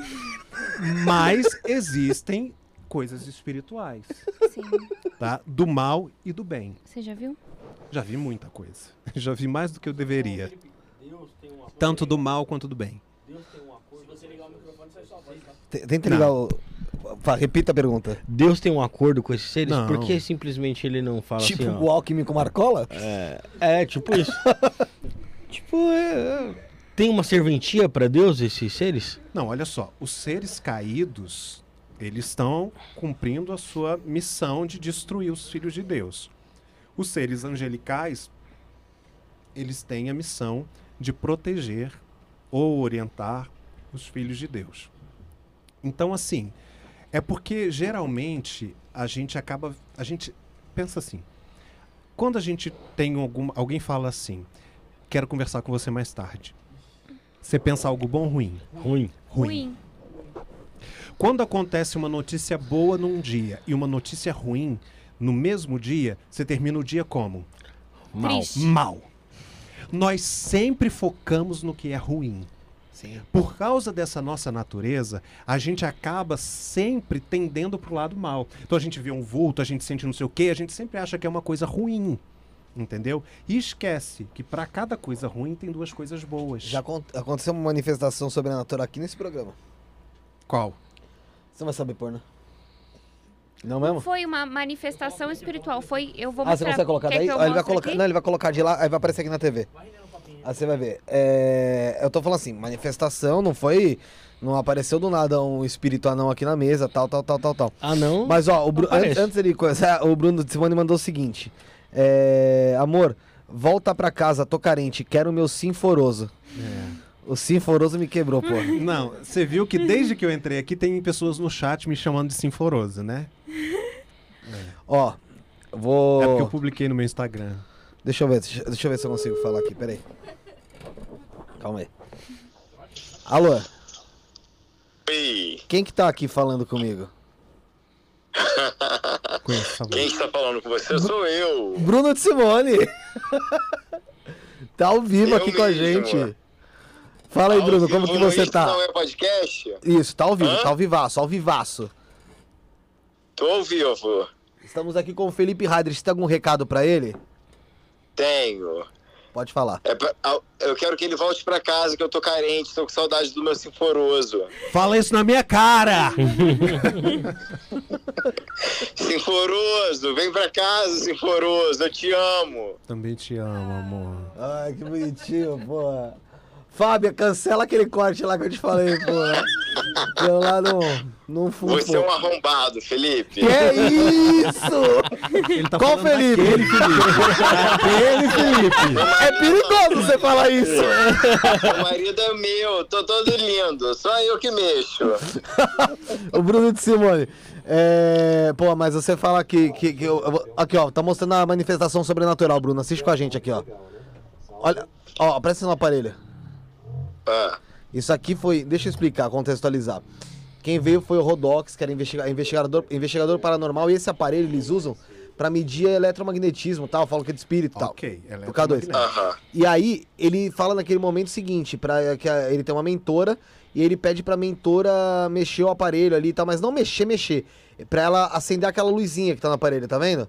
E ele vai pegar o aparelho, no que ele vai pegar o aparelho, pode ver que ele mexe sozinho antes dele chegar com a mão, ó. Isso a gente não percebeu aqui. A gente vai perceber depois que o programa tinha acabado que um inscrito mandou ali que tinha acontecido isso. Não sei. Ok, acredito. Ah, entendi. Acredito totalmente. Primeiro dá tchau pro Bruno. Ó, o Felipe tá mandando te dar tchau. Ô, Bruno. Oi, O Felipe tá mandando te dar um tchau aqui, vai te dar um tchau. Tchau, cadê amor. o tchauzinho dele? Tchau, amor. Eu quero um beijo. Beijo. Ele não deve estar ouvindo. Tá ouvindo? Responde. Beijo. Ouvindo um beijo, meu amor. Te amo. Vem Beijo, pra casa. te amo. Vou fazer. Tchau, Bruno, valeu. Tem peru e rabanada aí? Porque já que é podcast de Natal, tinha que ter uma ceia de Natal. Mas a gente é pobre, só tem peru e o peru que tem aqui não é comestível. Meu Deus! Podia ter também, ficado gente. sem é. tchau, Bruno. Nossa. Nossa. Beijo, gente. Beijo, Feliz tchau. Natal. Tem Vonal aí, me deu uma ânsia de vômito. Nossa, Jesus Cristo. Pode ser bicarbonato. com heparema. Então, essa questão aí do, do sobrenatural é uma coisa que a gente tem abordado muito aqui. Não, isso é muito, muito, muito comum. Só que a gente precisa separar o que é espiritual do que é, é, eletromagnetismo. Por exemplo, é, eu vou falar por mim. O meu corpo ele tem muita energia. Muita energia. E principalmente no momento que eu estava na frente na igreja, as pessoas espiritualizavam coisas demais. Era muito comum eu encostar na pessoa e sair faísca Caraca. Tática. estática. Entendeu? Às vezes, eu, por exemplo, eu, eu sou mestre em levar choque. Eu levo choque de tudo. Eu levo choque de telefone convencional. Eu levo choque no celular. Que é isso? Eu levo choque em, em tudo que você possa. Eu pego o microfone, você vê que eu custo, eu sempre pego aqui, eu não sei o que. Eu levo choque em tudo. Por causa da estática. É coisa minha. Então, assim, eu já, já tô acostumado. Então, assim, quando, principalmente quando eu tava em grandes reuniões e não sei o quê, que eu ia encostando na pessoa e as pessoas vinham as faíscas saindo, todo mundo espiritualizava. Nossa, tá saindo poder. É o Thor. Não, é estática. É eletromagnetismo. Às vezes encostava, o cabelo arrepiava. Então, assim, a gente precisa saber separar. Se eu quisesse dominar o povo, eu dizia. Nossa. Eu dizia, Eu tenho o poder. Tá vendo? toquei em você, saiu virtude. Nossa. Saiu virtude, agora você me serve. Tipo assim, sei lá. Então, assim, a gente precisa saber. Qualquer mecanismo que tenha estática elétrica, se você tiver friccionado a sua mão, se você tiver com algo de linho, você vai atrair. Não estou dizendo que foi o caso. Ele pode ter um guia espiritual que movimenta? Claro que pode. Ninguém, eu não sou cético. Eu tô aqui o tempo inteiro falando que eu acredito em seres espirituais, tanto do bem quanto do mal. Se é do bem ou do mal, aí não me cabe julgar. São as ações que vão determinar. Felipe, é, outra coisa, passando rápido. A gente fez uma, uma entrevista aqui com o Henrique Cristo. Aham, E a gente perguntou em certo momento sobre Maria Madalena, né? ok. E Você aí- teve um caso com ela? É, aí ele falou que ele falou o seguinte: Eu levantava Ma- Maria Madalena, colocava ela aqui De joelho, de joelho pegava na e cabeça. pegava dele. na cabeça dela e orava. Por causa Não ficou qua- muito legal. Quase essa- que ele me fodeu nisso daí. Quase. Não, nem coloca. nem Não, coloca não, que isso me vai- quebra as pernas, velho. Mas quase que ele me quebrou as pernas nisso daí. Mas assim, Jesus, teve ou não teve um, um relacionamento com Maria Madalena? Não. Eu sei que pouco importa no final das contas, Não, mas... não, não, não, não. A- as pessoas elas quiseram colocar Maria Madalena como uma amante, como alguém para poder ter. Tudo isso começou com Leonardo da Vinci, tá? Não sei. Leonardo Eu pensei da que era o Vinci- Dan Brown. É, não, Dan Brown segue a linha de Leonardo da Vinci. Só que a gente precisa entender que Leonardo da Vinci surgiu ontem. A história de Jesus e Maria Madalena, ou Maria de Magdala, porque ela nasceu em Magdala, por isso era de Magdalena, é, ela tem dois mil anos. Só que essas teorias todas foram ontem. Então, assim, não dá para eu pegar a- as, as esculturas, os quadros de Leonardo da Vinci e achar que aquilo dali representa a história bíblica. Porque Leonardo da Vinci é ontem. Foi ontem. Segundo, se Jesus tivesse que ter um relacionamento amoroso com alguém, uma das pessoas menos prováveis seria Maria de Magdala. Por quê? Porque todas as vezes que Jesus queria ficar sozinho com uma mulher, não era Maria de Magdala que ele procurava. Todas as vezes que ele estava cansado, todas as vezes que ele queria se retirar, ele ia para casa de Lázaro, Maria e Marta. Se ele tivesse que ter um relacionamento amoroso, seria ou com Maria ou com Marta, irmãs de seu melhor amigo Lázaro. Inclusive, ele era tão próximo das duas que, mesmo sabendo que ia ressuscitar Lázaro, só de vê-la chorando, ele começa a chorar. Ele sabia que ia ressuscitar, mas ele vê o sofrimento das suas amigas e começa a chorar. Então, assim, toda vez que Jesus estava cansado, toda vez que ele queria refugiar, ele ia para casa deles. Em nenhum momento na história você vê Jesus ficando sozinho com Maria Madalena. Você vê Jesus se retirando para casa de Maria, de Magdala. Nada. É ele não dele, frequentava. ele é amiga. É, Ela era uma das discípulas que sustentavam o ministério de Jesus, como outras, inclusive Susana. Eu acho que as pessoas confundem porque a primeira pessoa que ele aparece depois de ressuscitado é para Maria de Magdala. Mas ele não aparece para ela porque ela era mulher dele. Ele aparece para ela porque ela não abria mão de chorar no túmulo dele. Você pensa, alguém que teve uma vida completamente transformada, ela vê aquela pessoa sendo morta injustamente, ela se transformou aquela mulher que não saía do lado do sepulcro.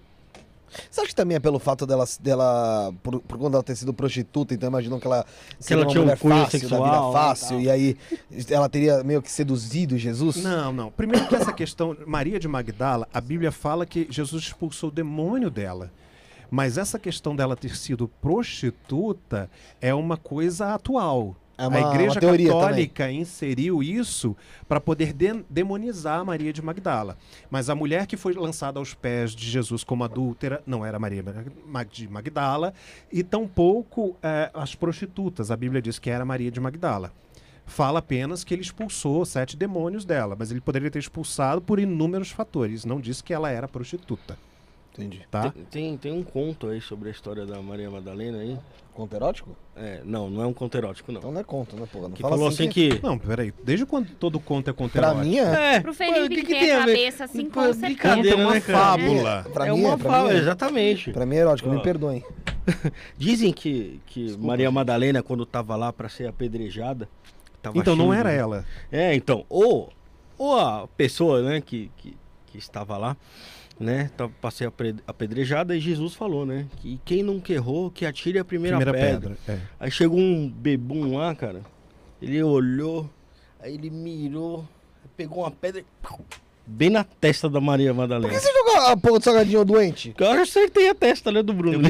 Eu queria Você viu a maldade do o cara? porquê. Aí, o que, Ah. que aconteceu? O que, que aconteceu? Aí Jesus olhou pro cara e falou assim, pô, você nunca errou? Por que, que você atirou essa pedra aí nessa mulher? Aí o cara Ah, falou entendi assim, a piada. hum, dessa distância que eu tô aqui, eu nunca errei não, cara.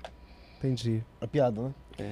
Ai, Vamos lá, meu vamos Deus continuar? do céu, cara. Ela foi extremamente engraçada. Eu estou Eu aqui também, eu também. Eu, eu, tô, eu ri pra Acabei de fazer mil abdominais de tanto que eu trinquei aqui o abdômen de, de rir. Nossa, Foi boa, é, pô, é, foi é, boa.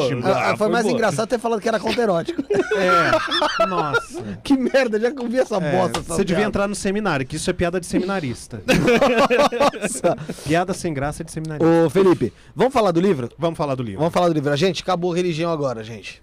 A não ser que venha uma pergunta que a pessoa escreva assim, ó. Como é que eu falei? Não, não, não, não. Eu não. Não tem imagem do meu livro pra colocar na tela, não? Tem. Vamos pe- É que eles não sabem pôr, pô. Ah, mas cara, eu vou, mas eu vou pôr. como? Eu vou pôr, eu vou pôr. Calma, pô. Tem eu aqui. Como? Eu sou o cara do... Sob os laços da maldade. O voz de galinha sabe pôr. Tá, gente, eu nunca vou decorar o nome dele se chamando ele de voz de galinha. É, Chama de é. voz de galinha. E, e o, mais, ma- e o mais magrinho ali que daqui a pouco Que é o upgrade. É o É, upgrade. porque a voz dele é um pouco mais grossa, mas o mais gordinho vai estar emagrecendo, vai ficar igual ele já. Ou até menor, porque parece que tá com HIV. Fez exame escambau, tá Mas esperando sair resultado. emagreceu bem depois da última vez que eu vim aqui. HIV? Crack. Crack, tudo isso aí. O, ó, o, o, o William, é Sob os Laços da Maldade, tá? O nome do livro. Inclusive, Ah. inclusive para quem tá aqui no chat, que a gente vai começar a falar do livro, tá na descrição a link, o link da, da pré-venda aí Ah, obrigado. do livro. Então, vamos lá, vamos, vamos clicar aqui na, na, na descrição que o. Eu acabei de pedir até, na verdade, eu pedi agora há pouco pro, pro Bruno. Então tá aqui na descrição a. Tenho imagem. Ah, peraí, peraí que eu já tô com ela aqui. Não, se tiver airdrop já passa tudo pra todo mundo. Ah, então, airdrop tem, eles têm.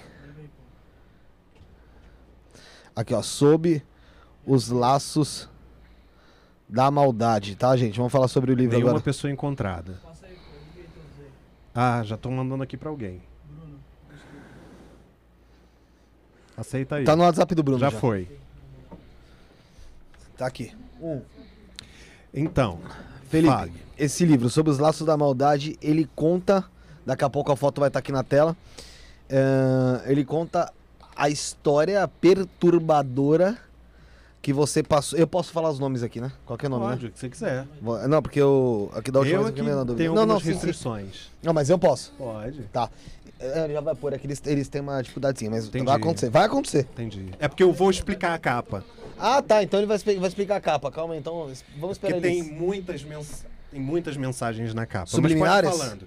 É, não, liminares easter mesmo. eggs. Qual outro lugar que você já falou sobre o livro? Desde quando teve o pré-lançamento? Você falou, Não, acho que falar. só falei numa live que eu fiz com uma jornalista do SBT semana passada, que eu falei do livro só. Aí, ó.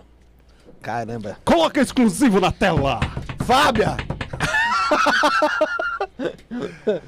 A Fábio, lá. inclusive, recomenda meu livro. É? A Fábio, o Felipe Campos, Sônia Brão, é, Antônia Fontinelli, Caio Fábio, Mônica Benício, que é viúva da Marielle Franco, Daniel Araújo. Ah, tem um uma de galera que assina.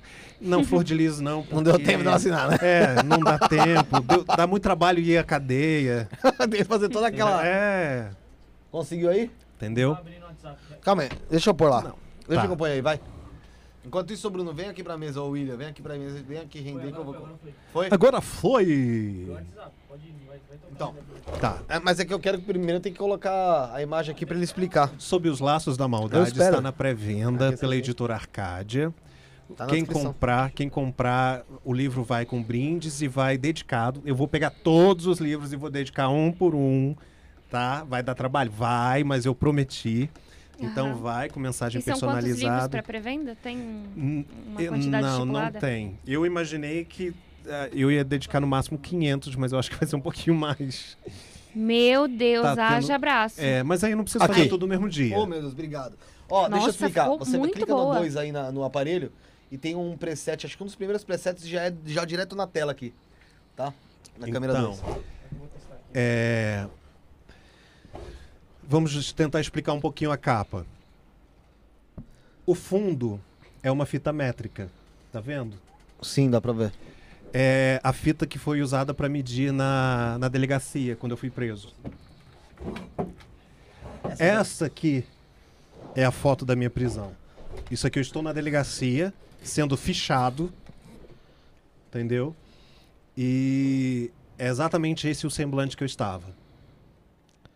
Ali, aquela outra foto, uma camisa branca e o chinelo, a camisa branca e o chinelo são aquela que eu conto, que eu fui jogado nu na cela E e os presos me deram uma camisa e um chinelo. O Esse, short eu perdi. Entendeu? Não sei o que aconteceu. Todas essas manchetes aqui são manchetes reais. A gente não fez uma montagenzinha para ficar bonitinho, não. Isso aqui tudo saiu da imprensa. Então tá o nome dos jornais normais. Essa aqui foi a foto que eu consegui tirar logo depois que eu ganhei na primeira instância e que meu cabelo cresceu. Né? Porque meu cabelo era ruivo. Né? Ele caiu, cresceu moreno.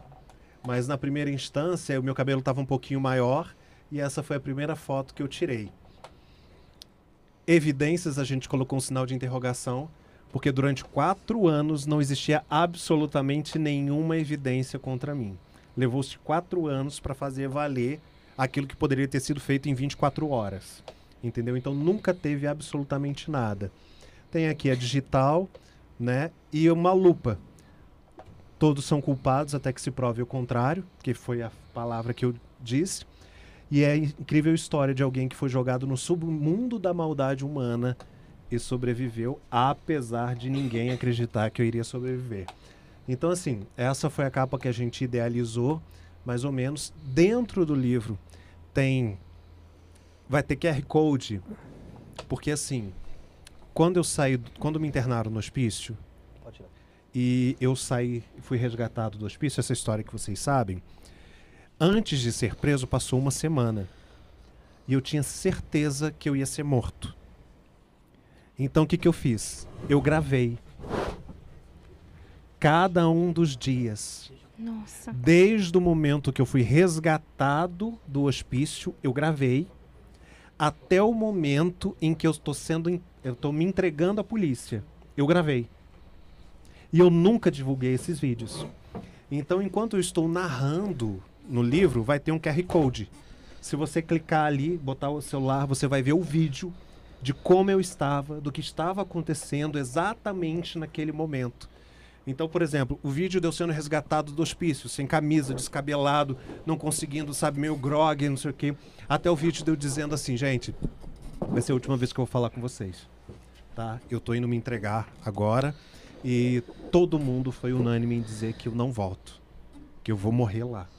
Então, assim, tem esse vídeo também. E todos os outros, de cada um dos detalhes, das Ah, mas decepções. tem coisa bastante. Tem coisa muito pesada. Por isso que a gente dá alerta de gatilho. Esse capítulo aqui, se você tem problema com isso, não leia. Pule. Tem momentos que, por exemplo, eu não conseguia falar. Então eu, eu desenhei. Então tem esses desenhos. Tem o desenho da porta do hospício, tem o desenho da cela, tem várias coisas. Assim como no final também tem notícias boas, entendeu? Tem a terça-feira no livro. tá entendendo? sei. Ela tem um significado muito importante. O- Quem o- o lê o pássaro. livro. É, que é o meu pássaro. Quem ler o livro vai entender por que, que ela se chama terça-feira. É porque a gente nunca falou. A gente diz, ah, eu ganhei, porque eu ganhei numa terça-feira, né? Quem lê o livro vai entender por que, que ela se chama terça-feira. Felipe, é... é engraçado que em relação a quando você tava, acho que você tava, re- você tava acho que revisando o livro, alguma coisa do tipo. Eu tava conversando com, com o Bruno, a gente tava trocando figurinhas sobre alguns contatos, tal, tal. E ele, eu perguntei de você como você tava, ele falou que você tava recluso um tempinho ali pra você rever o livro, né, cara? Como que é essa, como que foi pra você não só a parte de escrever ou, ou- ou relembrar, mas assim, quando você tá é, revisando mesmo aquilo, que aí você começa, você começa a ficar mais imersivo naquilo tudo que, que rolou. Sendo que veio, que- sendo que aconteceu com você. Como é que foi passar por tudo aquilo de novo? Relembrar tudo aquilo dessa maneira ao ponto de você que expor pro público é, abrir de fato to- tudo que aconteceu. Porque você já deu muitas entrevistas, já falou É. muito sobre isso, mas todo mundo sabe que o livro é muito melhor que o filme, geralmente. É, não, e no livro, a maioria do livro nunca foi dita. Como, por exemplo, eu me encontrei depois com um dos torturadores. Esse foi um momento muito pesado. Eu passei muito mal quando escrevi sobre isso. Porque quem bate esquece, quem apanha não. E ele não sabia quem eu era. E durante uma noite ele ficou narrando tudo que ele fez. E eu estava do lado. Eu conto esses detalhes. Ah, quando você conta a história, você às vezes liga o automático aqui Vai embora. e vai embora. Quando você escreve, você inevitavelmente vai reviver. A primeira vez que eu me parei para escrever, eu fui para um lugar e aí eu fiquei três dias off. O hotel que me recebeu foi muito carinhoso, desligou o telefone, é, tudo, isolou o, o andar, deixava a garrafa de café, sabe? Para eu conseguir escrever. E eu fiquei dois dias. E nesses dois dias eu fui ao banheiro. Eu tive uma diarreia tão forte que eu fui ao banheiro mais de 40 vezes. Em dois dias. Eu desintegrei. Só para você ter ideia, eu não conseguia, eu não conseguia escrever. Na segunda vez que eu comecei a escrever, para que eu fui revisar, eu simplesmente tive uma gripe tão absurda que eu não conseguia levantar. Então, assim, era um livro que mexia muito comigo. E aí, quando essa foi a terceira vez que eu fui, que eu me isolei para revisar, porque eu mandei o livro para a editora e eles falaram: olha, tem alguns momentos aqui que a gente não entendeu, você precisa revisar porque tá pesado demais. A gente precisa de mais detalhes para conseguir entender. E aí eu me, reclus, me tornei recluso mais três dias só para revisar. E cada vez que eu lia, eu sofria tudo de novo. No entanto, que depois desse momento que eu revisei e entreguei para a menina que está fazendo a correção da editora, eu nunca mais toquei no livro, nunca mais abri, nunca mais li e nem vou ler. Você não vai ler o livro? Não vou ler. Não vou ler. O livro vai estar escrito, porque uma coisa é contar. Eu não vou ler. Eu falo que eu só não encerrei esse ciclo porque eu preciso ainda, quando for gravada a história, eu preciso né, é, tirar as dúvidas da galera que está filmando. Mas já começou algum tipo de. Não, já tem um contrato assinado, vai ser filmado ano que vem. Mas vai ser, vai ser lançado por alguma Vai, uma plataforma de streaming, alguma coisa do tipo? é, vai ser uma produtora muito importante. Tipo, vou, vou dar um, vou dar exemplo, você não precisa falar qual, porque eu já percebi que não dá, você não pode falar. Não posso falar. Mas do tipo. ah, é, Globoplay, Amazon Prime, Netflix, esse é alguma tipo. coisa assim. Tá. Entendeu? E por contrato a gente mantém sigilo. Tudo bem. Ah, então, assim, eu sei que eu vou ter que tirar dúvidas, apesar da produtora dizer assim, geralmente a gente tem problema de ter que incrementar a história. Sim. No seu caso, a gente está tendo problema porque a gente vai ter que eliminar fatos, porque tem fatos demais para um, pra um, pra um filme. É tudo absurdo demais. Você viveu coisas que uma sequência de filme de terror teria que ser necessário. Mas para a gente colocar tudo num filme, a gente vai ter que eliminar fatos. E aí entra o livro que vai ter tudo. Mas eu, assim que o livro o livro está na pré-venda, ele será lançado oficialmente. Quem comprar agora, dia 25 de janeiro, já recebe.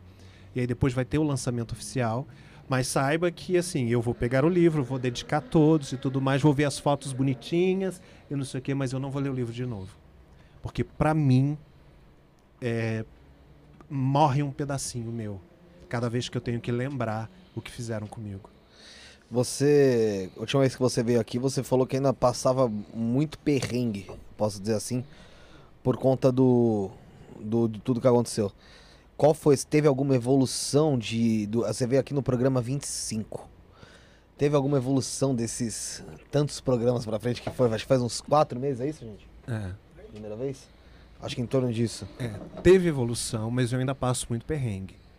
Pensa assim, que nada do que era meu eu recebi de volta. E não tem previsão de eu receber. Só para você ter uma ideia.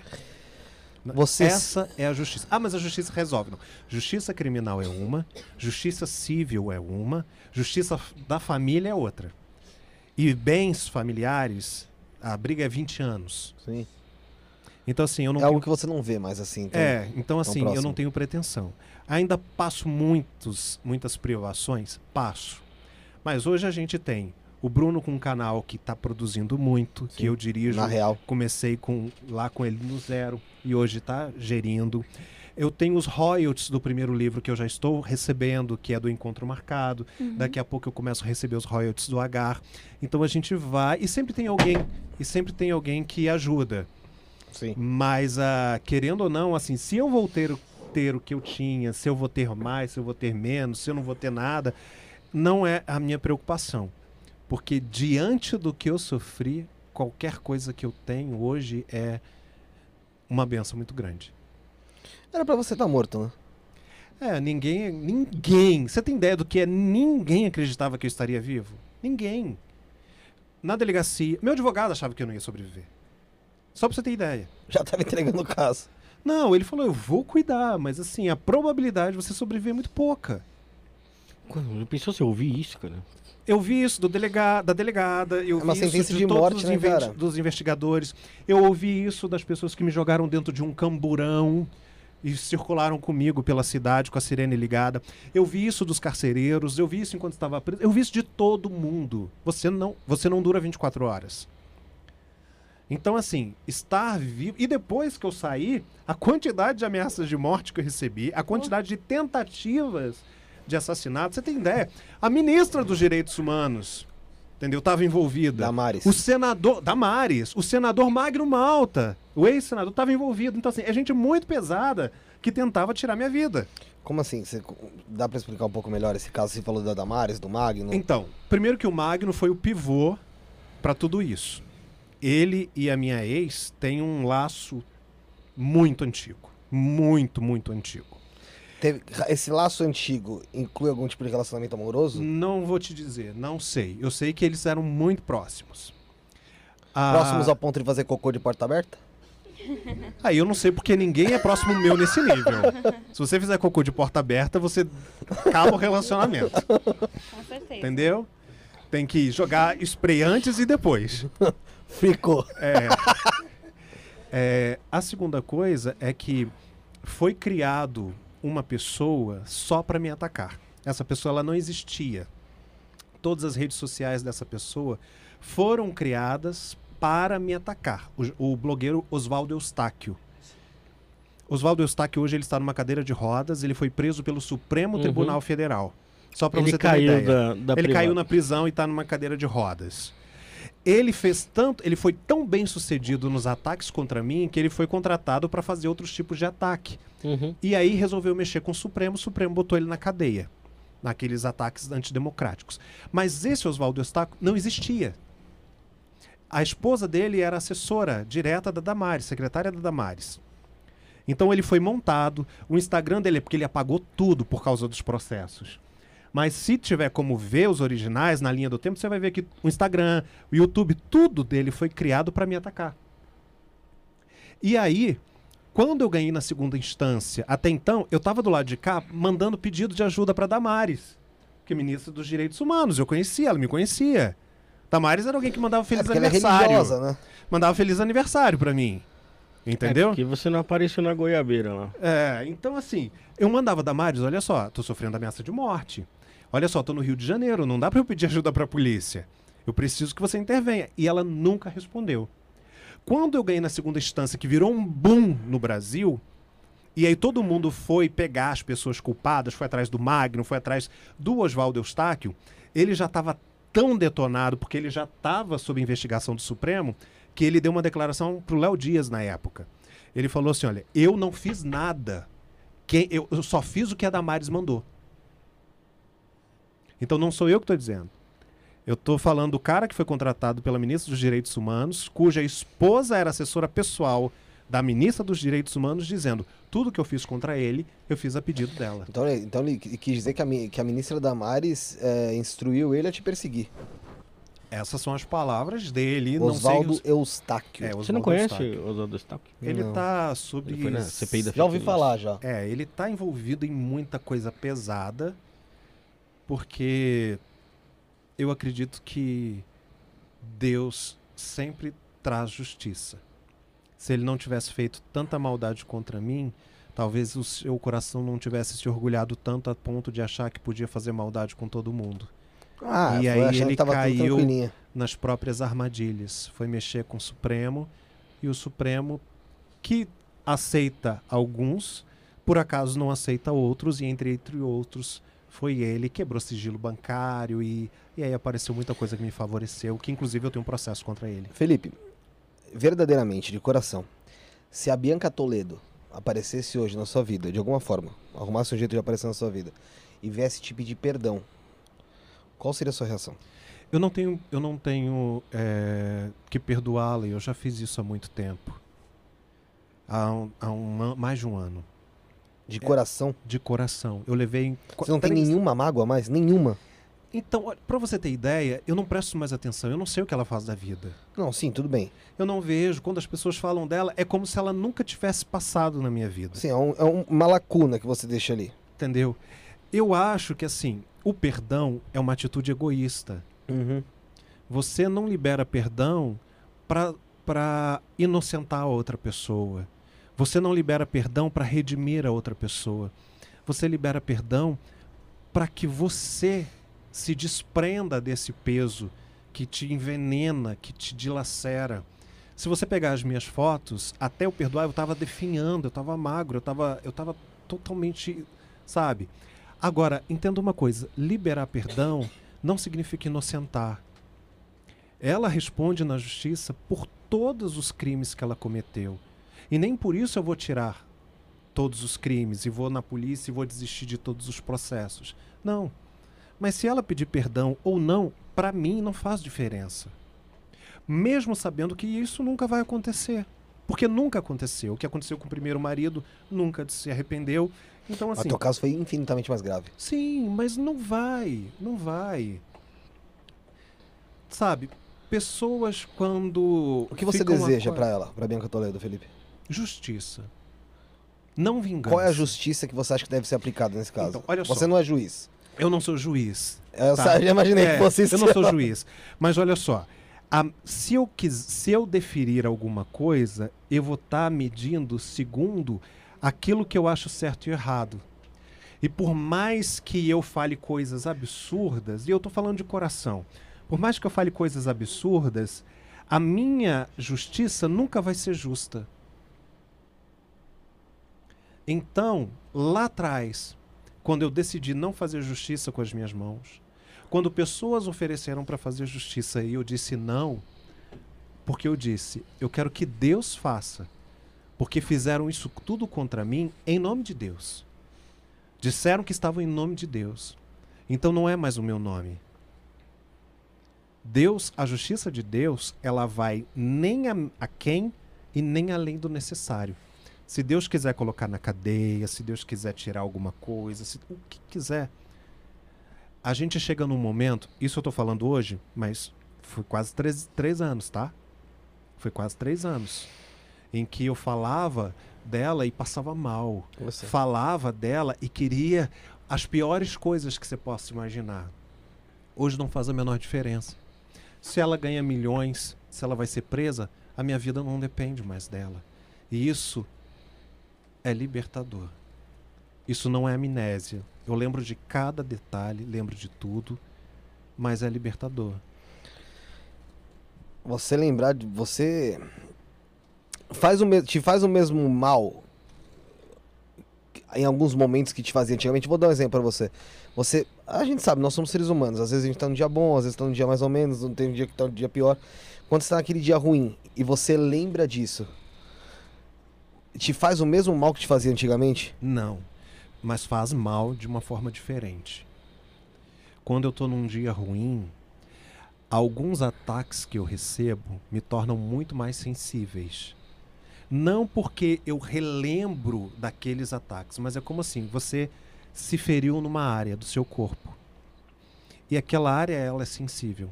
Você pode bater em qualquer quina do móvel, mas quando acerta em cima daquele lugar dói mais. Quando eu estou num dia sensível, quando eu estou numa crise de depressão, ataques quaisquer me fazem mal. Não porque eu relembro que eu fui torturado, não porque eu relembro, mas porque aqui dentro de mim aciona alguma coisa que me dá medo, que me dá insegurança. Eu não necessariamente estou revivendo aquilo, mas eu me torno mais fragilizado. É, é- é perceptível em alguns momentos isso.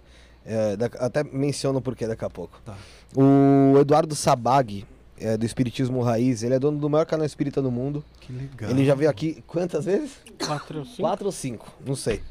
É, mandar um abraço pra ele, tá aqui no chat. Ele falou que uma cadeia ia ser bom né, na, na Bianca, embora uma voadora no olho seria bem justa. Aí ele fala depois: tô brincando, pessoal, mas ela tem que pagar por isso. Um Então, abraço se aí ele pro é Eduardo. espírita, ele acredita no karma. Ele acredita no que os cristãos chamam de lei da semeadura. Ele fala muito sobre expiação, né? Então, assim, eu não preciso fazer nada porque o universo precisa equilibrar. Você acha que pode ter sido uma. uma... Porra, é que é, essa palavra é uma merda, mas eu vou, tentar o teste ou provação. Ou um teste ou uma aprovação de Deus com você. Pode ser. Porque assim, isso foi feito por uma pessoa do seu círculo Sim. que se di- dizia amar o que você mais ama, que dizia pregar e levar a palavra do que você também pregava e levava a palavra. Todas as pessoas que fizeram Sim. isso estavam envolvidos em nome de Deus. Isso po- po- poderia te, te ocasionar um ódio profundo Sim. em relação a todo esse povo, cara. Sim. E, inclusive com relação a Deus. Sim. É por isso que eu disse aqui várias vezes que eu não me sinto mais espiritual e que quem nunca brigou com Deus que atire a primeira pedra. Sim. Eu já briguei, eu já discuti, eu já questionei, eu sou ser humano e não sou mais espiritual do que ninguém. Ninguém acha que vai tocar em mim e vai sair virtude, porque isso não vai acontecer. Se eu tiver cheirosinho, você vai ficar cheirosinho. Se eu tiver fedendo, você vai sair de perto. Entendeu? É o normal. Mas ah, desde que eu me entendo por gente, eu sempre falava com Deus assim. Eu queria falar do Senhor, porque minha forma de falar de Deus sempre foi muito estranha. Eu não vou dizer diferente, vou dizer estranha mesmo, porque para a igreja era estranho, mas chamava atenção. E- só que eu sempre falava, para que, que eu estou pregando para crente? Ca- Qual a vantagem de pregar para crente? O crente já sabe. Eu queria falar para quem não sabe, queria levar Deus para quem não está dentro de uma igreja de uma forma que a igreja nunca levaria. Porque a mensagem de Jesus é muito maravilhosa, é muito leve. Que não tem você- nada a ver com o sistema. Você tem uma coisa muito diferente, que você é uma. é acho que é a única pessoa que eu conheço que prega com amor. Então, mas como que, passa Jesus. sentimento. Então, mas fala de Jesus. Eu sei. Eu já vi muita gente pregar, muita gente Felipe, pregar. é que assim, você tendo consciência do que você é, você, quando a gente vivencia nós mesmos, a gente não consegue às vezes observar uma situação parelha ali e falar, caramba, mas como isso é diferente? Mas o que ela tá falando é real e você sabe muito bem isso. É, eu vou dar um exemplo pra você. Posso até estar errado, mas tá aqui no chat, um, um tal de pastor Aldo Klein, aqui.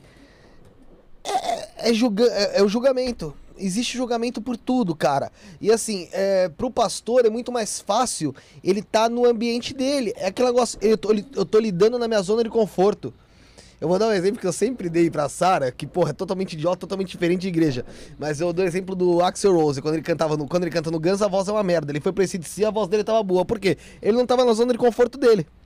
Quando ele foi falar com, pessoa com, com outras pessoas, você tem que mudar. Então, quando você sai da sua zona de conforto, ou seja, da igreja, que o pessoal já conhece a palavra, e vai falar com o pessoal que não conhece, se você não vir de uma forma diferente que a forma que você vem, você não conquista. Ninguém conquista ninguém na base do ódio, da raiva e do tapa, cara. Então, mas aí eu falava, Deus, eu queria falar do Senhor, mesmo sem precisar usar palavras, mostrar Jesus, para quem nunca entraria numa igreja. Só que por mais que até 2016 eu fosse tipo um dos tops, um dos mais solicitados, quando eu entrava em contato, quando eu tinha o privilégio de estar em contato com pessoas eh, conhecidas, mas que não eram da igreja, e aí elas começavam a conversar comigo, seja cantor, seja ator, seja diretor, e aí alguém falava pastor, e aquela pessoa via que eu era o pastor, ela travava. E aí eu caí em descrédito. Eu falava, eu nunca vou alcançar essas pessoas. Depois que tudo aconteceu comigo, as minhas redes sociais têm poucos crentes. Eu tenho espírita, macumbeiro, budista, ateu. No- é lotado de ateu. Eu tenho pessoas que estão no top do Brasil de música e, e- e- e TV que me seguem e comentam as coisas. E falam assim: olha, eu, eu- tipo, essa semana, uma pessoa escreveu assim pra mim, que eu tava falando sobre é, a homossexualidade e a Bíblia, e eu falei sobre Adão e Eva. E aí a pessoa, muito conhecida a nível nacional, tá bombando. Ela falou assim: olha, eu não acredito em Adão e Eva. Mas o que você fala e a forma como você fala da Bíblia é, é incrível, me alimenta. Eu falo, beleza, era isso. Então, se você perguntou sobre provação e propósito, se era necessário tudo isso acontecer para que talvez essa forma de eu falar de Jesus fosse ouvida por, por pessoas que nunca ouviriam, amém. Faria de novo? Não sei não. Uhum. Não sei se eu tenho estrutura emocional, psicológica e física para passar de novo. Não gostaria e não acho que foi fácil. Mas se surgiu algum resultado, amém. É que acaba te colocando numa posição que você acaba, querendo ou não, servindo como um tipo de espelho. Vamos supor. A gente não vê um pastor que ele. Como eu posso dizer? Tem muito julgamento dentro da igreja, sabe? Tanto pela sua orientação sexual, tanto por você não ser casado no papel, tanto por tantas outras coisas que te impedem de chegar na igreja e se sentir à vontade, sabe? E aí vem alguém que passou por uma coisa muito forte e chega falando de Deus com tanto amor, e aí eu te pergunto, como? Como? Como que alguém que passou por tudo isso ainda consegue ter força, ainda consegue se levantar para poder, sabe? Me faz pensar que existe alguém tão grande a ponto de te dar força para uma coisa que eu não sei se eu suportaria. Eu não sei se ele suportaria. Entendeu? É uma coisa É. muito linda, é uma coisa muito forte. Não falando que você merecia ou não merecia, mas eu, eu, eu olho de uma forma muito mais, sabe? Eu, eu, eu vejo eu vejo nessa história, ni- nisso tudo que aconteceu com você, eu vejo a a verdadeira, sabe? Eu vejo Deus te, te- eu não tenho palavras. Sabe? Ele ele simplesmente segurando na sua mão. A ve- o verdadeiro significado disso, sabe? Eu não, eu não, não me acho com tanto amor assim, sabe? Porque Uhum. eu me acho absolutamente normal com todas as, as crises, as raivas que um ser humano tem. Mas uma coisa eu sei, durante todo o período eu falava, Deus, eu não quero ser alguém amargo. Eu só não quero ser alguém amargo.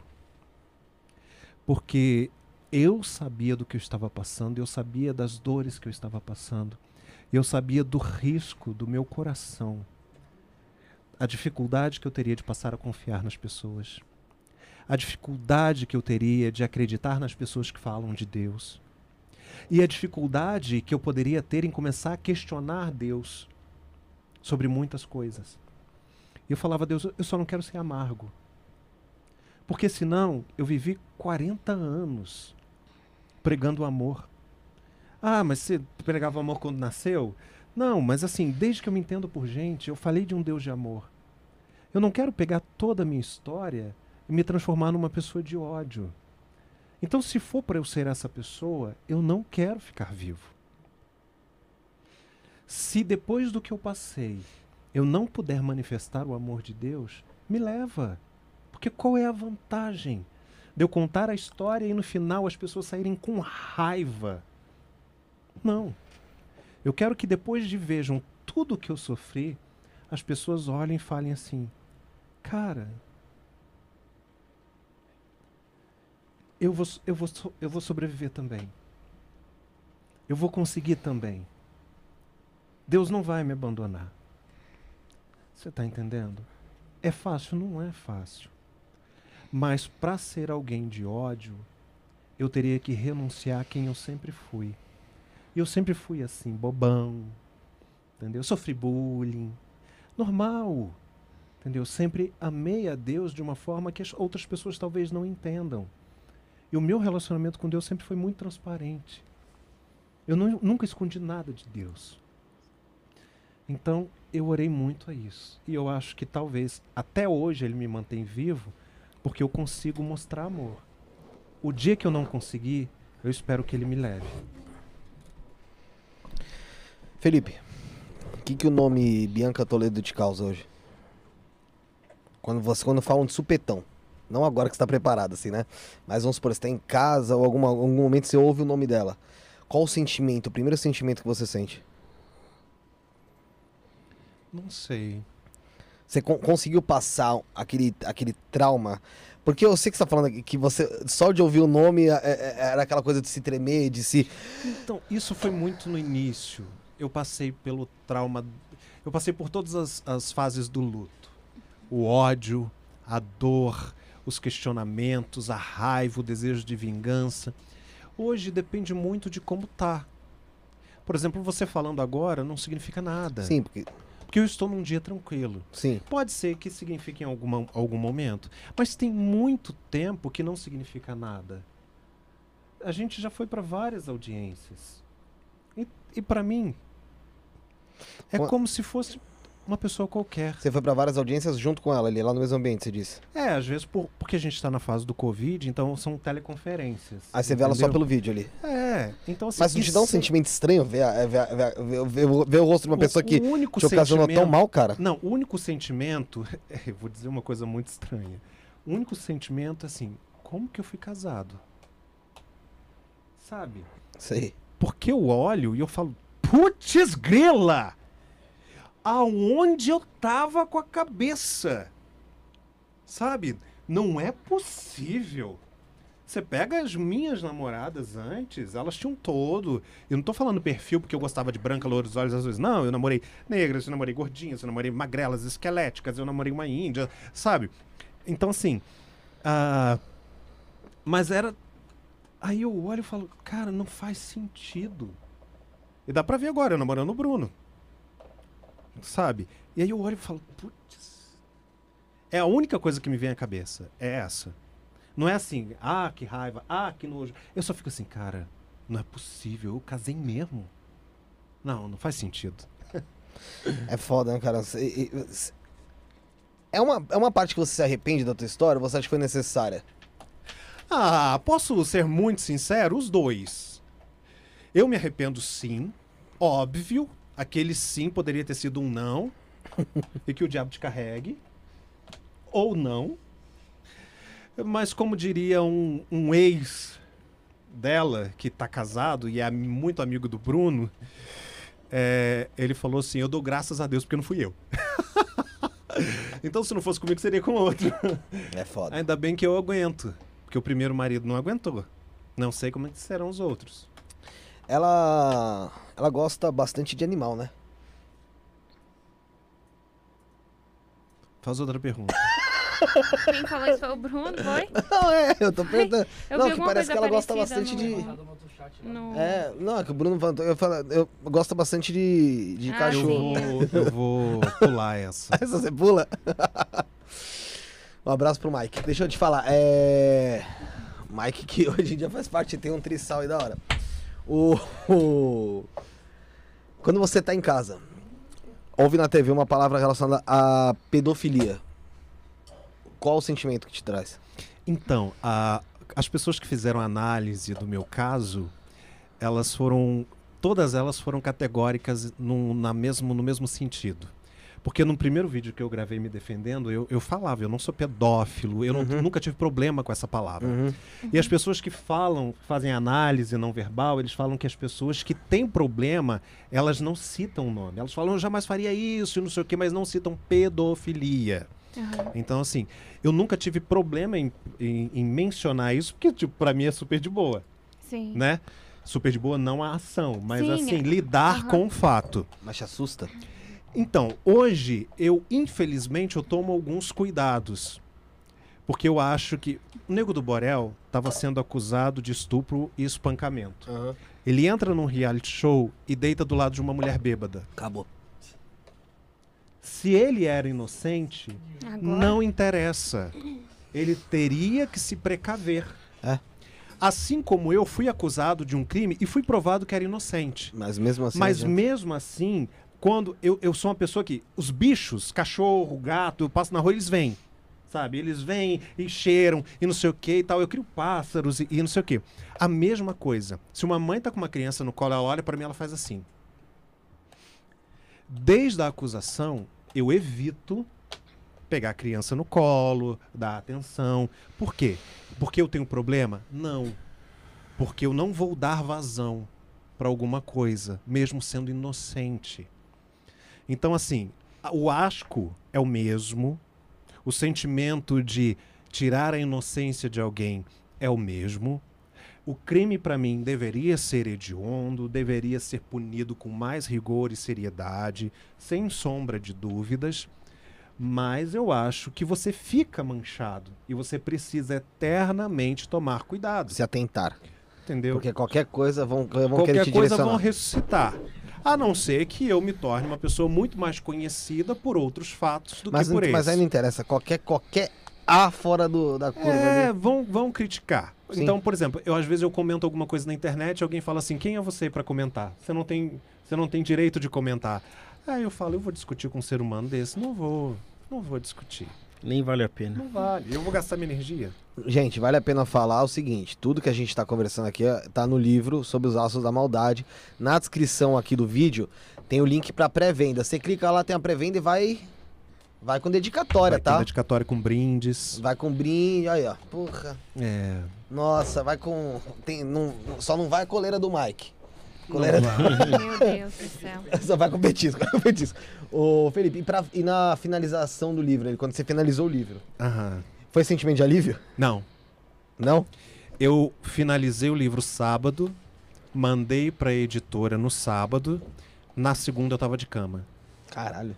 Eu fiquei 10 dias mais ou menos numa crise de depressão profunda, profunda como eu não tinha muito tempo, a ponto de ter que ligar para o psiquiatra, para a psicóloga, para eles aumentarem a medicação, porque eu estava muito mal. Sabe quando você te- tem que entregar um trabalho e seu corpo trabalha, trabalha, trabalha, trabalha, e você entrega o trabalho e você cai doente? Sim. porque seu, seu sistema gastou todas as energias. Assim aconteceu com o meu emocional. Eu entreguei o livro, eu entrei num, num buraco, numa caverna. Graças a Deus o Bruno tava lá, não deixou a peteca cair, mas eu entrei naquela vibe, pra que que eu tô vivo? E, e sabe, eu- e- uma coisa muito pesada. Que ainda estou, mas estou saindo. Estou saindo. Medicação, terapia, meditação, oração, em todas as É áreas. interessante isso, porque é o seguinte, o seu livro ele tá em pré-venda. Aham. Daqui a pouco vai abrir a venda. Sim, não. Da- Não, Vai ter o lançamento. É, vai ter o lançamento. Aí Vai abrir venda, tipo, vai estar nas livrarias, tal, tal, tal, tal, tal, tal.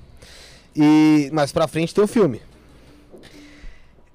Como que você vai fazer pra se preparar pro tanto de entrevista, de podcast, de rádio, de, jornal, revista, caramba, que vai, que vai falar com você sobre isso caso. diversas e diversas e diversas vezes e você se manter são?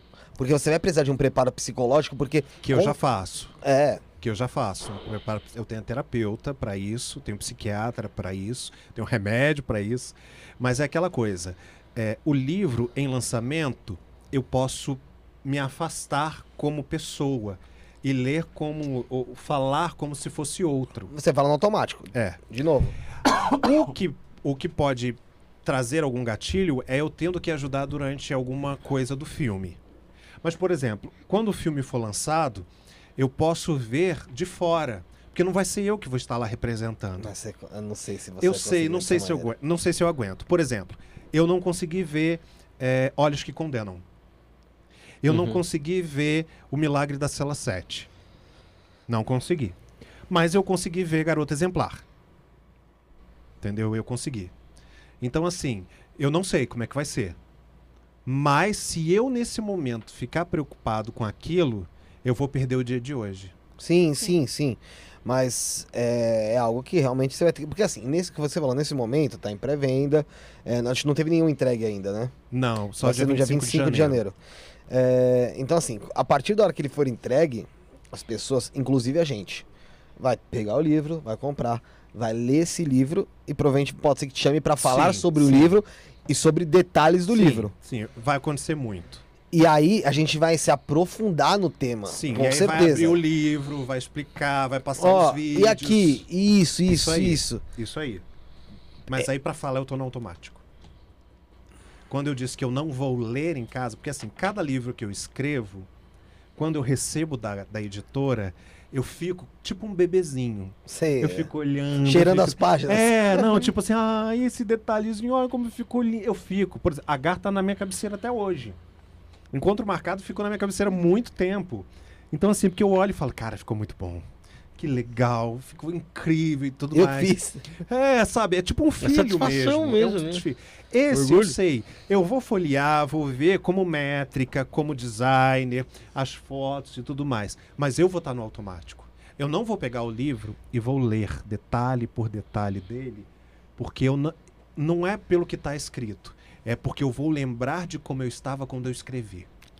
Ah, tá. Vai viver novamente. Eu vou você, vi- você viver- vive duas, duas situações ruins. É. A que você passou e a a- que você passou Quando quando, eu estava escrevendo. Sim, entendi. Então, assim, eu já cheguei na terapia, tudo que eu passei. Mas eu ainda não cheguei no momento que eu tô escrevendo. Então eu não tô preparado. Então eu não vou ler, porque eu vou lembrar do hotel, do que eu tava sentindo, das. Da Ele foi escrito caganeira. Hã? Quando que ele foi escrito? Esse ano. Esse ano, que mês, mais ou menos? Não, eu terminei tem três semanas. Eu entreguei pra editora tem duas semanas. Mas você começou a escrever quando? Eu comecei, eu esbocei tem dois anos. Eu só fiz os títulos. Tá, mas a- quando você pegou no breu mesmo ali com ele? Esse ano, em, em março. Eu levei quase um ano. Qual foi o pior, pior pedaço pra você escrever dele? Absolvição. Foi o pior? Quando você foi absolvido? É estranho, porque seria... Exatamente. Por quê? É. Porque eu tava numa, numa vibe tão ruim, tão pesada, que eu não conseguia passar felicidade. Tá, mas você acha que foi porque você já veio carregado dos outros capítulos Sim. e chegou na absolvição, Sim. você já tava desgastado No energicamente? entanto, que eu escrevi o livro até a absolvição e parei. Precisei de três meses para voltar e continuar da absolvição em seguinte. É interessante isso, porque você... Porque eu Porra, tava legal. tão pesado, eu tava com tantas dores que eu não conseguia passar para a pessoa que estava lendo A que aquilo emoção. era incrível. Porque o meu vídeo de quando eu ganhei essa segunda instância rodou. O mundo eu gritando. "Ah!" E eu não conseguia passar aquilo. Entendeu? Eu não conseguia. Eu falava, se eu escrever sobre um dos momentos mais incríveis da minha vida, a pessoa vai ler e vai falar assim, nossa, coisa horrível. Que bosta. Entendeu? Mas é interessante isso, porque assim, por mais que esteja escrito, é, não se a gente não, não consegue se ter um tom de voz ali, não tem. Você teve a, a- o cuidado, porque isso é o cuidado, de você parar, porque sabia que tava, ne- tava de uma forma negativa, você tava sentindo Conseguiu negativo. identificar. É, né? Parar e voltar quando você já tava melhor pra conseguir passar aquela energia e também a emoção que você sentiu. Isso é interessante, pra quem vai comprar o livro, que novamente está na pré-venda, está na descrição aqui deste videozinho, é o primeiro link que você clicar lá na descrição, tá lá, você já consegue comprar o seu livrinho que vai vir com dedicatória. Você teve esse cuidado. Cara, isso é, isso é, isso é muito, muito zelo, sabe? No entanto que ah, o dono da editora, ele leu o manuscrito, né? Óbvio. E aí ele me ligou e falou assim, você escreveu em dois momentos diferentes, né? Aí eu falei, por Hum. quê? Ele, porque o Felipe, antes da absolvição, tem uma narrativa. Depois da absolvição, é uma outra pessoa. Eu tô lendo um coitado e tô lendo um cara que vai pra cima. A gente só precisa fazer a ponte. Entendeu? Porque senão parece que são duas pessoas diferentes que Abre uma lacunazinha. É uma transição. Porque né? de fato existiu essa Ah, lacuna. E eu falei assim, não, então levou três meses. E eu era outra pessoa. Ele falou, maravilha, a gente só vai precisar fazer a ponte para o que o leitor não ache que o seu livro foi escrito por duas pessoas diferentes. Mesmo que as pessoas não se atentem a isso, uma pessoa que vai cuidar de detalhes, ela vai prestar atenção. Uhum. Eu falei, então, mas eram dois Filipes diferentes. Era o mesmo Felipe, só que dois diferentes. E o Bruno de Simone tá nesse livro? Não posso falar. Não pode falar? Não posso falar. Teve alguém que pediu pra fazer essa pergunta. É, não foi o Bruno de Simone, né? Foi. Ele não leu? Ele não leu. Eu só deixei ele ler o último parágrafo. Tem final feliz? Tem um final absurdamente interessante e a palavra que termina é fim, reticências ou não. Interessante, cara. Pra Mas eu não posso contar o pra final do saber, livro. É óbvio É. que não, né? Pra saber, já falei, tá na- no link na descrição aí a pré-venda do livro do, do Felipe Heidrich aqui sobre os laços Sobre da maldade. Laços da maldade. Felipe, acho que a gente vai terminar assim. Isso aí. Falando um pouco, fal- falamos um pouco aí sobre o livro. Novamente, eu acho que, porra, é uma história e tanto. Pra quem gosta de histórias reais, eu acho que vai ser um prato cheio não só pra, pra leitura, mas quando sair então em filme, eu creio, eu, eu tenho eu tenho a crença que isso vai bombar. Porque é- é uma realmente uma baita história. Eu não sei se existe já data pra para uma possível para um possível lançamento desse filme. Não, Não existe? não, até porque a gente tá vendo o roteiro pra começar a filmar, a gente não sabe como que vai ser pandemia ano que vem. O Voz de Galinha falou que queria fazer uma participação. Tem como ele ser figurante? Ele pode ser quem? Não sei, figurante, figurante. Não, então, atrás. sei lá, mas o cara da ambulância, Pode né? ser, Pode um, ser? um doido lá. Entendeu? um- É, pode Eu ser um dos caras eu- eu- malucos, eu- né, eu- do doido lá Eu hospício. posso ser um dos repórteres que fica lá na porta do, do presídio? Depende. Ou podia ser uma das multidões com paus e pedras querendo me linchar. Você Posso tem mais ser? cara, você tem mais cara de que. Posso ser? Infeliz... eh, Por mim você Pô, poderia. eu queria- eu queria ser o cara não do posso helicóptero. opinar. Ah, Eu aquele queria ser o cara do helicóptero. As pessoas perguntam assim: quem vai fazer você? Quem você escolheria? Eu não posso opinar. Tá no contrato. Entendeu? Assim como eu tenho algumas, alguns privilégios, eu também tenho que aceitar alguns deveres. Porra, que pena. Você não, então não vai poder escolher o Tom Cruise. Não, não. Até porque o Tom, Tom Cruise tem 60 anos, né? Tudo bem que ele parece bem mais jovem que eu, mas. É, então, assim, porra, vai ser, vai ser muito legal. Com certeza o livro, novamente, pré-venda. Tá quanto o livro na pré-venda? Então, R$ 49,90. Porra. Ah, é, isso foi um pedido que eu fiz para a editora. Isso foi um pedido. Eu falei, eu quero que seja um preço popular. Eu quero que as pessoas tenham acesso. Pelo porque Deus, geralmente gente. os livros desse gabarito, com a impressão que vai ter, com fotos, com documentos, custam QR 80, Code 90. e tal, cara. Toda. É, então assim, tem toda uma estrutura. Ele é embalado com papel seda, ele tem um monte de detalhe. Então, assim, as pessoas falam, vai ser caríssimo. E foi o- um dos poucos pedidos que eu fiz para editora. Eu falo, eu quero o preço popular. Não é um livro pra você enriquecer, é um livro pra você divulgar a sua história. É pra você contar o que você passou, nitidamente. Ni- ni- ni- Não sabe? É. Então, assim, pô, 50 reais. O que que você gasta 50 reais, cara? Gente, uma pizza, igual ele É uma pizza. Preço uma pizza, cara. É, até menos. É, do, do Rafael tá mais cara. Porque a dele custa livros, 90 reais. Entendeu? Pro casal. Você é pizzaiolo? Não, eles estão falando que minha Por que, pizza que é mais você cara. nunca me deu uma pizza? Poxa, né? ó, Ele compra, eu uma não sou pizza, ele compra uma pizza que custa 100 reais. É a pizza básica dele, entendeu? É, é, é. Não, Não, não é é assim. o Playboy daqui, né? Não, Entendi. não é assim. É. Então, assim, galera, R$ 49,90, o link tá na descrição, pré-venda sobre os laços da maldade, Felipe Heidrich, contando toda a história que ele passou aí é, no presídio, né, em manicômio, é, cara... Entrega tu- no mundo inteiro. É, no mundo inteiro entrega? Então se a pessoa comprar no Paquistão, Então, se tiver correios ou algum lance de entrega, vai ter. para a pessoa envio internacional, é só mandar um direct pra editora. Ela en- envia pro mundo inteiro. Caramba, gente, você que tá aí em outro país, tem muita gente de Portugal que acompanha a gente. É. Eu até gosto do pessoal de Portugal que acompanha a gente porque o, o cliques por, por mil deles é mais alto. Então, Ai, meu Deus do céu. Queria tanto mais português aqui, gente. Meu Deus, americano, então, nossa senhora, é um tesão. Então, é...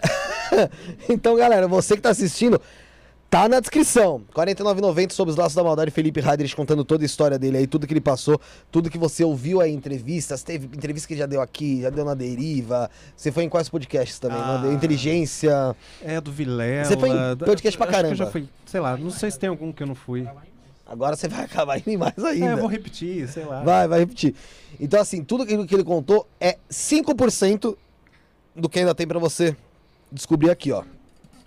Sobre os laços da maldade. Felipe, com, Com imagens. imagens e vídeos. Vídeos. Fala pro Paulinho aí que tá comentando que não tem dúvida sobre a Bíblia pra ele. Que teve. teve... Ah, tá, que ele falou que não viu vi- é, dúvida bíblica. É só, Volta. que- é só ele ver no começo do vídeo. A gente tá ao vivo há quase 4 horas, eu acho. É. 4 horas? 4 horas. Então dá pra. E galera, você que tá aqui conosco acompanhando, tá gostando? Gostou? Faz o seguinte: tira um print, tira uma foto. Tá assistindo na TV? Tira uma foto, marca a gente lá, arroba isto é podcast no Instagram, no seu history. Marca também o Felipe Heidrich lá, arroba Felipe Heidrich. No, tá aqui na- no título, tá o nome dele, não dá pra você errar. Felipe Heidrich. Marca lá no Instagram, é, deixa um comentário aí embaixo depois. Faz isso aí também que vai ajudar a gente pra caramba. E tem também no Twitter aí, que eu tenho começado a divulgar o Twitter. Arroba isto não é podcast no Twitter. No TikTok, arroba isto não é podcast. Então, galera, Vai lá, segue a gente. Você tá falando mal de mim ou voz? Não. Eu te colo um brinco.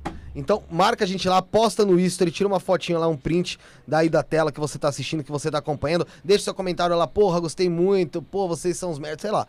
Mas escreve alguma coisa que é, que é legal, é legal. Bom, é interessante. Marca a gente que a gente vai repostar vocês lá também, tá bom? É. Tô, tô esquecendo alguma coisa, certeza. Não, não, já passei. Ah, o canal também Cortes do Isso Não é Podcast tem cortes da primeira, do primeiro papo aqui com o Felipe Heidrich. Tem cortes do programa com o senhor Joshua Stru, que o Felipe Heidrich estava aqui. Tem cortes do programa do Bruno de Simone, que o Felipe Heidrich estava aqui. Felipe Heidrich estava aqui em quase todos os programas. Então, tem corte pra caramba lá no Cortes do Isso Não é Podcast. Você procura aí no YouTube, também você vê os cortes. O, no TikTok, um dos vídeos mais bombados do nosso TikTok é com o senhor Felipe Heidrich. Também. Falando dele. Tem um, quanto tem? Quanto tem lá? Quase 2 milhões, tá? Dois- quase 2 Eu entrei no. TikTok por causa de vocês. Sério? Olha. Porque eu não acreditava cara. no TikTok, não sei o quê. Aí eu Você cheguei era aqui ateu um de dia. TikTok? É, é totalmente ateu. Aí eu cheguei aqui um dia e você falou assim: Cara, teus vídeos no TikTok que a gente posta tem mais de um milhão. Eu falei, como assim? Aí eu entrei e saí copiando os vídeos e postando. Esse daí- Mais de 21 horas vistas só Olha nesse aí, vídeo cara. então, que lindo. Porra. Então, galera, por favor, acompanhe lá Instagram, arroba é podcast, do Felipe Heidrich, arroba Felipe Heidrich, segue lá também. É, quais são as suas considerações finais, gatinho? Agradecer a todo mundo que acompanhou, todo mundo que comentou aqui no chat, todo mundo que vai comentar depois quando ver esse vídeo Isso, que estiver gravado. acabou o é vídeo. bem legal, Deixa um comentário falando gostei. né? Agradecer ao Felipe Heidrich, que foi, foi sensacional aqui mais uma vez, esclareceu de forma maravilhosa muitas dúvidas que a gente tinha. Agradecer meu pai que sempre está acompanhando em casa, sou seu que está aqui comigo. E é isso aí, valeu. Sarinha, my love. Obrigada, Felipe, mais uma vez pela sua presença aqui. Saiba que você será sempre muito bem recebido para falar sobre muitos assuntos. Você veio falar sobre é, Segunda Guerra, né? Verdade. Veio falar sobre Bíblia. Fofoca. Fofoca, muita fofoca. e sobre a sua história de vida. Saiba que todo mundo aqui gosta muito de você e que você sempre será muito bem recebido. Você e o Bruno. Tá, só É tô esperando o convite pra jantar que vocês todos me prometeram e até agora não saiu. Vai fazer, vai fazer, vai fazer. Tá? Vai rolar. Eu Vai jogo na cara ao vivo. É isso. Amei o programa É de isso, hoje. Você explica muito bem, passa muito amor. E você sabe já que eu queria muito que você fosse o meu pastor, já te, já te falei isso. Porque isso seria. Se todo mundo tivesse alguém como você que pregasse com amor e passasse a palavra de Deus, a verdadeira palavra de Deus, como, com a forma que você passa, eu tenho certeza que muita gente não estaria com o coração machucadinho agora. Ah, Mas É olha isso. pelo lado bom, mesmo que eu não volte a abrir uma igreja, eu posso fazer o casamento. Aí, ô! Tá ouvindo, o Igor Andrige? É, Igor Andrige, ó, toda hora me cobrando. Ó, o Bruno de Simone falou que gostaria que eu fosse ele no filme. Posso? Eu, eu perco peso pra isso, não tem problema. Eu tô falando filme é pra mim. Eu perco peso. É começa porque os seus olhos são incrivelmente azuis. Lente de contato tem pra quê? Ah, filho, tu acredita? A pessoa que usa lente de contato, ela realmente acha que ela fica com o olho claro? Mas aí no filme, ô, ô, Felipe, aí você está sendo preconceituoso com meus olhos castanhos. Porque é o seguinte, tô aqui Não, no eu tenho lugar de fala, Aqui, meus ó. olhos são Eu castanhos. tô aqui, ó, porra, aqui, ó. Só aqui, ó. O pessoal nem viu a, a borda da lente, ó. Vou ficar o tempo inteiro em movimento, assim, ó. Porra, fazendo entrevista aqui, ó, como se fosse entrevista aqui, ó. No Na Real, tem uns take, né, tá ligado? No É, filme. pode ser eh, só se. Você vai- pode ser o Ronaldo Fenômeno. É, eu acho Você, em algum momento, Eu acho ideal. comprando cruzeiro. Do nada, o resto do filme, o Ronaldo Fenômeno comprando cruzeiro e volta pra história. Tá. Poderia ser pior. O. Ô, Upgrade, vem aqui dar suas considerações finais e mandar um, um beijinho de Natal pro pessoal, mano. Ah, vai pra porra, moleque. Vem aqui logo. Queria só agradecer quem acompanha a live, ao Felipe por estar aqui, a toda a equipe. E um feliz ano novo, feliz Natal. E obrigado a todo mundo que acompanha a gente esse ano. agora, caralho. Porque já vai vir. Pra porra, cara, tem programação ano que vem. Rala Feliz, daqui. feliz Vem você pra Páscoa, cá. então. Vem você. O pessoal sabe que ele é gêmeo? Quinta-feira Você vai estar aqui? Sabe? Ah. Você tá de folga, viado. Agora Você vai aqui? vir Você ele de novo. É. Agora vai vir aqui de Engordou, novo. engordou. Ai, ai, ai, ganhei um pouco de peso. Obrigado por ter vindo, Felipe, mais uma vez. Toda vez que você vem, tira bastante dúvida aí. Eu acredito que até para todo mundo aqui a gente acaba aprendendo bastante. Agradecer ao pessoal que acompanhou, o Bruno aí que ficou comentando aí bastante. Participou um monte. Não, tô Ixi. agradecendo, tá doido? Olha isso. Obrigado aí a O todo Bruno mundo. brigou muito no chat? Não, não, pior que não, pior que não. ele briga. Ô, Bruneca. Deixa na 2, vem aqui, eu vou me despedir do pessoal. Hã? Falou muito do Mike. Eu vou me despedir do pessoal porque eu vou lá pra fechar o- a, a live. Eu vou fazer, fazer Não, só, não, não. só um, relembrar uma coisa aqui que a gente falou no começo e antes de, ainda, de- de começar, mas antes de você levantar também, vou levantar. sobre o episódio sobre o apocalipse. Ah, é o podcast do fim do mundo. É, a É. Cintia mandou aqui, ó. A gente vai fazer um podcast pra falar só sobre Apocalipse. Ai, como eu não vejo a hora que chegue logo isso. Antes de do tudo, antes de eu terminar aqui, eu quero dar os parabéns pra Sara e pra mim, que estão fazendo 4 anos hoje. É, pô, você fa- faz a, faz a musiquinha aí, ó. Dizer que eu amo muito ela e é muito bom estar do lado dela durante esse tempo todo. te amo, meu amor. Tá? Muito. É... Desejar um Feliz Natal pra quem tá em casa, tá? Mas, você que tá em casa acompanhando, você é um bostinha, voz de galinha, mas eu te amo. Você que tá em casa acompanhando, É assim. você pensa o seguinte, porra, isso não é podcast hoje? Que tinha. Não tem mais, né? Tem, filha da puta. Dia 25 de dezembro, às sete e meia da noite, estaremos aqui Com quem? com o Antônio Senna. Ele é piloto. Caiu o avião dele lá na Amazônia. Ele ficou 36 dias sem contato nenhum com o ser humano. Ah, eu ouvi falar dessa história. Mas vamos falar com ele, tá aqui já. É. Tá gravado. Que eu não vou estar aqui dia 25 nem fudendo. Eu vou estar em casa. Mas poderia estar aqui. É, Se, se- se você tem alguém que dá entrevista aqui, dá um toque na gente que a gente vem. Você é canhoto, 20... né? Vem, até as 3 da tarde dá pra gente vir de boa. 25 de dezembro, então, terá isso no podcast às 7h30 da noite, galera. Então se inscreve neste maravilhoso Felipe, canal, não custa nada. Fala, Termina com gata. aquela música assim, ó. Papai Nelipe Feto. Papai nele, pifeto, meu popote tá assado. Passa hipoglós pra ele ficar curado. É assim? Papai Nelipe Pifeto, Feto. Nessa noite de Natal, eu vou comer peru até ficar na horizontal. Rosca, Mirabel, Mirabel, pro Dindinho eu comprei. tá bom, vai, esquece essa porra. Galera, então é isso. Acompanhe o Isso Não é Podcast, se inscreve aí. O Felipe tá escrevendo aqui as mensagens. Eu quero agradecer todo mundo que ficou conosco aqui nessa live hoje maravilhosa. Foram, foi um tempo que passou que eu não percebi. Cara, às vezes tem programa aqui que eu já fiz de uma hora e meia, duas horas, meu amigo. Que eu sambei pro negócio acontecer. Não foi esse caso hoje. Muito obrigado pra quem acompanhou. O Bruno vai encerrar aqui com vocês. Enquanto isso, eu vou lá pra, pra dar o tchauzinho lá da live lá. Ah, e Felipe? Obrigado pra caramba, porra. Ah, tá, valeu. Ah, gente, é que eu falo fora do ar. É que, eu- é que a- aqui já é família.